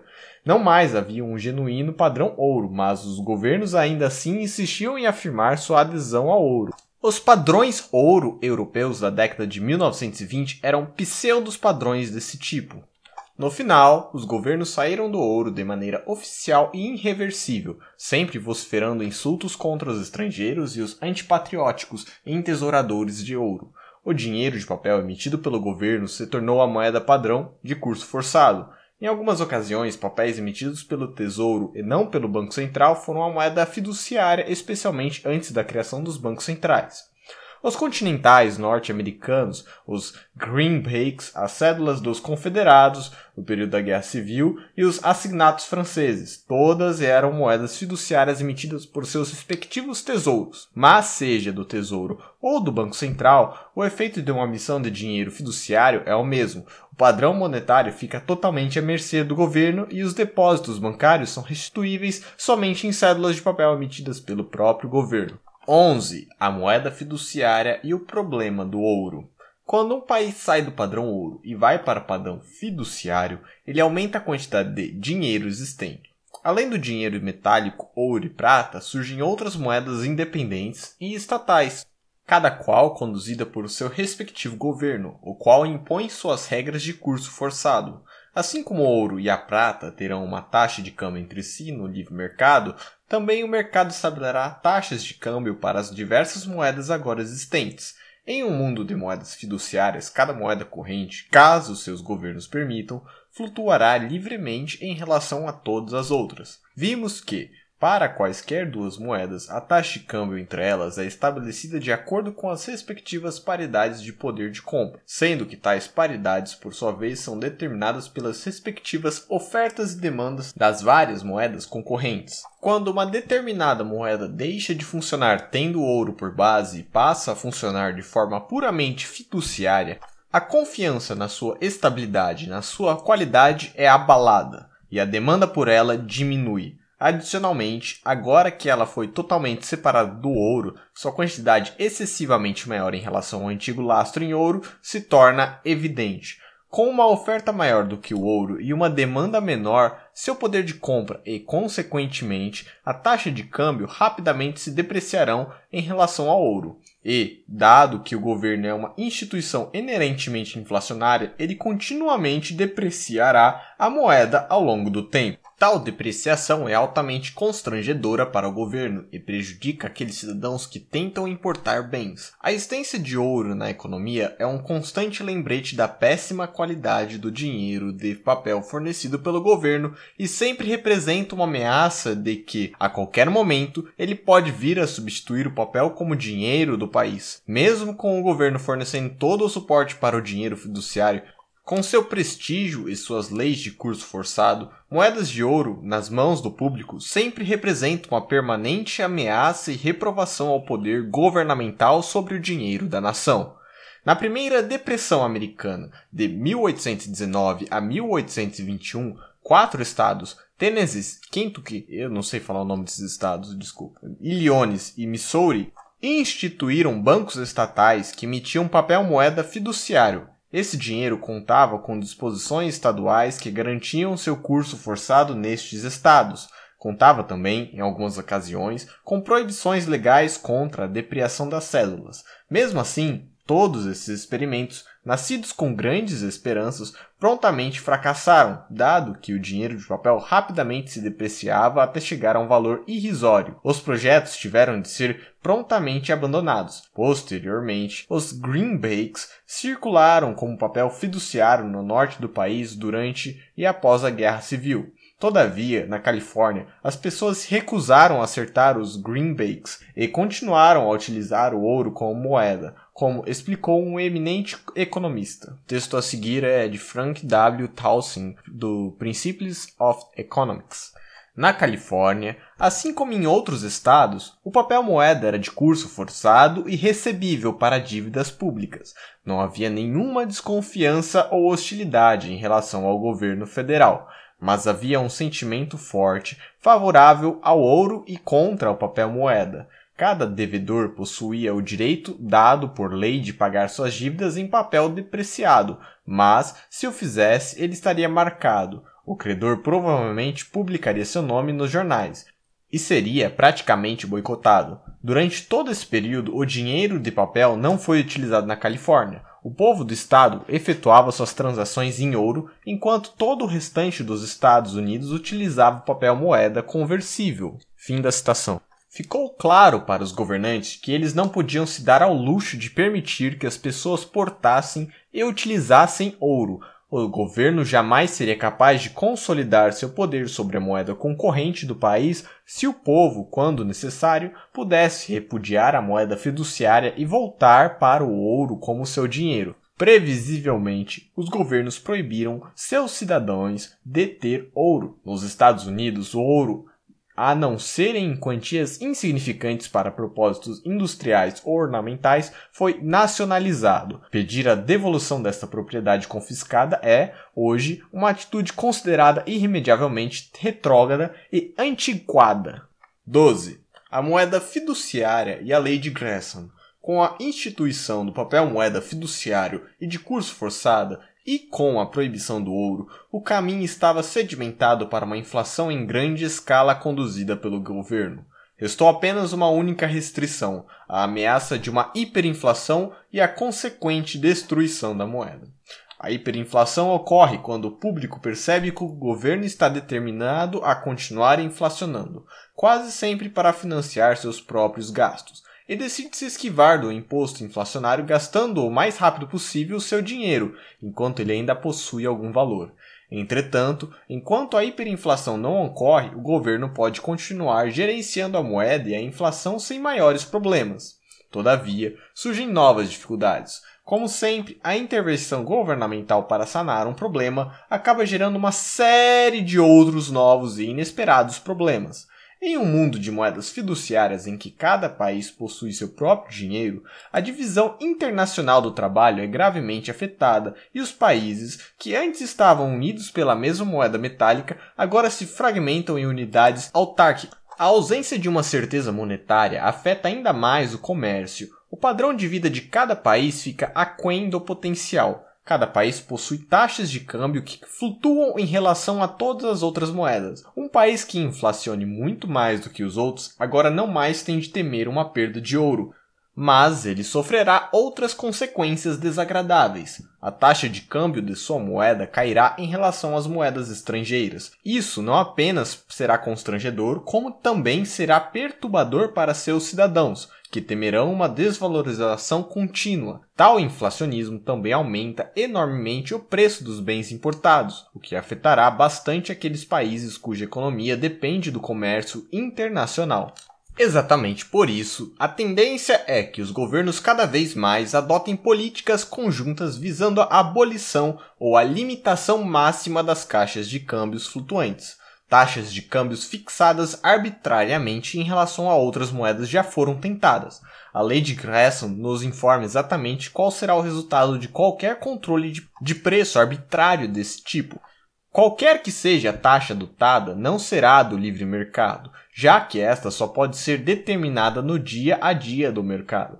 Consequentemente, uma moeda sempre estará artificialmente sobrevalorizada e a outra subvalorizada. Historicamente, e também ao longo do século XX, os governos sempre optaram por sobrevalorizar deliberadamente suas moedas, por razões de prestígio e também por causa das consequências inerentes. Quando a moeda é sobrevalorizada por decreto, as pessoas correm para trocá-la pela moeda subvalorizada, cujo preço, obviamente, está artificialmente baixo.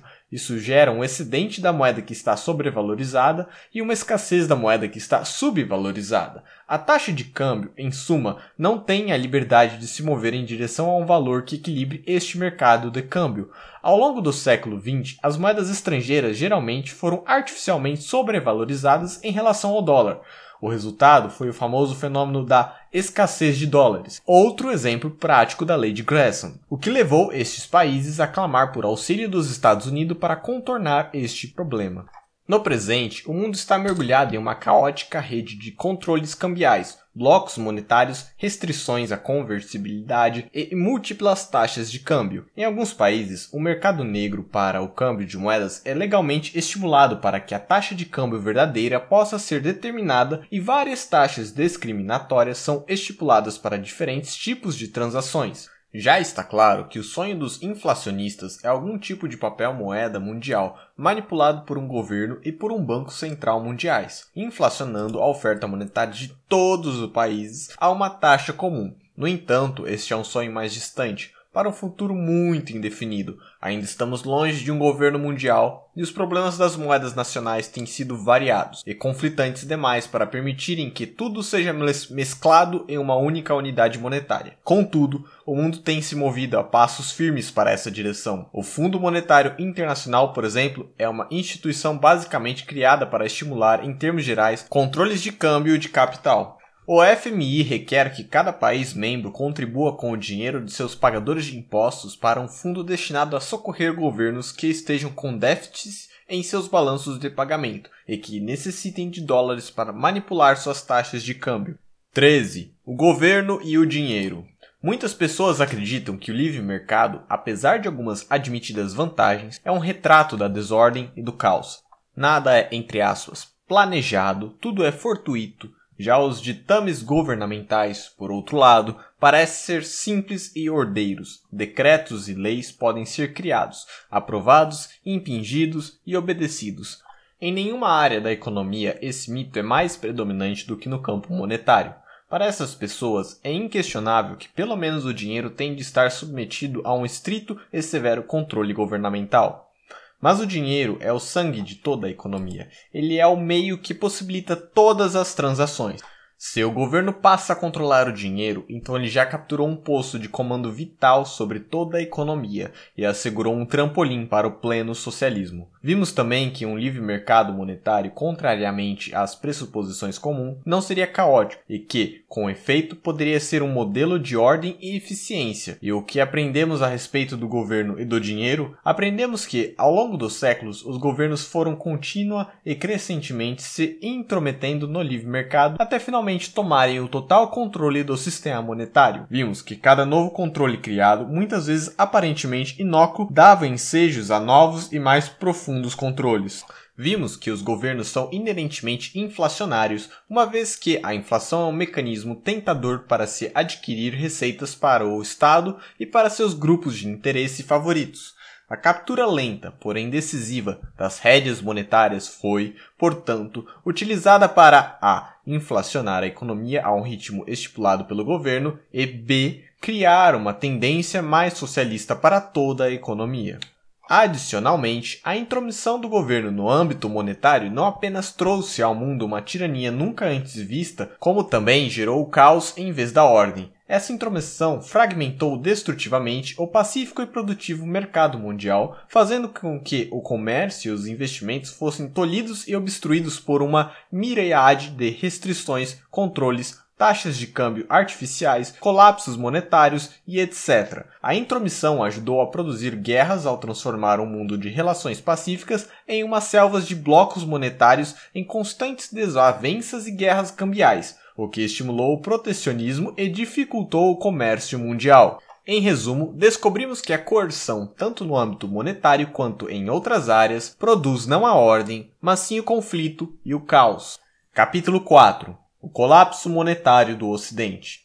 Desde que o Ocidente abandonou o padrão ouro clássico, em que as transações eram feitas em moedas de ouro ou em certificados lastreados 100% em ouro, em 1914, o sistema monetário internacional vem oscilando entre um sistema ruim e outro pior. Os países adotam câmbios fixos e logo depois se arrependem e retornam para o câmbio flutuante. Alguns fazem o movimento inverso, Outros preferem o sistema amorfo, onde ambos os esquemas são mantidos simultaneamente. Logo depois abortam essa política e retornam para uma das duas acima. Cada novo sistema, cada mudança básica é saudada extravagantemente por economistas, banqueiros, políticos, imprensas e bancos centrais como a derradeira e permanente solução para nossas persistentes aflições monetárias. E então, após alguns anos, o inevitável colapso ocorre e todo o establishment, em desespero, se apressa para criar mais uma nova engenhoca, mais uma maravilhosa panaceia monetária que supostamente devemos admirar e louvar. Tais artimanhas serão uma constante enquanto o sistema de papel-moeda sem lastro for mantido. Só haverá pressão para uma mudança quando todas as transformações monetárias por que passamos for entendida, o que permitirá entender por que o atual sistema é instável. Para entender o atual caos monetário, é imprescindível fazer um relato sucinto dos principais acontecimentos monetários internacionais do século XX e ver como cada intervenção foi levando a outras intervenções ainda mais intensas até que o atual sistema monetário, o mais instável de todos, fosse adotado. 1. Fase 1. O padrão ouro clássico 1815 a 1914 Podemos olhar o padrão ouro clássico em vigor no mundo ocidental do século XIX e início do século XX como sendo literal e metaforicamente a Era Dourada. Com a exceção do incômodo problema da prata, quando os governos resolveram instituir por um tempo o bimetalismo, fixando o câmbio entre o ouro e a prata, o mundo se manteve no padrão ouro, o que significa que cada moeda nacional, o dólar, a libra, o franco e etc., era meramente um nome para um determinado peso de ouro. O dólar, por exemplo, foi definido como sendo um vinteavos de uma onça de ouro, a libra esterlina como um pouco menos de um quarto de uma onça de ouro e assim por diante. Isso significa que as taxas de câmbio entre as várias moedas nacionais eram fixas, não porque elas eram arbitrariamente controladas pelos governos, mas pelo mesmo motivo pelo qual uma libra é definida como sendo igual a 16 onças, ou seja, os demais nomes das moedas eram meras definições de unidades de peso. As pessoas hoje gostam de dizer que naquela época o preço do ouro estava fixado em 20 dólares a onça de ouro. Uma concepção errada. O dólar foi definido como sendo o nome dado a um vinteavos de uma onça de ouro.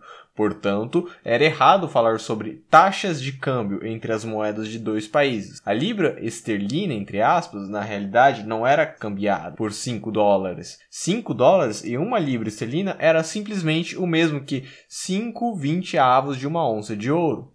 Esse padrão ouro internacional fez com que os benefícios de se ter um meio de troca comum fosse entendido para todo o mundo. Uma das razões para o crescimento e a prosperidade mundial daquela época foi o fato de os países terem podido desfrutar de um meio de troca que era comum a todos eles. O fato de os Estados Unidos, por exemplo, terem utilizado um único padrão ouro em todo o seu território evitou o caos que haveria caso cada cidade e condado emitissem seu próprio dinheiro, que então iria flutuar em relação aos outros dinheiros de todas as outras cidades e condados.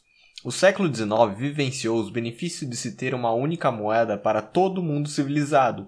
Uma moeda única facilitava a liberdade de comércio, de investimento e de viagem por toda uma área monetária e comercial, com o consequente aumento da especialização e da divisão internacional do trabalho.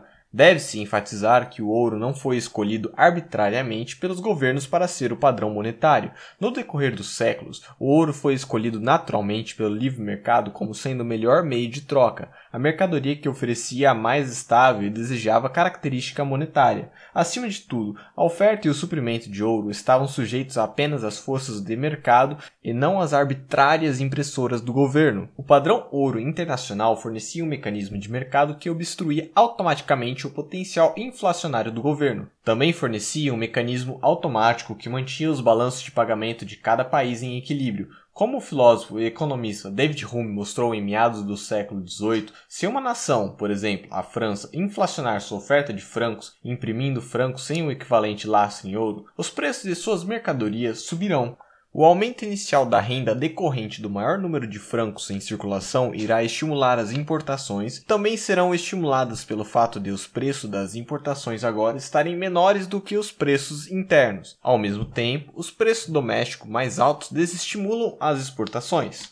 O resultado será um déficit no balanço de pagamentos, que será pago à medida que os estrangeiros forem trocando seus francos pelo ouro imposto dos bancos franceses. Essa saída do ouro do país significa que a França terá de contrair sua inflacionada oferta monetária, francos de papel impresso sem lastro em ouro, para evitar uma perda de todo o seu ouro. Se essa inflação ocorreu na forma de depósitos bancários, sendo que os bancos praticaram reservas fracionárias, então os bancos franceses terão de contrair seus empréstimos e depósitos a fim de evitar a falência, uma vez que os estrangeiros estão demandando que os bancos franceses restituam em ouro seus depósitos. Essa contração irá diminuir os preços domésticos, o que aumentará as exportações e, consequentemente, reverterá a fuga de ouro até que o nível de preços internos volte ao nível anterior em relação ao resto do mundo.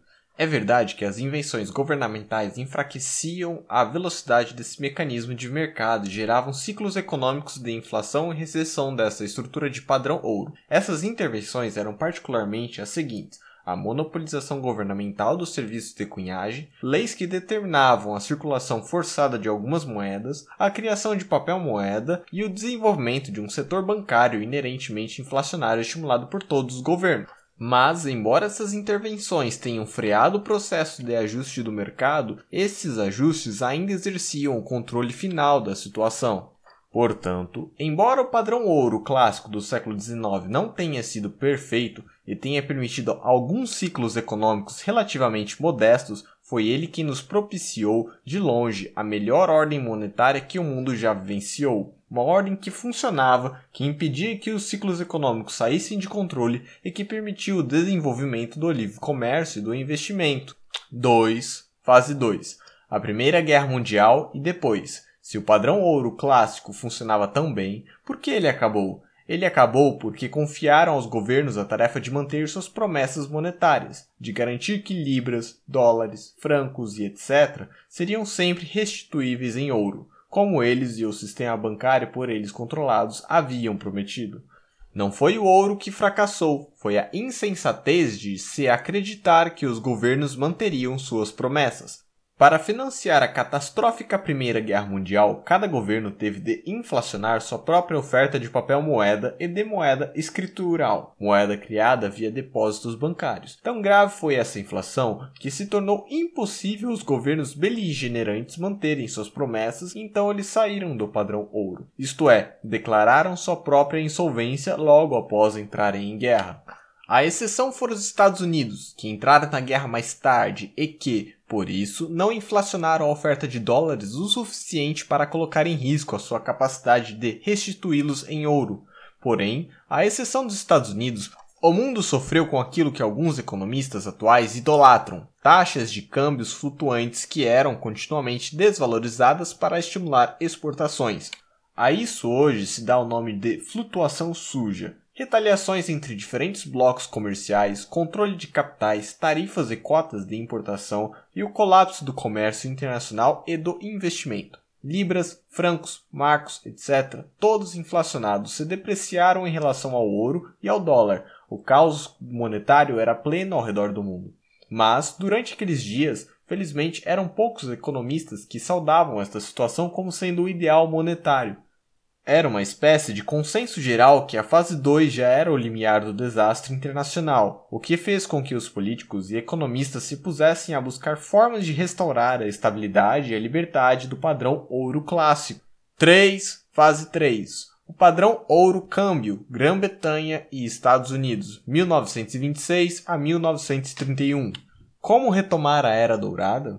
A medida mais sensata teria sido reconhecer a realidade, isto é, que a libra, o franco, o marco estavam depreciados e retornar ao padrão ouro a uma nova taxa, uma taxa que levasse em conta a atual oferta monetária e o nível de preços. A libra esterlina, por exemplo, havia sido tradicionalmente definida a um preço que era igual a 4,86 dólares. Porém, ao final da Primeira Guerra Mundial, a inflação na Grã-Bretanha havia derrubado a libra para aproximadamente 3,50 dólares no livre mercado de câmbio. Outras moedas foram igualmente depreciadas, a política mais sensata para a Grã-Bretanha teria sido retomar ao ouro a uma taxa de aproximadamente 3,50, o mesmo procedimento sendo válido para todos os outros países que também haviam inflacionado suas moedas. A fase 1 poderia ter sido rápida e harmoniosamente restaurada. Em vez disso, a Grã-Bretanha tomou a fatídica decisão de retornar ao ouro em sua antiga paridade de 4,86 dólares, ela sim procedeu por motivos de prestígio nacional e também por uma vã tentativa de restabelecer Londres como centro financeiro da moeda forte do mundo. Para ter sucesso nessa loucura heróica, a Grã-Bretanha teria de ter deflacionado severamente sua oferta monetária e o nível de preços de seus produtos, pois com a libra a 4,86 os preços das exportações britânicas eram muito altos para serem competitivos nos mercados mundiais. Mas a deflação era politicamente inviável porque o poder dos sindicatos, escorados por um sistema nacional de seguros-desemprego, havia levado a uma total rigidez salarial, impedindo que os mesmos fossem reduzidos. E, para deflacionar, o governo britânico teria de reverter o crescimento de seu Estado assistencialista. Ademais, a realidade é que a Grã-Bretanha queria continuar inflacionando sua moeda e os preços. Como resultado da combinação entre inflação e um retorno a uma paridade sobrevalorizada, as exportações britânicas ficaram deprimidas durante toda a década de 1920 e o desemprego permaneceu alto durante todo esse período, justamente quando grande parte do mundo vivenciava uma grande expansão econômica. Como os britânicos seriam capazes de obter o melhor dos dois mundos simultaneamente? Simples, estabelecendo uma nova ordem monetária internacional que iria induzir ou coagir os outros governos a inflacionar ou a voltar ao ouro a uma paridade sobrevalorizada na moeda deles, o que faria com que as próprias exportações deles ficassem prejudicadas e, ao mesmo tempo, subsidiaria as importações britânicas. E foi exatamente isso que a Grã-Bretanha fez, na Conferência de Genova, em 1922, ela criou uma nova ordem monetária internacional, o padrão ouro-câmbio. O padrão ouro-câmbio funcionou da seguinte forma: os Estados Unidos permaneceram no padrão ouro clássico, restituindo dólares em ouro, já a Grã-Bretanha e os outros países do Ocidente retornaram a um pseudo-padrão ouro. A Grã-Bretanha, em 1926, e os outros países por volta dessa mesma época libras esterlinas e outras moedas não eram restituíveis em moedas de ouro, mas somente em grandes barras, adequadas apenas para transações internacionais. Isso impediu que os cidadãos comuns da Grã-Bretanha e de outros países europeus utilizassem ouro em seu dia a dia, o que permitiu um grau maior de inflação do papel moeda e da moeda bancária, entre parênteses, moeda escritural. Mas, além disso, a Grã-Bretanha restituía libras não apenas em ouro, mas também em dólares, ao passo que os outros países restituíam suas moedas não em ouro, mas em libras, e a maioria desses países foi induzida pela Grã-Bretanha a retornar ao ouro a uma paridade sobrevalorizada. O resultado foi que os Estados Unidos criaram uma pirâmide invertida de dólares sobre o ouro. A pirâmide é invertida porque na base está o ouro e no corpo estão os dólares. A Grã-Bretanha piramidou suas libras sobre dólares e todas as outras moedas europeias piramidaram sobre libras. Esse era o padrão ouro-câmbio, com o dólar e a libra sendo as duas moedas chaves. Sendo assim, quando a Grã-Bretanha inflacionou e, por conseguinte, sofreu um déficit em seu balanço de pagamento, o mecanismo de padrão ouro não funcionou de modo a restringir rapidamente essa inflação britânica. Por quê? O que ocorreu foi que, em vez de os outros países restituírem suas libras em ouro, eles mantiveram as libras e inflacionaram suas moedas em cima das libras. Eles piramidaram suas moedas sobre as reservas de libras e foi assim que a Grã-Bretanha e a Europa puderam inflacionar sem restrições, e os déficits britânicos puderam se acumular sem serem tolhidos pela disciplina de mercado imposta pelo padrão ouro. Quanto aos Estados Unidos, a Grã-Bretanha conseguiu induzi-los a inflacionar seus dólares de maneira que ela, a Grã-Bretanha, não perdesse muitas reservas de dólares ou de ouro para os Estados Unidos. O ponto central do padrão ouro-câmbio é que ele não é sustentável, uma hora as contas terão de ser pagas e isso ocorrerá com uma desastrosa reação ao prolongado período de expansão inflacionária. À medida que as libras foram se acumulando na França, nos Estados Unidos e em todos os outros países, a mínima perda de confiança nessa rudimentar e crescente instável estrutura inflacionária inevitavelmente levaria ao colapso, e foi exatamente o que aconteceu em 1931. Os bancos inflacionados da Europa quebraram, e quando a França tentou restituir suas reservas de libras esterlinas em ouro, a Grã-Bretanha foi obrigada a abandonar o padrão ouro completamente. Outros países da Europa prontamente seguiram a Grã-Bretanha. Fase 4 Papéis moedas flutuantes 1931 a 1945 O mundo agora havia retornado ao caos monetário da Primeira Guerra Mundial, exceto que agora as esperanças de um retorno ao ouro eram mínimas. A ordem econômica internacional havia se desintegrado em caóticas taxas de câmbios flutuantes, flutuação suja e limpa, desvalorização artificiais, controles de câmbio e barreiras comerciais. Havia uma guerra econômica e monetária entre moedas e blocos monetários. O comércio internacional e os investimentos praticamente foram paralisados e o comércio passou a ser conduzido através de acordos de escambo entre governos concorrentes. O secretário de Estado americano Cordell Hull disse em seu livro de memórias que esses conflitos econômicos e monetários dos anos 1930 foram a principal causa da Segunda Guerra Mundial. Os Estados Unidos permaneceram no padrão ouro por dois anos, até que em 1934 o país abandonou em uma vã tentativa de sair da depressão. Os cidadãos americanos não mais podiam restituir seus dólares em ouro e foram até mesmo proibidos de possuir qualquer quantidade de ouro no país e no exterior.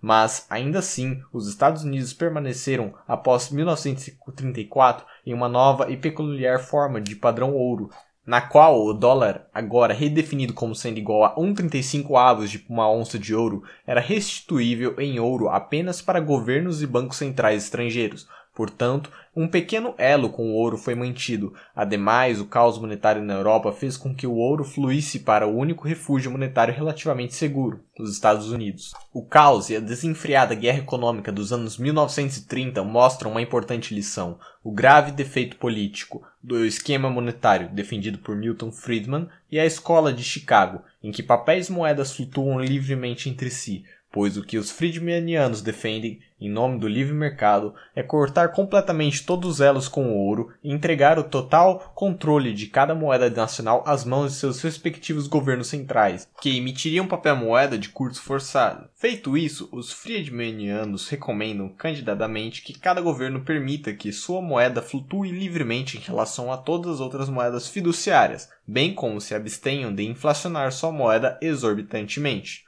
A grave falha política nessa ideia é dar total controle sobre a oferta monetária ao Estado e então apenas ficar na esperança de que ele irá abster-se de utilizar esse poder. Mas considerando-se que o poder, qualquer poder, sempre tende a ser utilizado, inclusive o poder de falsificar legalmente entre parênteses, imprimir dinheiro sem lastro nada mais é do que um ato de falsificação, fecha parênteses, tanto a ingenuidade como a natureza estatista desse tipo de política já deveriam estar perfeitamente evidentes. Foi assim, então, que a desastrosa experiência da fase 4 levou as autoridades americanas a adotar como sendo seu grande objetivo na Segunda Guerra Mundial a restauração de uma ordem monetária internacional viável, uma ordem sobre a qual pudesse ser construído o comércio mundial e os frutos da divisão internacional do trabalho. 5. Fase 5. Bretton Woods e o novo padrão ouro câmbio americano, 1945 até 1968.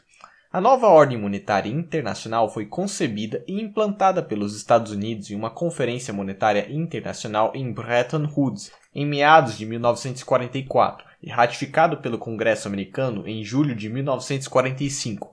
Embora o sistema de Bretton Woods tenha funcionado muito melhor do que o desastre da década de 1930, ele foi apenas uma renovação do padrão ouro-câmbio da década de 1920. E como na década de 1920 ele se manteve apenas por algum tempo. O novo sistema era essencialmente o padrão ouro-câmbio da década de 1920, mas com o dólar substituindo a libra esterlina rudemente como uma das moedas-chaves. Agora o dólar, avaliado a 1,35 avos de uma onça de ouro, havia se tornado a única moeda-chave. A outra diferença em relação aos anos 1920 era que o dólar agora não mais podia ser restituído em ouro pelos cidadãos americanos, em vez disso, o sistema da década de 1930 foi mantido, com o dólar sendo restituível em ouro somente para governos estrangeiros e seus bancos centrais. Nenhum indivíduo americano podia trocar dólares pela moeda mundial, ouro, apenas os governos tinham esse privilégio. No sistema de Bretton Woods, os Estados Unidos piramidavam dólares em papel moeda e em depósitos bancários sobre sua reserva de ouro, sendo que os dólares podiam ser restituídos por governos estrangeiros, ao mesmo tempo todos os outros governos mantinham dólares como sua reserva básica e piramidavam suas moedas sobre esses dólares. E como os Estados Unidos entraram no pós-guerra com um enorme estoque de ouro, aproximadamente 25 bilhões, havia muito espaço para piramidar cédulas e depósitos bancários sobre esse estoque. Além disso, o sistema pode funcionar por um tempo porque todas as demais moedas mundiais adotaram esse novo sistema utilizando paridade anteriores à Segunda Guerra as quais estavam fortemente sobrevalorizadas em termos das suas inflacionadas e desvalorizadas moedas. A inflacionada libra esterlina, por exemplo, retornou ao seu valor de 4,86 dólares, ainda que ela valesse bem menos que isso em termos de seu real poder de compra no mercado, dado que, em 1945, o dólar estava artificialmente subvalorizado e a maioria das outras moedas estava sobrevalorizado. O dólar tornou-se escasso e o mundo sofreu um desabastecimento de dólares, o qual o contribuinte americano foi obrigado a sanar por meio de várias doações externas sobre o manto da ajuda internacional. Ou seja, o superávit da balança comercial dos Estados Unidos, possibilitado pelo dólar artificialmente desvalorizado, era parcialmente financiado pelo infeliz cidadão americano que, por meio de seus impostos, era obrigado a mandar dólares para fora do país no formato de ajuda internacional. Havendo muita margem para inflacionar antes que a conta fosse apresentada, o governo dos Estados Unidos embarcou em sua política de contínua expansão monetária, uma política que foi jubilosamente seguida desde então, já no início dos anos 1950, a constante inflação americana começou a alterar a situação do comércio internacional, pois ao passo que os Estados Unidos estavam inflacionando e expandindo a moeda e o crédito, os principais governos europeus, muitos deles influenciados por conselhos monetários austríacos, estavam adotando políticas monetárias relativamente sólidas, por exemplo, a Alemanha Ocidental, a Suíça, a França e a Itália. Uma fuga de dólares obrigou a inflacionista Grã-Bretanha a desvalorizar a libra para níveis mais realistas. Por um tempo, a libra passou a valer aproximadamente 2 dólares e 40. Tudo isso, em conjunto com a crescente produtividade da Europa e mais tarde do Japão, levou ao contínuo déficit do balanço do pagamento dos Estados Unidos. Ao longo dos anos 1950 e 1960, os Estados Unidos foram se tornando cada vez mais inflacionistas, tanto em termos absolutos quanto em relação ao Japão e à Europa Ocidental. Mas a restrição que o padrão ouro clássico impunha à inflação, principalmente a inflação americana, não mais existia, pois as regras de Bretton Woods determinavam que os países da Europa Ocidental tinham de continuar acumulando dólares como reservas e até mesmo utilizar esses dólares como base para inflacionar suas próprias moedas e com isso aumentar a oferta de crédito. Mas, com o passar do tempo, os países da Europa Ocidental e o Japão, que haviam adotado uma política monetária mais sólida, foram se revoltando contra essa obrigação de ter de acumular dólares que, por causa da sua contínua inflação e do câmbio fixo, estavam cada vez mais sobrevalorizados. À medida que o poder de compra do dólar, isto é, seu real valor, ia caindo, eles iam se tornando cada vez menos desejados pelos governos estrangeiros, mas esses governos estavam presos a um sistema que era um pesadelo sem fim. A reação americana às reclamações europeias, liderada pela França e pelo principal conselho monetário de Charles de Gaulle, o economista defensor do padrão ouro clássico Jacques Rueff, foi de escárnio e repúdio. Políticos e economistas americanos simplesmente declararam que a Europa era obrigada a utilizar o dólar como moeda, que eles não podiam fazer nada em relação aos problemas crescentes daquele continente e que, portanto, os Estados Unidos poderiam sim continuar inflacionando displicentemente ao mesmo tempo em que adotavam uma política de negligência salutar em relação às consequências monetárias internacionais de suas próprias ações. Mas a Europa ainda tinha a opção legal de restituir seus dólares em ouro ao valor de 35 dólares a onça, e à medida que o dólar ia se tornando cada vez mais sobrevalorizado em termos das fortes moedas europeias e também do ouro, os governos europeus exerciam essa opção com frequência cada vez maior. Desse modo, a disciplina imposta pelo padrão ouro voltou à cena, e assim começou uma contínua fuga de ouro dos Estados Unidos, que durou duas décadas desde o início dos anos 1950, o que fez com que o estoque de ouro americano encolhesse mais de 50% nesse período, saindo de 20 bilhões de dólares para apenas 9 bilhões. Dado que os dólares estavam sendo continuamente inflacionados em relação à sua base em ouro, como poderiam os Estados Unidos continuar eternamente restituindo esses dólares em ouro, sendo esse o alicerce do sistema de Bretton Woods? No entanto, essas limitações aparentemente não arrefecearam a contínua inflação de dólares e preços nos Estados Unidos, tampouco a política americana de negligenciar salutar o que resultou em um acúmulo acelerado de nada menos que 80 bilhões de indesejados dólares pela Europa, conhecidos como eurodólares, para tentar impedir os europeus de restituírem seus dólares em euro. Os Estados Unidos exerceram intensa pressão política sobre estes governos, similar, porém, em uma escala muito maior do que a adulação feita pelos britânicos aos franceses até 1931 para que estes não restituíssem seu grande estoque de libras esterlinas. Mas as leis econômicas sempre acabam sobrepujando os governos, e foi isso que aconteceu com o governo inflacionista americano no final dos anos 1960. O sistema de padrão ouro-câmbio de Bretton Woods, aclamado pelo establishment político e econômico dos Estados Unidos como sendo algo permanente e invulnerável, começou a ruir rapidamente em 1968. 6. Fase 6. O declínio de Bretton Woods, 1968 a 1971.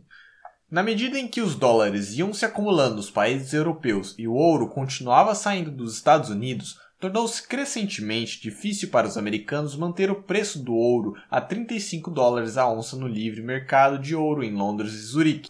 35 dólares a onça eram a base de todo o sistema, e embora os cidadãos americanos tivessem sido proibidos de possuir ouro em qualquer lugar do mundo desde 1934, Outros cidadãos desfrutavam dessa liberdade de portar barras de moedas de ouro. Assim, uma maneira de os cidadãos europeus restituírem seus dólares em ouro era vendendo seus dólares por onça a 35 dólares a onça no livre mercado de ouro de Londres e Zurique. Como a inflação e a depreciação dos dólares eram contínuas e o balanço de pagamento americano seguia deficitário, os cidadãos da Europa e de outros continentes intensificaram sua conversão de dólares em ouro. Para manter o dólar a 35 a onça, o governo americano foi forçado a liberar o ouro do seu já decrescente estoque para assim poder manter o preço de 35 dólares nos mercados de Londres e Zurique. Uma crise de confiança no dólar nos livres mercados de ouro obrigou os Estados Unidos a efetuar uma mudança fundamental no sistema monetário em março de 1968. A ideia era impedir que o importuno livre mercado de ouro voltasse a colocar em risco o arranjo de Bretton Woods,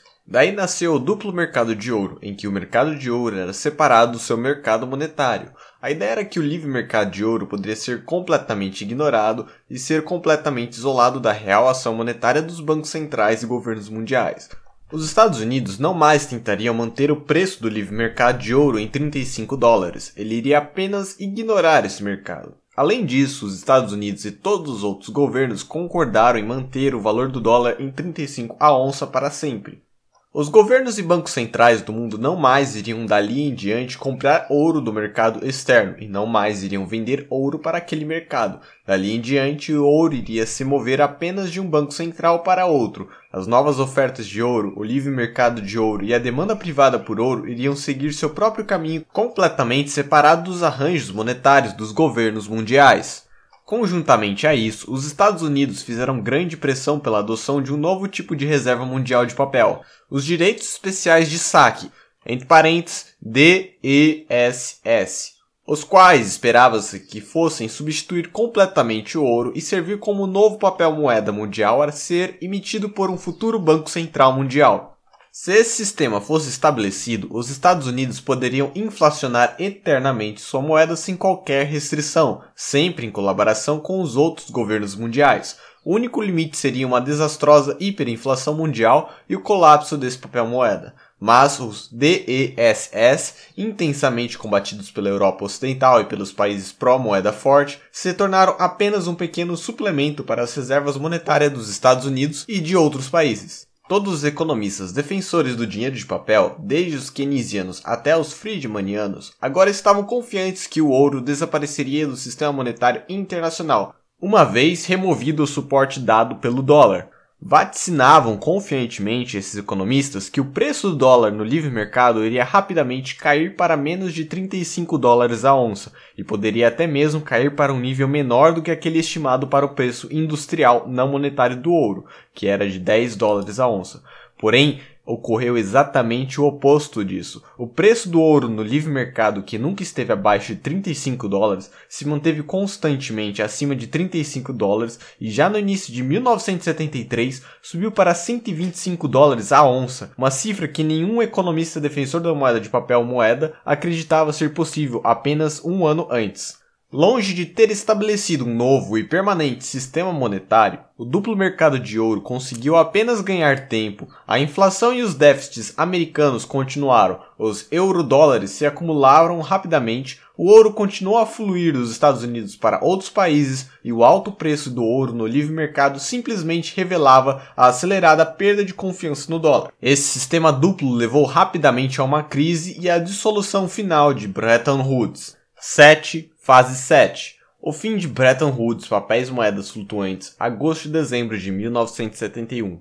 No dia 15 de agosto de 1971, ao mesmo tempo que impunha um congelamento de preços e salários em uma vã tentativa de controlar a explosiva inflação de preço, o presidente Nixon impôs um estrondoso fim ao sistema de Bretton Woods, como os bancos centrais europeus estavam ameaçando restituir em ouro o máximo possível de seus inchados estoques de dólares, Nixon acabou completamente com o que restava do padrão ouro. Pela primeira vez na história americana, o dólar era totalmente fiduciário, sem qualquer lastro em ouro. Mesmo aquele tendo elo com ouro mantido desde 1933 estava agora definitivamente cortado. O mundo estava novamente mergulhado no sistema fiduciário dos anos 1930, só que com um agravante nem mesmo o dólar possuía mais qualquer ligação com o ouro. Novamente surgia no horizonte o temível aspecto dos blocos monetários, das desvalorizações artificiais, dos conflitos econômicos e do colapso do comércio internacional e do investimento, com a depressão mundial que tais atitudes gerariam. O que fazer? Tentando restaurar uma ordem monetária internacional sem qualquer elo com ouro, os Estados Unidos levaram o mundo a implantar o Acordo Smithsoniano em 18 de dezembro de 1971. 8. Fase 8. O Acordo Smithsoniano, dezembro de 1971 a fevereiro de 1973. O Acordo Smithsoniano, saudado pelo presidente Nixon como o maior acordo monetário da história mundial, era ainda mais instável e infundado que o padrão ouro-câmbio dos anos 1920 e que o sistema de Bretton Woods. Mais uma vez, os países se comprometeriam a manter taxas fixas de câmbio, só que desta vez sem ouro ou alguma moeda mundial para servir de lastro. Além disso, muitas moedas europeias foram fixadas ao dólar a paridades subvalorizadas. A única concessão dos Estados Unidos foi fazer uma insignificante desvalorização na taxa oficial do dólar, subindo-a para 32 dólares a onça. Embora tenha sido muito pequena e muito tardia, essa desvalorização foi significativa, pois desmoralizou uma série de pronunciamentos oficiais americanos em que o governo jurava que iria manter a taxa de 35 dólares eternamente. Ao menos agora se reconhecia implicitamente que o preço de 35 dólares não era uma lei inviolável, esculpida em pedras.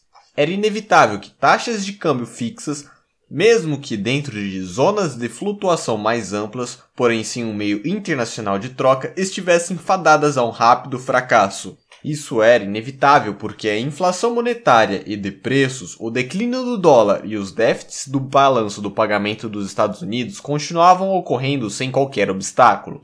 O já inchado estoque de euro-dólares em conjunto com a inflação contínua e o fim do lastro em euro levou o preço do ouro no livre mercado para mais de 215 dólares a onça. E à medida que a sobrevalorização do dólar e a subvalorização das moedas europeias e japonesas, sabidamente moedas fortes, foi se tornando cada vez mais evidente, o dólar e o sistema ia se tornando cada vez mais instável, até que, finalmente, o dólar entrou em colapso no mercado mundial durante o pânico de fevereiro e março de 1973, tornou-se impossível para a Alemanha Ocidental, Suíça, França e outros países da moeda forte continuarem comprando dólares a fim de manter o dólar a uma taxa sobrevalorizada. Em pouco mais de um ano, o sistema smithsoniano de taxas de câmbio fixas sem o lastro em ouro havia desmoronado frente às dificuldades da realidade econômica.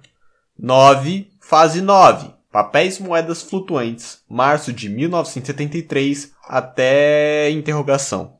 Com o colapso do dólar, o mundo retornou a um sistema de moedas fiduciárias flutuantes entre si. Dentro do bloco ocidental europeu, as taxas de câmbio foram amarradas umas às outras e os Estados Unidos novamente desvalorizaram apenas simbolicamente a paridade oficial de dólar em relação ao ouro para 42 dólares a onça. Com a queda brutal e diária do dólar no mercado de câmbio e a concominante valorização do mercado alemão, do franco suíço e de ienes japonês, as autoridades monetárias, assessoradas por economistas friedmanianos, começaram a crer que esse era de fato o arranjo monetário ideal.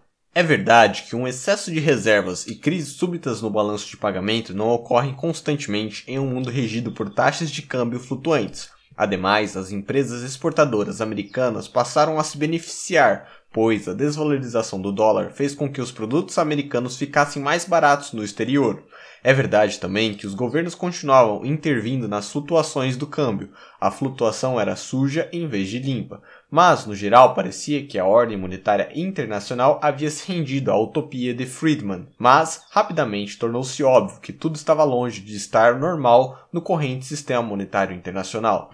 O problema de longo prazo foi que os países que possuíam uma moeda forte se recusaram a continuar passivos e ver suas moedas se tornarem mais caras e suas exportações prejudicadas em benefício de seus concorrentes americanos. Dado que a inflação americana e a depreciação do dólar continuaram impávidas, deu-se início a mais uma previsível guerra econômica entre os países com desvalorizações cambiais, controles de câmbio e de capitais, blocos econômicos, tarifas e cotas. Ainda mais de imediato, no entanto, foi o outro lado da moeda. A desvalorização do dólar significou para os americanos um encarecimento das importações. Além disso, as exportações do país baratearam e se tornaram tão atrativas para os estrangeiros que os preços dos bens exportados aumentaram dentro dos Estados Unidos. Já ficou famosa a inflação dos preços do trigo e da carne nessa época. A incerteza que acompanha as rápidas flutuações das taxas de câmbio pode ser paralisante e foi logo sentida pelos americanos com a forte queda do dólar ocorrida nos mercados de câmbio em julho de 1973. Desde que os Estados Unidos abandonaram completamente o ouro em agosto de 1971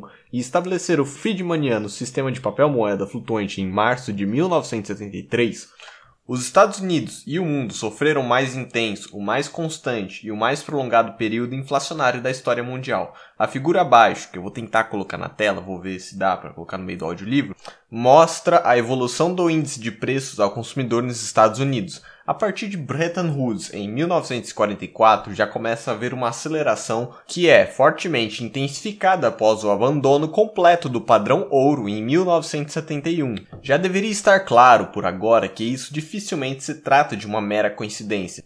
Antes de o dólar ter tido seu elo com o ouro completamente cortado, os keynesianos e os friedmanianos, ambos à sua maneira, devotados ao papel moeda fiduciário, previram confiantemente que, quando este fosse estabelecido, o preço de mercado do ouro cairia até níveis não monetários, estimado em 8 dólares a onça. Movidos pelo seu desprezo ao ouro, ambos os grupos acreditavam que era o poderoso dólar quem estava mantendo alto o preço do ouro e não o contrário, mas desde 1971 o preço do ouro no livre mercado jamais esteve abaixo do antigo preço fixo de 35 dólares a onça.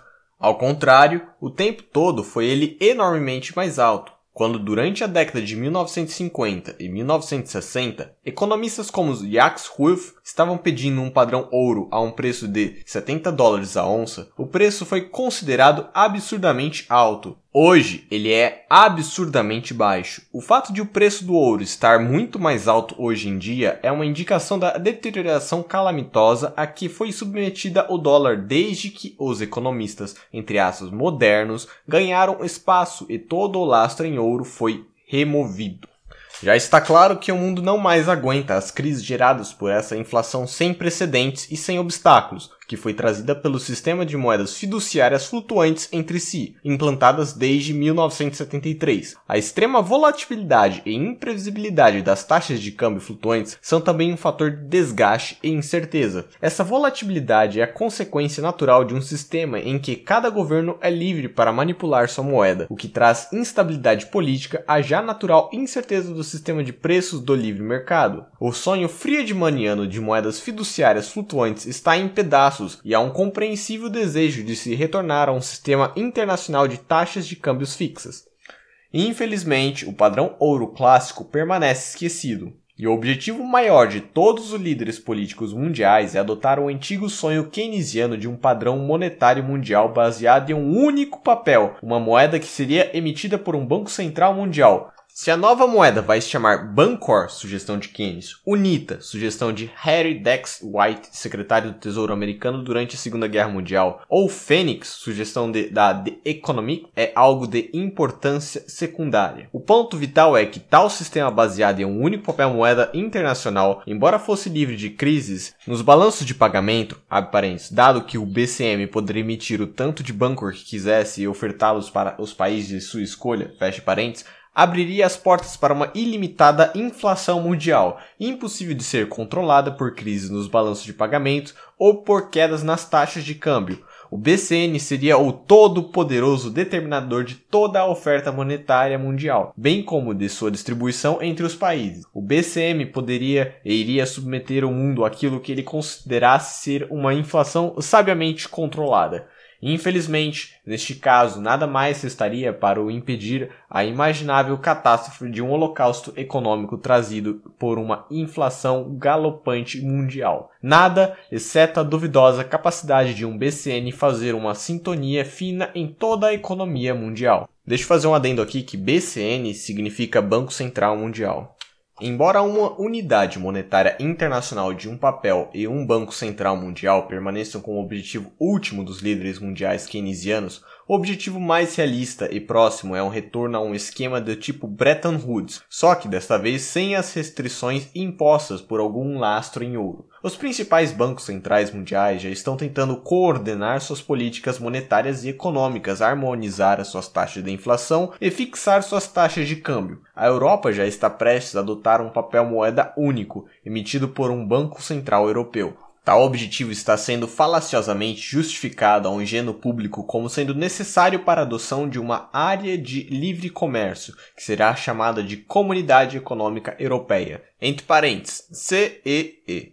A ideia dos burocratas é fazer o público crer que uma área de livre comércio necessariamente requer uma mastodôntica burocracia, uma taxação uniforme por todo a CEE, em particular um Banco Central Europeu e um papel moeda único. Quando isso for adotado, uma maior coordenação com o Banco Central americano e com outros bancos centrais mundiais será consequência inevitável Após isso, fica a pergunta: é possível que um Banco Central Mundial esteja muito longe? Caso isso não venha acontecer, é provável que sejamos arrastados para outro Bretton Woods, com todos os inerentes crises de balanço de pagamento, bem como manifestações da lei de Gresham que ocorreram em sistemas de câmbio fixo e papel moeda fiduciário.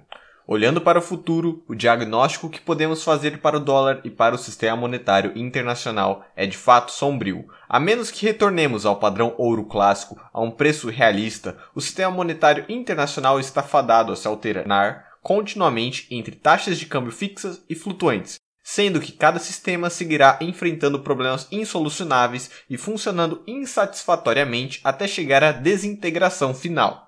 Estimulando essa desintegração estará inevitavelmente a inflação da oferta de dólares. Os prospectos para o futuro são de acelerada inflação monetária nos Estados Unidos, seguida de um colapso monetário internacional. Esse prognóstico só poderá ser mudado caso haja uma drástica alteração no sistema monetário americano e internacional, o retorno a uma moeda commodity de livre mercado, tal como ouro, e uma remoção total da ingerência governamental sobre as questões monetárias.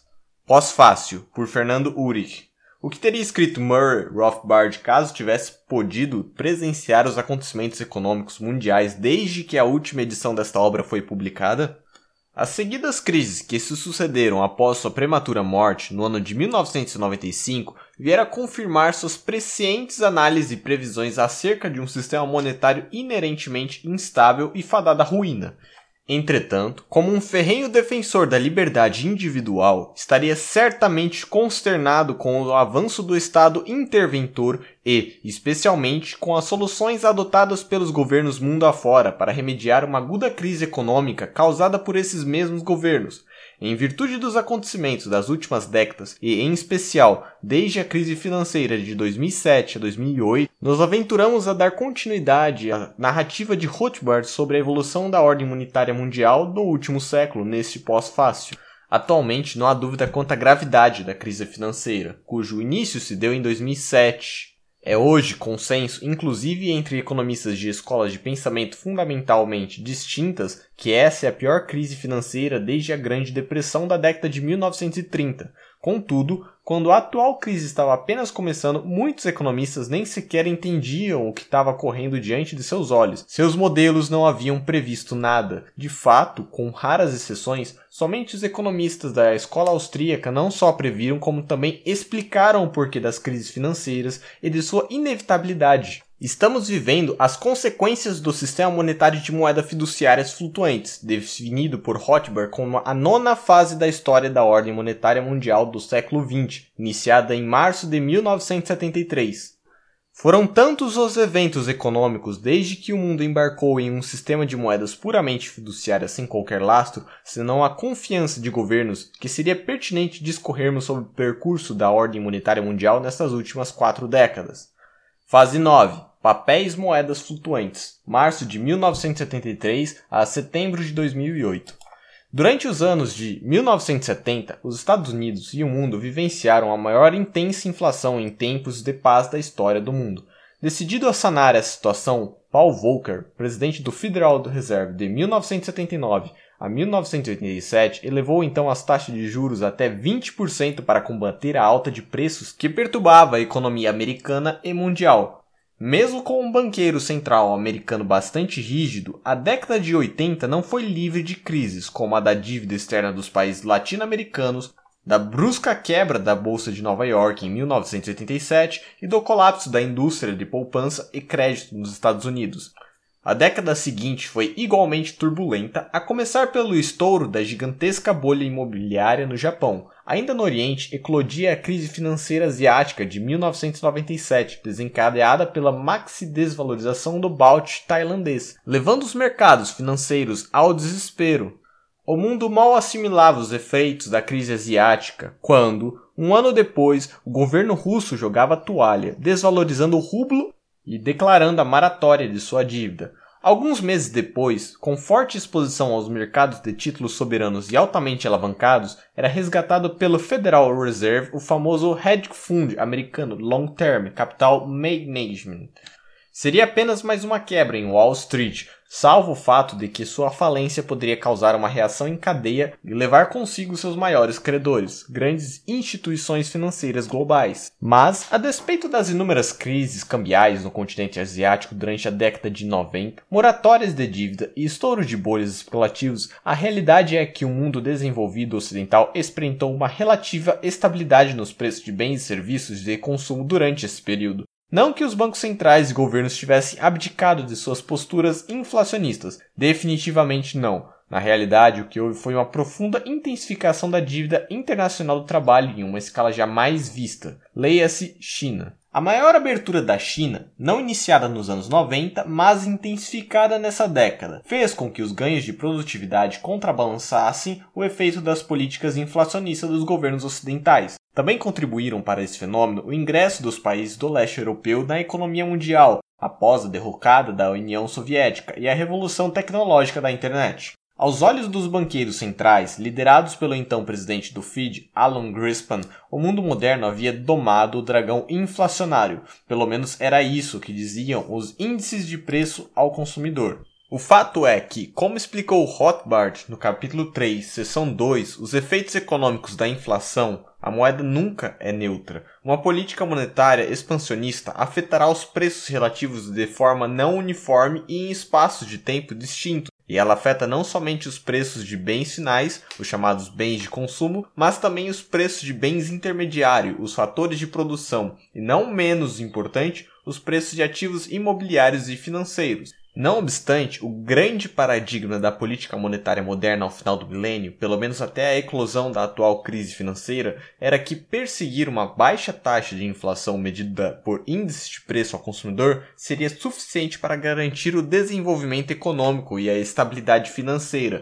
em algumas nações, tal paradigma se plasmou em uma política chamada de metas de inflação, e o país pioneiro a adotá-lo foi a Nova Zelândia em 1990. Nesse contexto da ordem monetária mundial, nascia o euro, a moeda única europeia compartilhada pela maioria dos países da União Europeia, cujo guardião seria o Banco Central Europeu. Sua principal tarefa manter o poder de compra e a estabilidade de preços.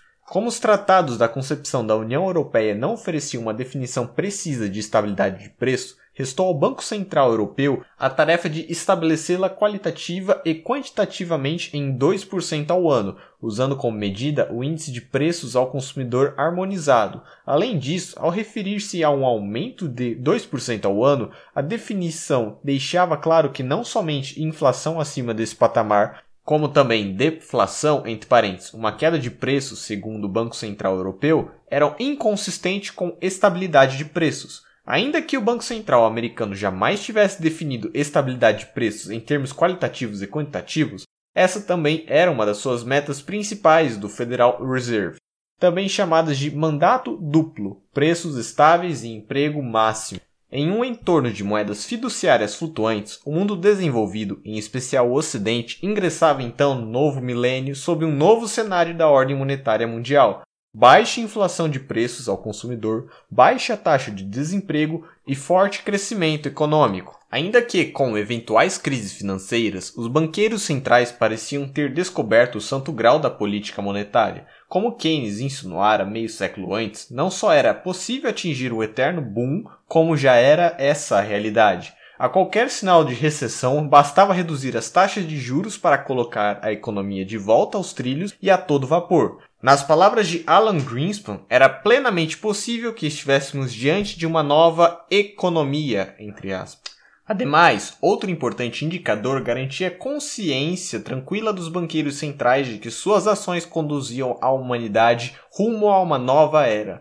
Após atingir quase 900 dólares a onça Troy em meados de 1980, o ouro chegou a ser cotado em 250 dólares em 1999, o menor patamar em quase 20 anos. Diante desses fatos, estaria o metal precioso prestes a ser completamente desmonetizado, conforme previram décadas antes keynesianos e friedmanianos? Estaria a nova economia imune às leis econômicas? Não, definitivamente não. Empiricamente, essa resposta veio em 2001, estourava a bolha da internet e com ela acabava a ilusão de que o mundo ingressava em uma nova economia em que as velhas leis não mais se aplicavam. A recessão seria a consequência inevitável de um boom insustentável gerado por créditos abundante e barato. Entretanto, Grespan não queria estragar a festa. Buscando evitar uma recessão, o Charming do Banco Central americano recorreu novamente à sucessível rodada de redução das taxas de juros, chegando ao incrível patamar de 1% em 2003.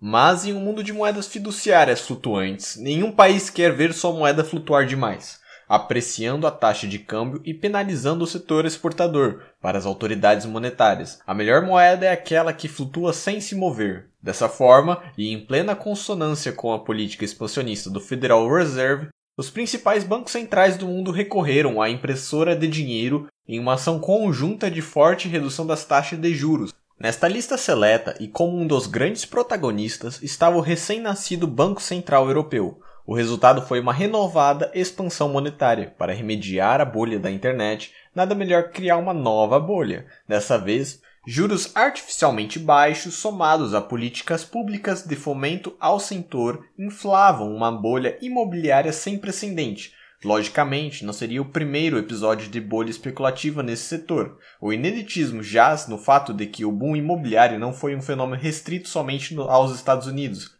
Nesse novo milênio, bolhas no setor da construção se formavam simultaneamente em várias partes do globo, como na Espanha, na Irlanda e em menor medida no Reino Unido.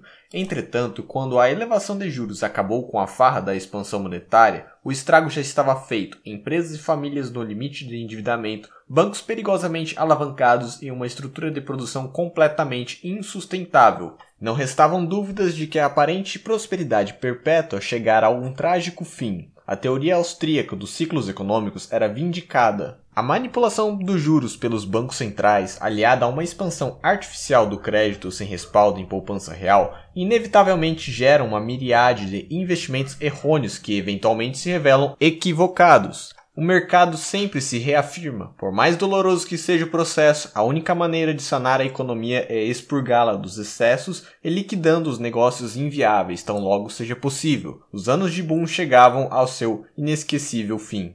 Cedo ou tarde, a expansão creditícia sem respaldo em poupança real vem a causar o seu extremo oposto, uma contração do crédito devido às perdas por empréstimos de recuperação duvidosa. Primeiramente, os bancos deixam de emprestar às empresas, logo, os bancos cessam os financiamentos entre eles próprios no chamado mercado interbancário, a liquidez do sistema congela. Em agosto de 2007, em uma nota oficial preocupante, o banco francês BNP Paribas anunciava que estava suspendendo o saque de três grandes fundos por problemas no mercado de hipotecas subprime americano.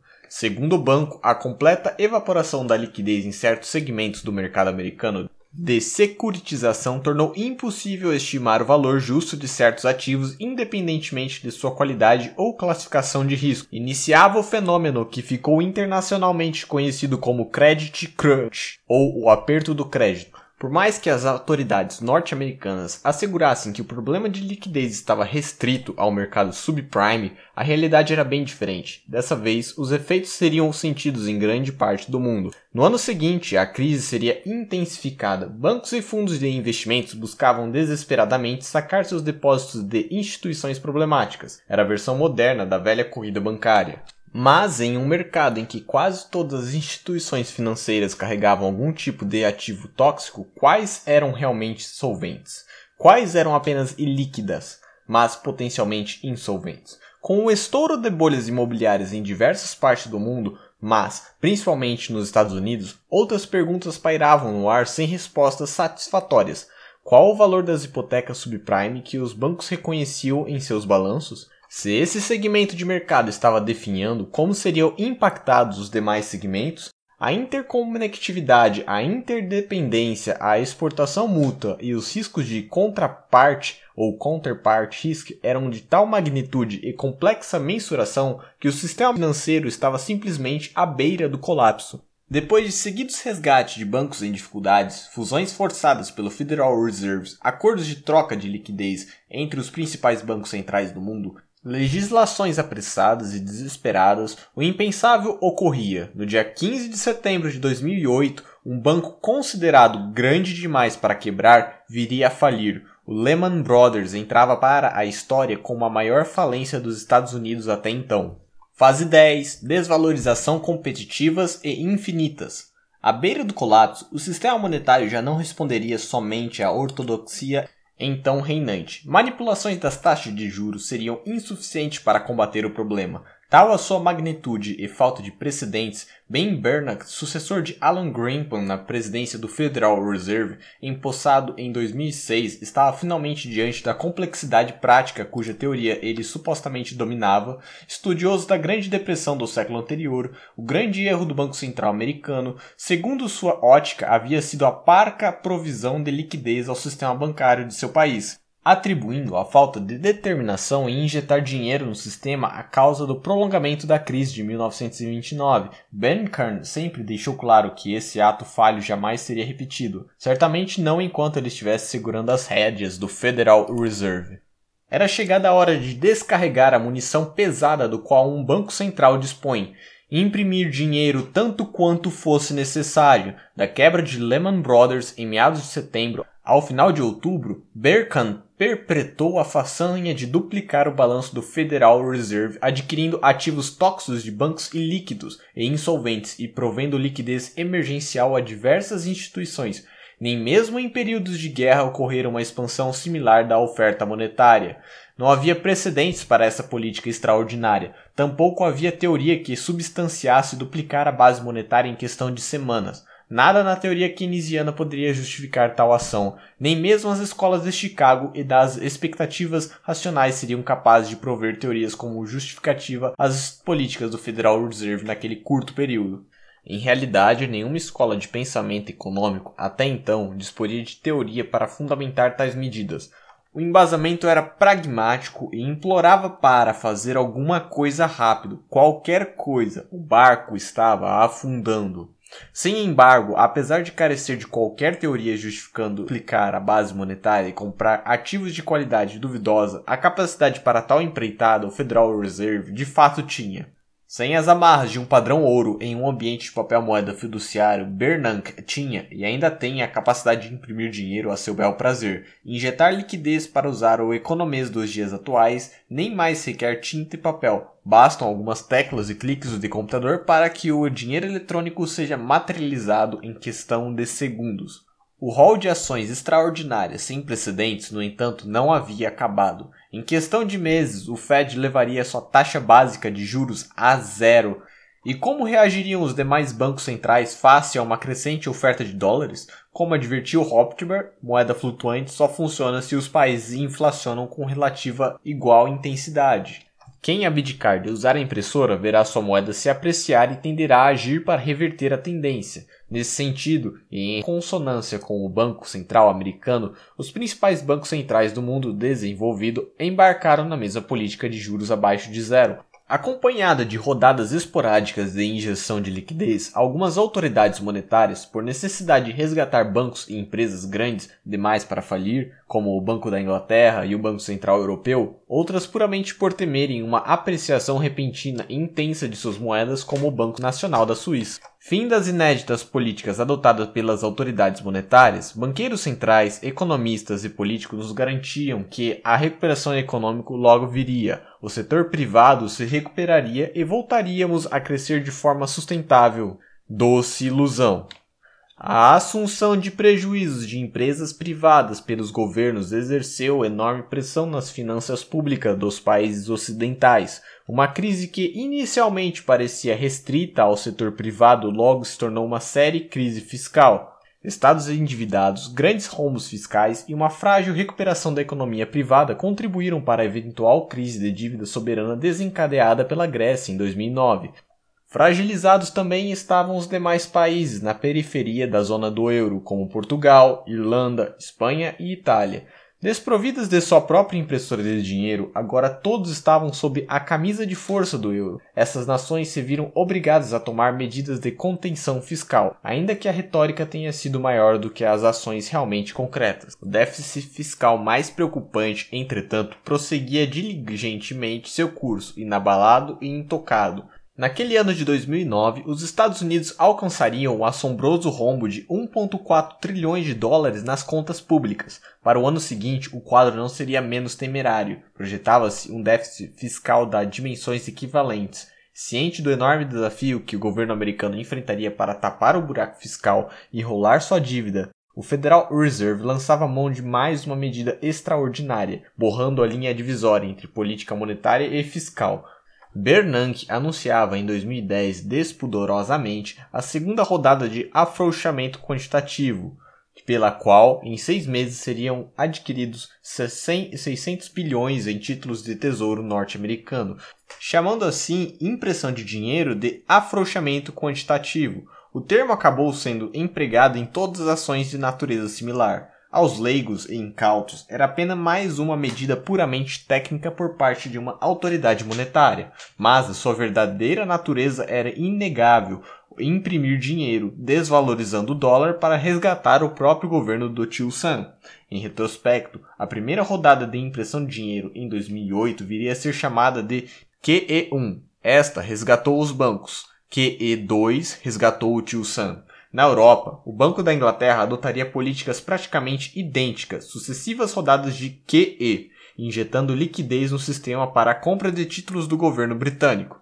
Em menor grau, mas compartilhando da mesma essência e contrariando a ala germânica fiel ao conservadorismo do famoso Bundesbank, o Banco Central Europeu usaria a impressora de dinheiro para comprar títulos soberanos dos países problemáticos, em questão de dois anos, a experiência de décadas de ortodoxia dos modernos bancos centrais era jogada pela janela. A posteriori, vários economistas defenderiam as políticas extraordinárias tomadas pelas autoridades monetárias, com parco embasamento teórico, mas repleto de retórica. Esses diriam que situações extremas requerem medidas extremas, e na dúvida que se imprima um zilhão a mais.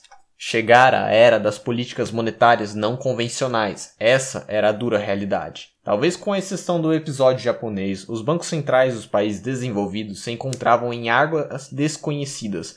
Quizá a melhor descrição seja do próprio presidente do Federal Reserve, Ben Bernanke, ao afirmar que, desde o início da crise de 2008, os banqueiros centrais estão no processo de aprendendo com a prática. Ao invés de confiança, banqueiros centrais têm inspirado inquietude. Quem aprende com a prática é porque carece de uma sólida teoria fundamentando suas ações. Na era de padrão PHD, o sistema monetário internacional está à mercê das arbitrariedades e discricionalidades de doutores em economia que creem cegamente em suas teorias, mas questionam a realidade, negando esta quando aquelas parecem não funcionar.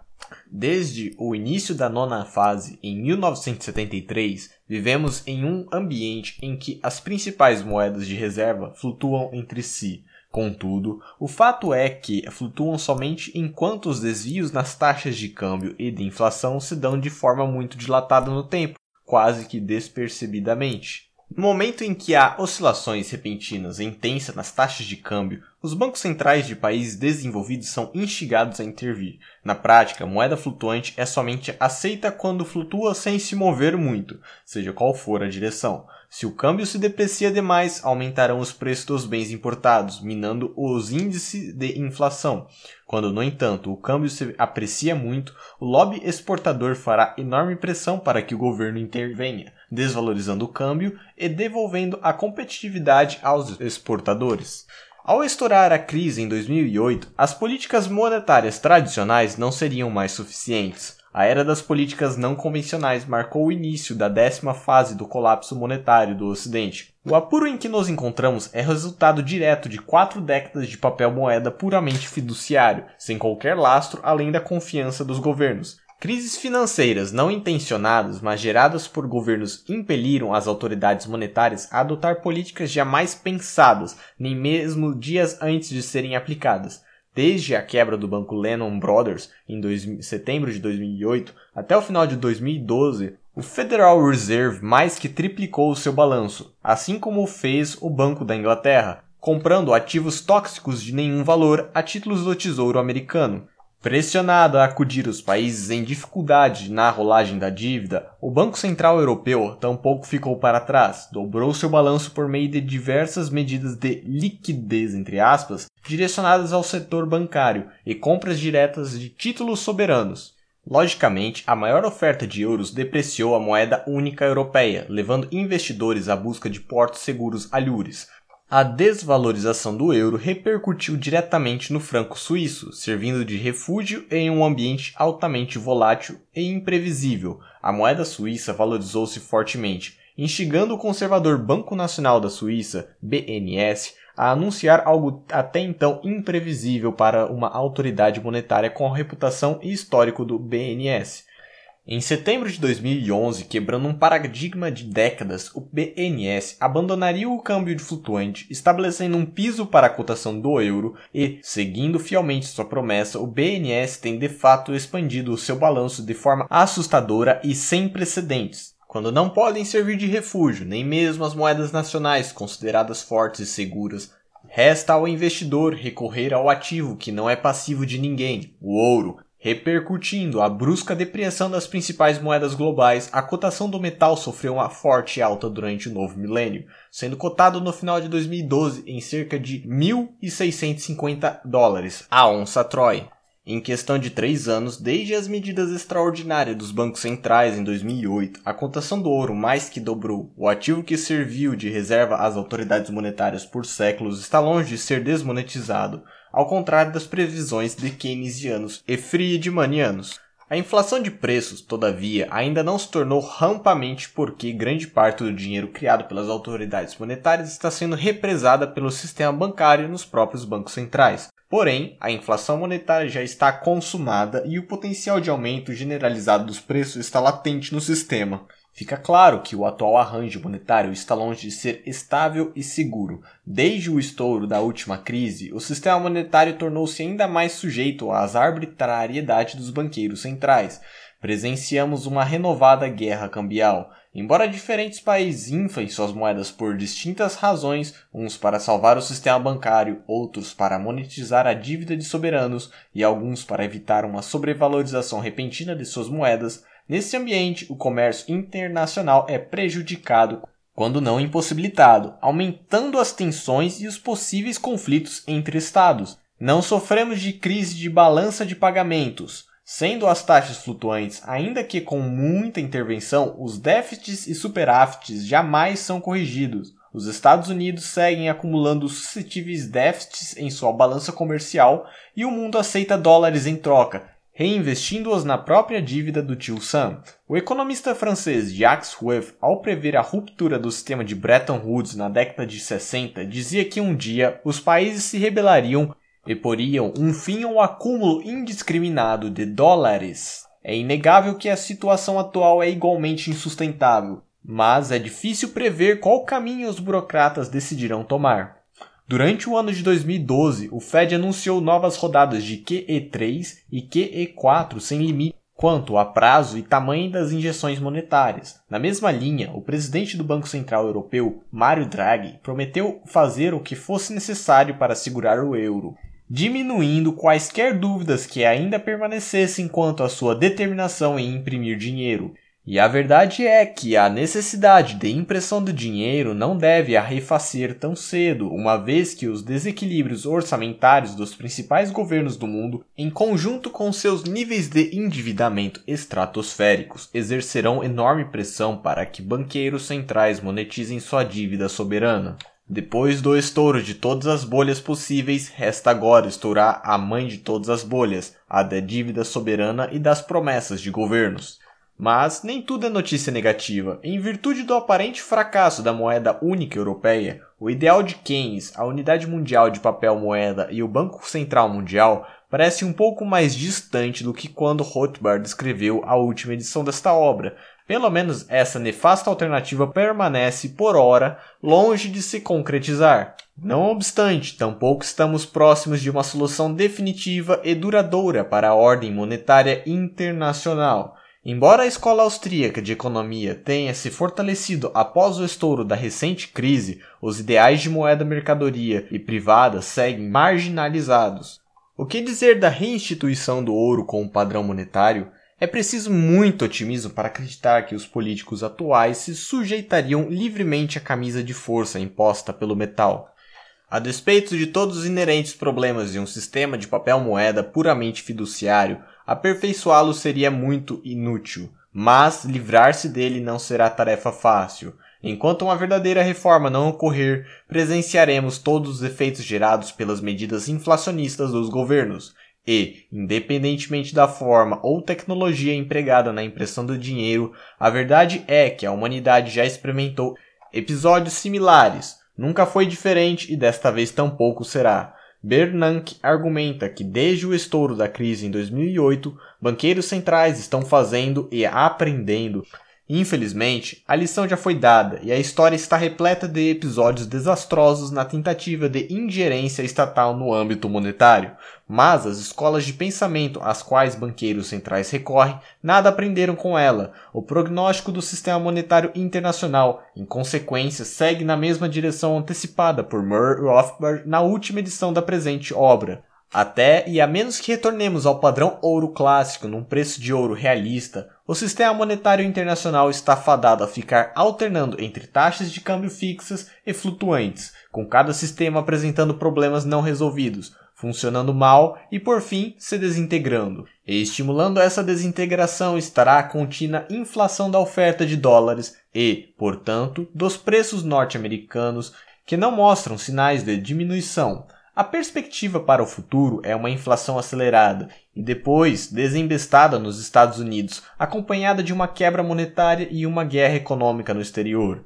Esse prognóstico só poderá ser mudado por uma drástica alteração no sistema monetário internacional e norte-americano, pelo retorno a um livre mercado de moeda mercadoria, tal como o ouro, e pela total remoção do governo da cena monetária.